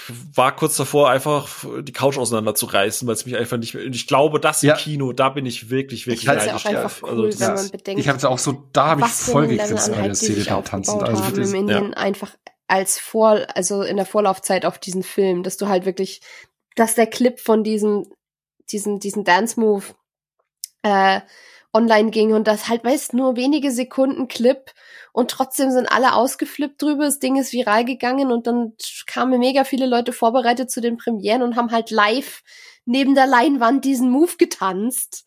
Das ist so, das ist ein Level an Kino zelebrieren, was wir in Deutschland wahrscheinlich nie erreichen werden und was ich eigentlich schade finde, weil die sich einfach so kopfüber da reinstürzen mit also wirklich komplett ohne sich irgendwie zurückzuhalten mit der Leidenschaft. Und ich, das finde ich eigentlich ja, das haben, das haben wir halt bei das einer. Das hast du bei Rocky Horror Picture Show. einen Kultfilm-Ding. Äh, und das ist dann halt auch eine kleine Gruppe. Halt und da ist es halt irgendwie, sind, sind die gefühlt jedem ja. Kino ausgeflippt. Also. Ja. Finde ich schon irgendwie nice. Hm. Ja, vielleicht, vielleicht noch ein, vielleicht noch ein Punkt zu dem, was Ono auch gesagt hat. Also falls ihr es tatsächlich jetzt gerade hier bei uns hört und denkt, hey, was, wie, wo, nie davon gehört und so, äh, und boah, drei Stunden, was vielleicht auch ein bisschen weird sein kann, ich weiß nicht, wie es euch da ging. Der Film ist ja original in Telugu eine, äh, also ich bin sprachlich, Sophia, mhm. bitte grätsch jederzeit rein, aber wird Telugu wird ist ja eher in Südindien gesprochen und der Film, deswegen heißt er auch auf Netflix AAA Hindi. Das heißt, der Film wurde quasi nochmal gedubbt äh, in, in Hindi-Sprache und teilweise halt eben auch in Englisch, aber er läuft nur mit deutschen Untertiteln. Ne? Ähm, das heißt, obwohl die eigentlich in Anführungsstrichen übergeordnet Indisch sprechen, hast du halt noch mal einen anderen. Also ich, kann man davon Dialekt sprechen? Ich kann jetzt nicht sagen, was in Indien Dialekt ist und was eine eigene Sprache ist, aber sehr viel sind wirklich ja, deswegen, eigene Sprachen in dem Land. Mhm. Ja, dadurch wirkt es halt immer auch so nicht immer perfekt lippensynchron. Du denkst dir so, hä, haben die das noch mal irgendwie hinterher eingesprochen? Also ja, haben sie, weil auf Netflix kriegst du nur die gedappte Version und ich glaube, auch bei Tino im Kino ist quasi die Original Telugu-Sprache mit deutschen Untertiteln gelaufen. Ähm, aber wie gesagt, ich glaube, da musste man sich auch noch ein bisschen drauf einlassen, weil das vielleicht auch noch mal ein bisschen befremdlich wirken kann. Aber äh, ansonsten ist das halt, also ich glaube, das Gefährlichste, was im Film passieren kann, ich glaube, da wird auch René gleich noch was dazu sagen, ist wirklich, dass du da rangehst und das absolut krasseste Action-Manifest aller Zeiten erwartest, weil das ja doch schon sehr gehypt wird, weil der Film erzählt ja eigentlich schon eine sehr ernste Geschichte. Der Anfang ist ja auch relativ ernst. Ne? Es geht ja auch um Kolonialismus, es geht um äh, englische Besatzung. Äh, ich meine, du hast auch äh, Ray Stevenson, der da äh, Lord, glaube ich, Scott Buxton oder so spielt, äh, die in Indien mit eiserner Hand regieren und das Land halt einfach ausbeuten, unterjochen. Und dann gibt's halt diverse Aufstände, die halt unterschiedlicher, auf unterschiedliche Weise geführt werden. Das heißt, du hast eigentlich einen sehr, sehr, sehr ernsthaften und geschichtlich auch sehr relevanten Unterbau. Also das hat schon ein bisschen was von, von, von Geschichtsaufarbeitung, dieser Film, aber hat natürlich äh, gesagt, ich mache da jetzt kein, kein authentische äh, Geschichtsdoku draus, sondern ich gehe da halt full bonkers und erzähle dann halt auch sehr viel über die beiden Hauptfiguren, die ja auch für unterschiedliche Elemente und so weiter stehen. Und das ist halt alles schon absolut insane. Und äh, ich meine, das habe ich auch schon mal Love Exposure gesehen. Ne? Das ist ja auch vier Stunden Film, der ja auch gefühlt 30 Genres ineinander vereint. Aber äh, jetzt als jemand, der nicht jeden Bollywood-Film irgendwie auf dem Schirm hat. Und ich glaube, René hat da auch schon ein bisschen mehr gesehen zum Beispiel. Ein paar Sachen hat man vielleicht hier und da schon mal gesehen, wenn man schon mal über den Tellerrand geguckt hat, ne? Ja, schon. Also, wenn man früher Super RTL oder sowas geschaut hat, RTL 2 oder so, dann hat man halt immer so ein paar indische Filme mitbekommen. In neun von zehn von denen war dann das halt Shah Rukh Khan Filme, weil das eben die waren, die ja relativ offensiv in Europa äh, promoted worden, sage ich mal.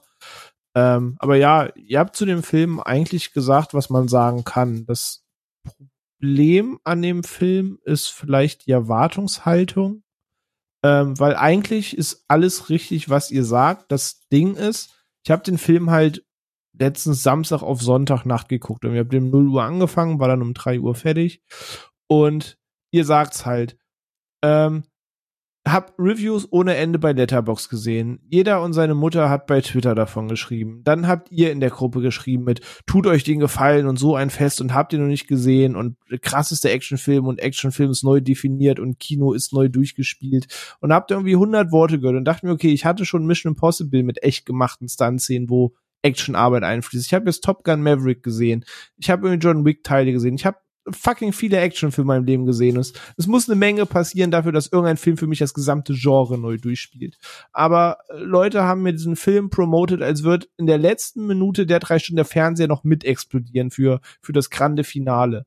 Ähm, und mit der Erwartung habe ich ja da ein bisschen Film geguckt, wo ich dachte, okay, wenn das jetzt der alles umschreibende, äh, Genre neu definierende Film ist, dann go for it. Und den Test besteht der Film am Ende des Tages halt nicht. So, dafür ist er dann irgendwie eine halbe Stunde zu lang. Dafür sitzt du dann und wartest zugezielt auf die Action-Szenen und denkst dir, ach so, das, das ist jetzt die alles neu definierende Szene. Okay. Aber fairerweise tut man dem Film damit halt Unrecht, ähm, weil für diesen ganzen Bass dahinter kann der Film nichts. Und das, was in dem Film passiert, das ist schon sehr großartig. Also diese Brückenszene, die da nach 40 Minuten kommt, wo eigentlich der Film dann mal in seinem Intro angekommen ist, ähm, das ist eine großartige Szene. Auch die, die, Dance-Szene, wie viel Energie und alles da drin steckt. Das ist schon cool. So, aber nicht mit gerechnet, ich in der Woche zwei Dance-Off-Szenen sehe, weil Umbrella Akademie Staffel 3 startet auch mit so einer Footloose-Dance-Szene, die großartig ist.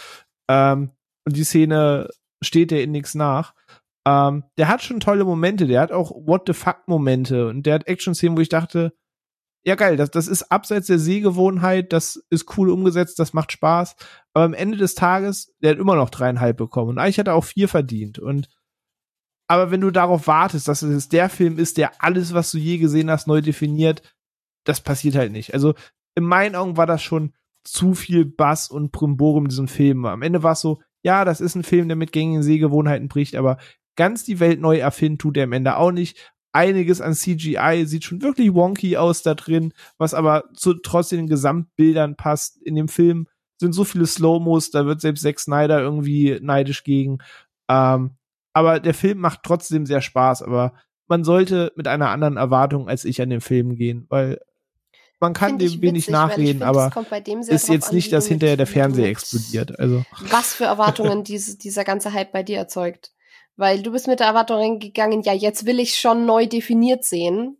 Weil das, das ist das, ja, das ist das, was du daraus mitgenommen hast. Ich habe zum Beispiel einfach nur gesagt, äh, so hat's mir jeder gönn dir das, weil du wirst einfach saumäßig viel Spaß haben. Ich habe nicht gesagt, dass er irgendwas neu definiert und ich habe auch in vielen, ja, ähm, und klar, auf Twitter wird es viel, viel äh, Ich auch nicht, ich rumgeworfen anmerken. und so, aber da kommt es halt wirklich krass drauf an, was du dir rausziehst aus dieser ganzen Masse, weil ich habe zum Beispiel, ähm, ich bin da reingegangen, ähm, nach super viel Rückmeldung eben auch über das, was ich über Tino mitbekommen habe, über Kino Plus, ähm, was ich ganz viel aufgeschnappt habe über einen sehr leidenschaftlichen Video-Essay von Patrick H. Willems, äh, der so einer meiner liebsten Film-YouTuber ist. Und alles, was ich aus den Sachen immer mitgenommen habe, war einfach nur, das macht unfassbar Laune. Es ist abstrus und es ist anders, als du es gewohnt bist und es macht einfach Spaß. Und ich bin da reingegangen mit dem Wunsch, bitte mach mir einfach mega viel Spaß. Und ich hatte mega viel Spaß und ich wurde in keiner Hinsicht enttäuscht. Einfach nur, weil ich mir aus diesem ganzen Hype eine andere Kernaussage rausgezogen habe. Und zwar eine, die wesentlich schwieriger zu widerlegen oder zu enttäuschen war. Also es ist vielleicht auch einfach so ein klein bisschen eine Sache von Einstellung, wie du, wie du mit diesem Hype umgehst. Ja, auf jeden Fall. Das Kann ist ich richtig. verstehen, Das ist halt der Mitgrund, warum ich Hypes halt per se eigentlich immer negativ und positiv. ja. Also, ich muss aber, ja, also ich muss auch gestehen, bisschen, bisschen von der Action hatte ich tatsächlich auch noch die eine oder andere zusätzliche Szene erwartet, aber die, die halt geliefert wurden, die haben halt, die haben halt abgeliefert. Also gerade die Einführungssequenz von, von ihm, Ja. ne, hier mit, mit, hier, hol mir den Typen da hinten aus der Menge. Äh, äh, äh, ja, das, das war halt schon krass. Also ich glaube, das letzte Mal solche Beklemmungsgefühle hatte ich bei der Battle of the Bastards Folge. bei Game of Thrones. Aber das ist halt krass, was die halt auch noch für Extras aufhat. Also da ist halt einfach der Punkt, das, was ich halt seit Jahren irgendwie immer meckere, mit alles ist nur noch im Greenscreen gedreht und alles ist irgendwie nur noch, äh, weißt du, so, du hast zwei Extras, die dann halt tausendfach dupliziert werden hinten dran und hier hast du halt einfach so 300, 400 Extras, die um den Typen halt rumstehen auch tatsächlich oder die halt irgendwie auf dem Screen unterwegs sind. Und es ist einfach von Production Value nochmal eine ganz andere Nummer und das ist halt was, was mich dann auch glücklich macht. Äh, Ja, du hast vollkommen recht, das CGI ist manchmal wonky, deswegen meine ich das auch eben gerade bei den Tieren. Es gibt Momente, wo ich denke so, okay, das ist jetzt richtig cool. Und dann denke ich mir wieder so Momente, wo ich denke, ja, okay, da, da siehst du halt, dass das technisch noch nicht so weit ist. Aber in dem Fall hat mir einfach das alles so viel Spaß gemacht, weil einfach dieses, dieser ganze Production Value so, so krass aufgebläht war. Ähm, ich gehe komplett mit bei René. Am Ende, wenn du den Film 20 Minuten einkürzen würdest, ich glaube, niemand würde das dem Film vorwerfen, wenn der kürzer ist, weil du einfach wirklich ein paar Momente hast, wo du sagst, hm. Aber auf der anderen Seite, wenn ich da, wenn das dafür sicherstellt, dass ich diese geile Tanzszene bekomme, und Onno hat ja vorhin gesagt, den Song hat er jetzt gerade vom Podcast irgendwie nochmal gehört, oder dass ich dafür diesen Entrance mit, äh, die, glaube ich, auch schon als tausendfach als GIF geteilte Szene mit den, mit den Tierkäfigen und so Ey, bekomme, Soundtrack, äh, ey, bin ich, bin ich vollkommen fein mit. Das ist, ja, ja, ja, er erfindet vielleicht nichts neu, aber einfach diese komplette Kombination und wie das dann auch irgendwie zusammenführt mit dem, ich meine, du weißt, worauf es hinausläuft. Die sind beste Friends, dann gibt's natürlich Beef und dann am Ende irgendwie kämpft man doch für die gleiche Sache und so. Und gerade auch dann das Finale, das ist alles schon ganz, ganz großer äh, Spaß. Und ich würde behaupten, René würde die exakt gleiche Erwartungshaltung haben, sitzt dann, und ich glaube, im Kino würde es dann aber eher noch mal Klick machen ich glaube, das ist halt auch nochmal ein Faktor mit dazu, ob du dann halt zu Hause auf der Couch vielleicht mit einem Partner oder Partnerin guckst und dann noch am Ende sagst, ja, war schon irgendwie unterhaltsam, oder ob du dann halt wirklich im Saal bist, wo keine Ruhe im Saal herrscht, wo du dann, keine Ahnung, 400 Leute hast, die komplett am Ausrasten sind und ich glaube, da hast du nochmal einen ganz anderen Vibe, wo du dann auch nochmal sagst, ja gut, okay, dann explodiert vielleicht das Ja, Kino sicherlich, nicht. klar. Ich sage, ich will dem Film auch nicht Unrecht tun. Habt vollkommen recht. Diese ganze Palasthof-Szene, das mit der Brücke, das Finale. Da sind schon absurde Szenen bei, wo ich denke so, das ist schon wild, macht Spaß. Und ich Also, find- das ich war find, so- so ein Ding aus Erwartungshaltung so, dass ich am Ende dachte, ja, doch, war- war- sollte, was Hollywood sich abgucken kann und sollte, ist erstens die Verwendung von Musik, ähm, dass du wirklich so, wenn du, wenn du Popsongs oder so einspielst, nicht einfach nur einen Ausschnitt oder so, sondern dass du wirklich um den Song drumherum aufbaust oder einen Song dafür schreibst und den dann wirklich voll auskostest, weil wie viel, wie viel gesungene Musik da drin vorkommt und einfach wie du eine über fünf Minuten lange Montage einfach dazu hast, wie die beiden beste Freunde werden mit einem Song darüber, wie sie beste Freunde werden. Das ist vielleicht ein bisschen bekloppt, aber auch super, super effektiv. Und das zweite ist, sind Character Introductions. Also wir hatten es ja eben schon von Rams Einführung mit Bring mir den Typen aus der Menge und Beams Einführung mit ich, ich wrestle einfach mit einem fucking Tiger und mach Tauziehen mit dem, ist halt auch Ey. einfach nur awesome. Und das gleiche gilt und ja, sie sind einfach die männlichsten Männer, die jeweils das Männer sind Männer waren. noch echte Männer. Und, und das gleiche gilt aber für die Einführung der Bösewichte. Du hast, du hast innerhalb von kurzer Zeit aufeinander hast du eine Einführung, wie das System funktioniert im Land. Du hast eine Einführung, wie die zwei Hauptcharaktere ticken, funktionieren, was sie können. Und du hast eine Einführung, wie die Bösewichte drauf sind. Und mehr brauchst du einfach nicht. Und es ist alles auf einem so dermaßen auf elf gedrehten Level, dass es einfach nur cool ist und da da hingegen ist halt jede, jeder Erstauftritt von einem, keine Ahnung, Tor oder so in Marvel halt sau langweilig und schlaff.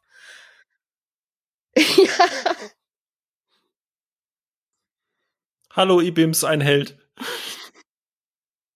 Ja, also lustig, dass du die Tiger-Szene gerade rausnimmst, weil ich. Es sieht so schön aus. Ich habe sofort immer diese Kamerarotation ähm, du, du ziehst jetzt ja gerne Corridor Crew, so das mache ich jetzt diesmal, episch. weil die haben sich auch Szenen aus Aurora angeguckt und die haben, sie haben es sehr auf den Punkt gebracht, was dieses CGI angeht. Ja, Wollte du hast es an Stellen ja. wonky, aber es ist nur an Stellen wonky, wo es nicht wichtig ist die Momente, wo, wo die Szene gut aussehen muss und wo der Impact von der Szene rüberkommen muss, da haben sie genau so gearbeitet mit dem, was sie haben, dass sie es für ihre Verhältnisse perfekt machen. Gerade diese Tigerkampfszene haben sie genau so positioniert mit ihm und dem Fokus und allem im Raum, dass es absolut glaubwürdig wirkt in den Momenten, wo du es glaubwürdig haben musst. Und den Rest der Zeit darf es auch mal ein bisschen weggleiten, aber hm. ja. Oder das ja, oder das Pferd ich auf der auch nicht und das ich ist ein zu, fucking Feed, weil wenn ich, ich einen Pet Peeve habe mit CGI-Verwendung in Hollywood, dann sind es animierte Pferde und die fallen mir immer auf. Immer, immer, immer. Außer in diesem Film. Ja, oh mein oh Gott. Kopfschmerzen. Jurassic World ja, Dominion? Aber in dem nicht. Kudos. ja. Aber äh, ich habe gehört, Onno, wenn der jetzt irgendwann vielleicht noch mal hier in München vielleicht noch mal aufgeführt wird, da sichern wir uns aber ein Ticket, oder? Du würdest den noch mal gucken. Ja. René, würdest du in dem Kino noch mal gucken? Weil ich glaube, du hattest vorab gesagt, noch mal jetzt so zu Hause würdest du nicht ja. noch mal machen. Ne? Sagen wir mal, zu Hause würde ich ihn nicht schauen. Im Kino mit entsprechender Crew eventuell schon, aber so allein zu Hause hat's mir einmal ich gelangt. Ich auch allein zu Hause noch mal gucken. Okay. Der hat Sophia, für mich auch, ich, dann, dann, ich, bin, ich, muss, ich gucke ja ganz ein. blasphemisch, einfach weil ich nichts anderes habe, auf meinem so. MacBook Air. habe ich den geschaut. Und der hat so gewirkt. Also ich, der wird mich dann im Kino wahrscheinlich einfach keine Ahnung, ins Koma versetzen, was weiß ich.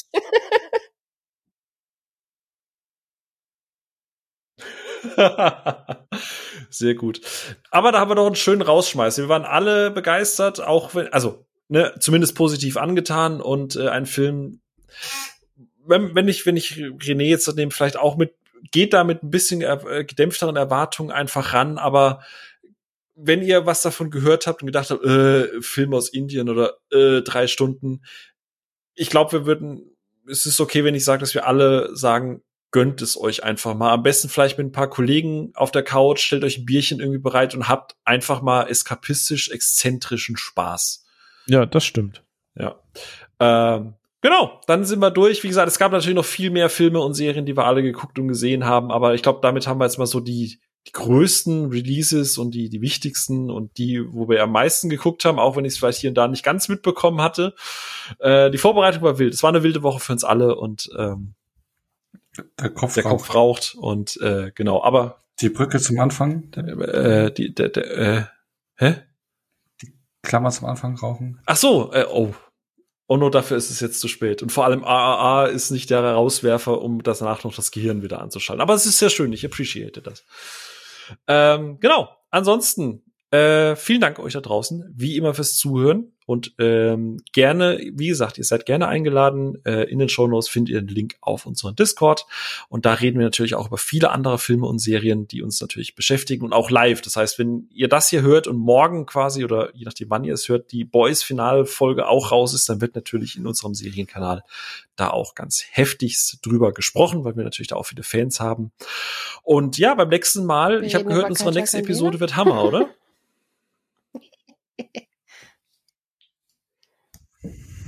Nein, bitte nicht. Wir wollen ja, äh, ne? Weiß ich nicht. Also, Thor ist cool und Mjölnir ist der Hammer. Denk dran. Ja, ja okay. Ist schon, ihr lasst mich heute einfach, ihr habt euch heute alle zusammengetan. Wir, wir lassen dich ab. Wir wir lassen ihr dich einfach, einfach alle. Kacke. Ich mache jetzt meinen eigenen Podcast so.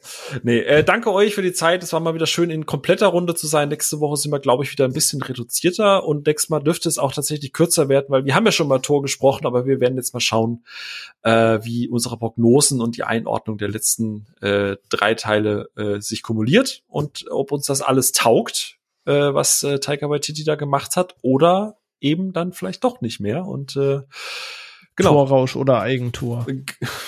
Okay, bitte, das ist die, das ist der Titel für die nächste Episode. Torrausch oder Eigentor. Das ist jetzt schon mal fix. Und ansonsten freuen wir uns, wenn ihr wieder reinhört. Äh, auch gerne nochmal den Reminder, weil wir tatsächlich laut den Zahlen einige neue Zuhörerinnen und Zuhörer bekommen haben. Wenn euch das gefällt, was ihr hier hört, ähm, lasst uns gerne auf der Plattform, wo ihr unterwegs seid, Spotify, Podca Apple, äh, Google, was auch immer, einfach eine kleine Bewertung da, ein Klick auf den Stern. Sogar René hat das jetzt gemacht, ne? Der macht das sonst nie. Und Yes. genau, vielen herzlichen Dank fürs Zuhören. Habt eine schöne Woche, schönes Wochenende, wann auch immer ihr uns hört.